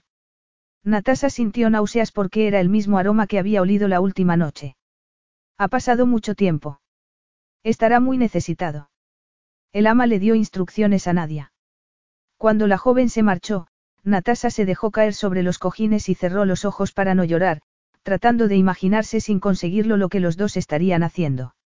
Nadia regresó 15 minutos después. Dejada Nadia, les ordenó el ama cuando todas menos Natasa rodearon a Natasa para preguntarle por el príncipe. Iba a bañarse y a descansar. Sin embargo, el ama frunció el ceño al ver que Nadia regresaba a los cojines y guardaba silencio. Las otras chicas fruncieron también el ceño. Normalmente, la afortunada regresaba mucho más contenta. Racal la avergonzó una y otra vez. La campana estuvo sonando toda la noche. Natasa apretó los ojos con fuerza a medida que todas las mujeres fueron regresando. Por fin, la campana quedó en silencio y todas las mujeres se tumbaron para dormir. Y Natasa rezó para que amaneciera pronto.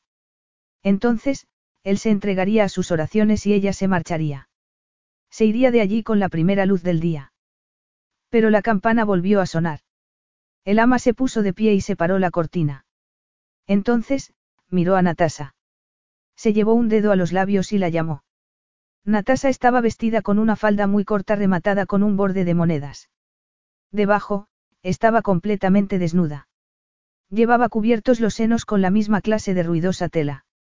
Se le colocó un velo justo debajo de los ojos. Se le explicó lo que significaría si él le pedía que se quitara el velo. Natasa decidió que, si lo hacía, ella le daría una buena bofetada. Cuando el ama se acercó a ella con el perfume, Natasa negó con la cabeza. El aroma seguía poniéndola enferma, pero el ama insistió. Él tendrá sueño, le explicó el ama, así que tal vez no pueda sorprenderlo. Sorprenderlo. Natasa estaba más dispuesta a escupirle a la cara, pero prefirió no decírselo al ama. Tal vez no quiera conversación. Haz tu deber en silencio. Deja que su mano te guíe y, si él te habla, dile que hablas inglés. Sin embargo, no suele hablar. El príncipe Racal no gasta el tiempo en conversar. El ama le puso una pulsera de oro y enormes pendientes en las orejas porque, según le dijo el ama, al príncipe le gustaba el ruido. A Natasa le molestó enterarse por otra mujer. Entonces, le colocó la yasmak. Antes de que saliera, el ama volvió a llevarse el dedo a los labios. En el exterior de la tienda, dormía Abdul. Natasa sintió una ligera esperanza dado que sospechaba que las órdenes de Abdul habían sido que no se le permitiera a ella acercarse a Rakal. El ama llevó corriendo a Natasa hasta la tienda de Rakal y le susurró. Él se merece la felicidad. Entonces, le dio un beso en la mejilla. Tenía los ojos llenos de lágrimas. Natasa entró en solitario en la tienda. Lo vio tumbado en la cama. En unos instantes, se enfrentaría a él. Entonces, con la cabeza bien alta, decidió que, más bien, Racal se enfrentaría a ella. Capítulo 18. Natasa seguía sin responder el teléfono. Racal estaba tumbado de espaldas en la cama, sabiendo que era una tontería esperar que así fuera.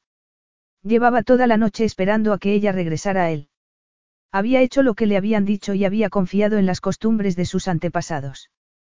Hasta se había convencido de que su padre y Abdul le habían mantenido alejado del harén por una razón. Pronto llegaría la mañana. Rezaría y regresaría a palacio. Ya no podía posponerlo más. Aquel día anunciaría quién sería su esposa y ya no habría vuelta atrás. Oyó unos suaves pasos y el tintineo de las joyas. Cuando la mujer entró acompañada del olor del pesado perfume del ama, el último vestigio de esperanza se desvaneció. Sabía que a Natasa no le gustaban las joyas ni el perfume. También sabía que Natasa jamás se habría unido al harén. Todo había sido un sueño. La habitación estaba oscura cuando Natasa entró en ella.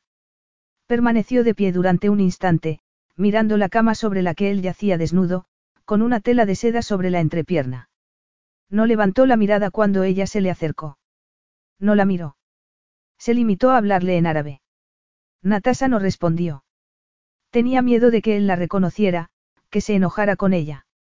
Se acercó lentamente a la cama y extendió la mano hacia él. Quería explicarle que por fin estaba allí para que pudieran hablar. Sin embargo, ¿de qué servía ya? Se sentía engañada después de la noche anterior. ¿Acaso no has entendido lo que te he dicho? Le preguntó él mientras le agarraba la mano que ella había extendido para tocarle. He dicho que tienes que tomar la joya que hay encima de la mesa. Natasa no comprendía, aunque en aquella ocasión él le había hablado en inglés. El ama no le había dicho nada de aquello. Cuando él le soltó la mano, Natasa la mantuvo sobre el vientre de él. Vio el vello oscuro que tanto le había excitado la noche que se conocieron. Decidió que, en vez de pelearse con él, disfrutaría de Racal por última vez antes de que la magia se esfumara. Trazó ligeramente el vello con el dedo. Vio cómo él tensaba el vientre. Toma la joya y no hables de esto nunca con nadie. Ahora, ve a sentarte en esa silla durante un tiempo adecuado. Si hablas, aunque sea con tus compañeras, lo sabré. Debes tomar la joya como pago por tu silencio. Mi mente piensa en otra. Tengo que pensar. Sin embargo, su cuerpo lo traicionó. Aquellos dedos trazaban el vello de su vientre de tal manera que le provocaron una erección. La seda se apartó. Fue como si la piel de Racal la reconociera. Aquella caricia era tan ligera que podía haber sido la de Natasa. Racal le impidió seguir. Entonces, notó las pulseras que le indicaban claramente que no era ella. La mujer se soltó, pero solo para quitarse las pulseras. Toma la joya y márchate, le ordenó de nuevo. Sin embargo, la mano regresó. En aquella ocasión, él no la detuvo. La mano que le acariciaba en aquellos momentos no hacía ruido. Había esperado tan ansiosamente encontrar a Natasa que, sin que pudiera evitarlo, su cuerpo se rindió. Natasa observó fascinada cómo su cuerpo despertaba. Era como si su piel le diera la bienvenida aunque él no supiera de quién se trataba. Mi mente piensa en otra. Yo puedo ser esa mujer, susurró ella. Sabía que era ella en quien Racal estaba pensando. Sonrió. Puedes seguir pensando en ella. Comprendió por fin el silencio de las demás mujeres. A pesar de que él volvió a sujetarle la mano, consiguió deslizarle los dedos sobre el imponente miembro que la esperaba. Entonces, llevó la mano que la agarraba hasta su seno. He dicho que tomes la joya. exclamó con los dientes apretados. Su mente le estaba jugando una mala pasada. Bajo el empalagoso perfume, le pareció oler el delicioso y fresco aroma de Natasa, pero no quería abrir los ojos y volver a desilusionarse. Era aquello lo que iba a tener que hacer el resto de su vida. Cerrar los ojos e imaginarse que era ella. Por favor, le suplicó a aquella mujer, que debería estar obedeciendo sus órdenes. Sin que él se lo ordenara, ella se había quitado el velo. Le colocó los labios sobre la punta. Racal sintió su cabello sobre el vientre y se lo agarró para obligarla a levantar la cabeza, para decirle que parara, pero el diablo le suplicó que la dejara seguir. Aquella boca era un bálsamo tranquilizador. La lengua sabía exactamente lo que hacer. Déjame ser ella. Natasa sonrió sin dejar de lamer su deliciosa longitud. Entonces, se introdujo la punta en la boca y la acarició lentamente. Maldijo el sonido de sus pendientes, porque lo distrajeron. Entonces, él le agarró del cabello y tiró con fuerza para obligarla a levantar la cabeza. Amo a otra. Lo dijo con voz enojada, pero a ella le resultó delicioso escuchar aquellas palabras. En ese caso, déjame amarte.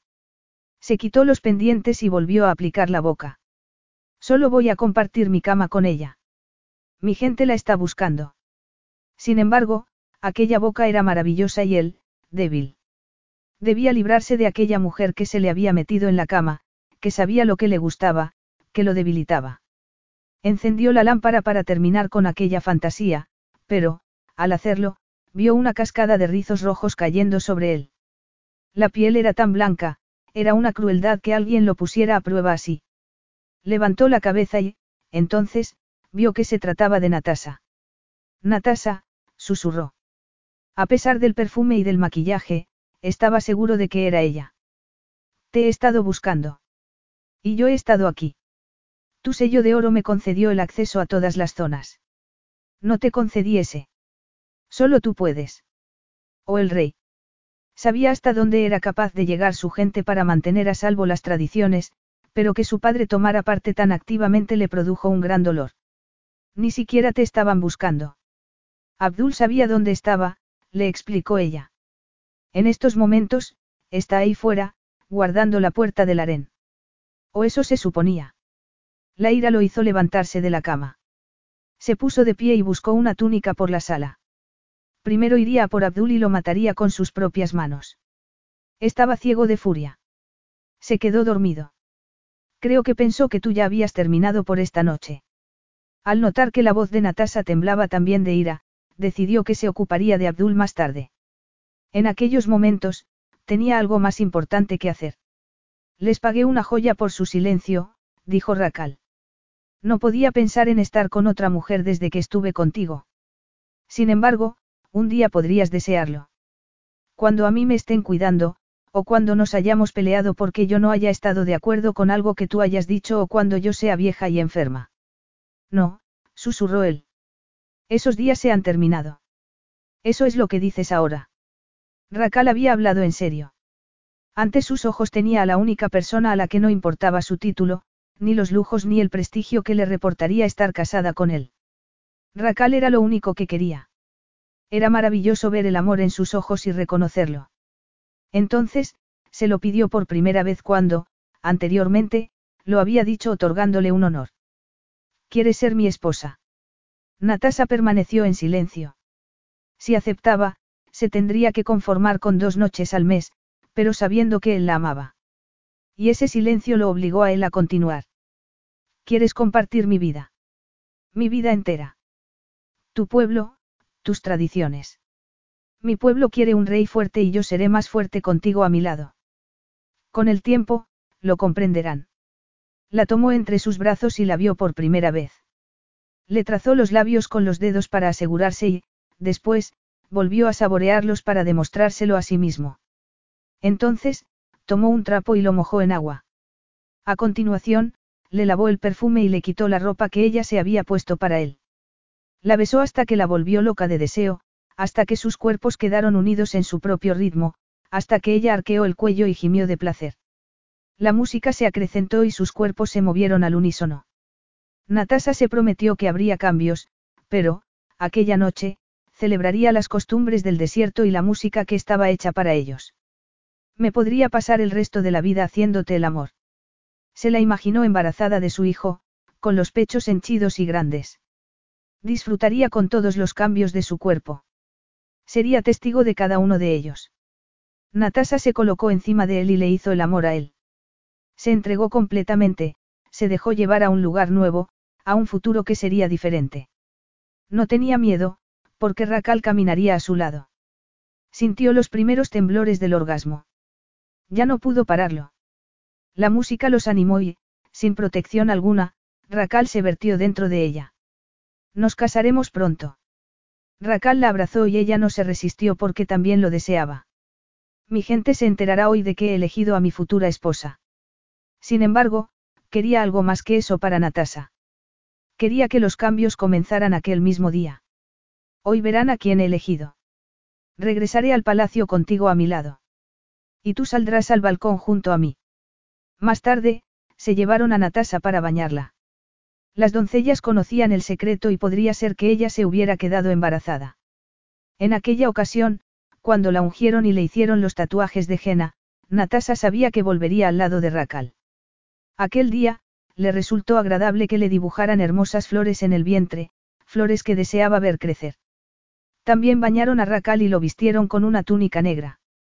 Su cufilla debería atarse con un cordón de plata hasta que anunciara su elección, pero él ya lo llevaba de oro. La elección ya estaba tomada. Cuando se sentaron en el helicóptero, Natasa se sentía muy nerviosa. Racal estaba a su lado, agarrándole la mano. Ella miró a Abdul, que estaba sentado frente a ellos, muy pálido y sudoroso. Racal aún no le había dicho ni una palabra a su ayudante. Natasa tampoco dijo nada mientras esperaba en una sala con las doncellas a que Racal y Abdul entraran a hablar con el rey. Esperó escuchar gritos, protestas, ira, pero las paredes debían de ser muy gruesas porque lo único que se escuchó fue el murmullo de la profunda voz de Racal. ¿Qué ha dicho? Que no nos da su consentimiento. Que la boda no puede seguir adelante sin su bendición. Ella sintió que se le hacía un nudo en el estómago. Parecía que el peso de la tradición iba a terminar por separarlos, pero Racal se encogió de hombros. Yo le he dicho que no necesito su bendición, prosiguió. Que le presentaré mi futura esposa a mi pueblo hoy y que nos casaremos cuando yo sea rey si es eso lo que quiere mi padre. Le dije que había aprendido no solo de nuestras enseñanzas, sino también de nuestros errores, de sus errores, de lo mucho que él lamentaba no tener a mi madre a su lado. Natasa oyó llorar a Abdul a su lado. Lleva años lamentando su muerte. Podría haber estado con ella. Mi madre no añoraba el desierto, sino a él. Como he aprendido de sus errores, he elegido hacer las cosas de un modo diferente. Si no.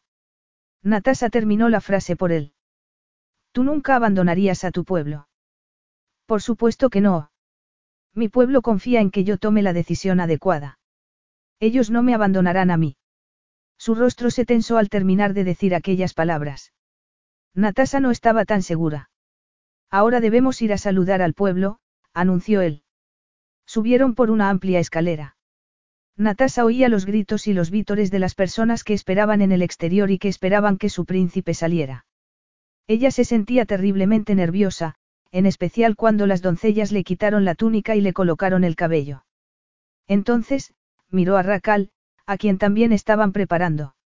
Su cufilla ya lucía un cordón dorado. Estaba erguido y orgulloso, dispuesto a someterse al juicio de su pueblo. Sea cual sea su respuesta, quiero que sepas que te quiero. Natasa no podía hacerle aquello ni a él, ni a su pueblo ni al rey. Sin embargo, Racal silenció sus protestas y ordenó que se abrieran las puertas del balcón. Entonces, tomó la mano de Natasa y salió al exterior. El ruido era ensordecedor. A medida que los gritos fueron acallándose, el silencio lo fue aún más. El pueblo vio a su príncipe con la mujer que había elegido para que fuera su esposa. Comenzaron a escucharse exclamaciones de asombro al darse cuenta de que ella estaba a su lado. El cabello le flotaba sobre el viento. Entonces, se escuchó una tos a sus espaldas y los dos se volvieron. Natasa vio por primera vez al rey, una versión más delgada y más anciana de Racal. En su rostro, llevaba grabado el dolor de media vida de arrepentimiento. Natasa sintió un cariño inmediato hacia él, en especial cuando el rey se acercó a ella y le tomó la otra mano para luego levantarla hacia la multitud. Se volvieron a escuchar vítores, gritos y aplausos porque el rey había bendecido la elección de su hijo. Unos días más tarde, Natasa estaba vestida de oro, como lo había estado la primera noche. La condujeron ante él. Ella hizo una reverencia ante el rey y sonrió a su orgulloso hermano. Se casaron en los jardines de palacio y luego recorrieron las calles de la ciudad para que el pueblo los aclamara. En la mirada del príncipe heredero siempre había habido una tristeza que había desaparecido por fin. Habían llorado la muerte de su madre y habían visto cómo la felicidad moría en los ojos del rey. Sin embargo, por fin el amor había regresado al Circe y por eso todos los presentes gritaban de alegría. Por el amor que el príncipe había encontrado con su esposa. Epílogo. El rey había regresado al desierto justo antes de la puesta de sol. Había durado otros tres meses, pero la muerte, cuando llegó para llevárselo, fue rápida.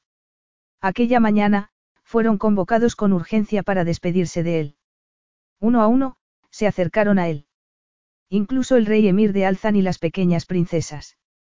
Aunque existía rivalidad, las tradiciones pesaban mucho más. Después de que Natasa entrara para ver al rey, se sentó con Ami, la niñera de las princesas de Alzan. ¿Cómo están?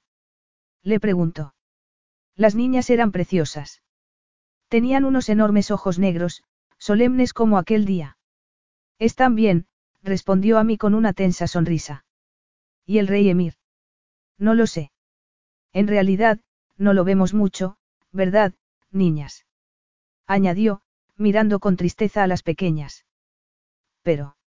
A pesar de que tenía muchas preguntas, decidió que no era el momento.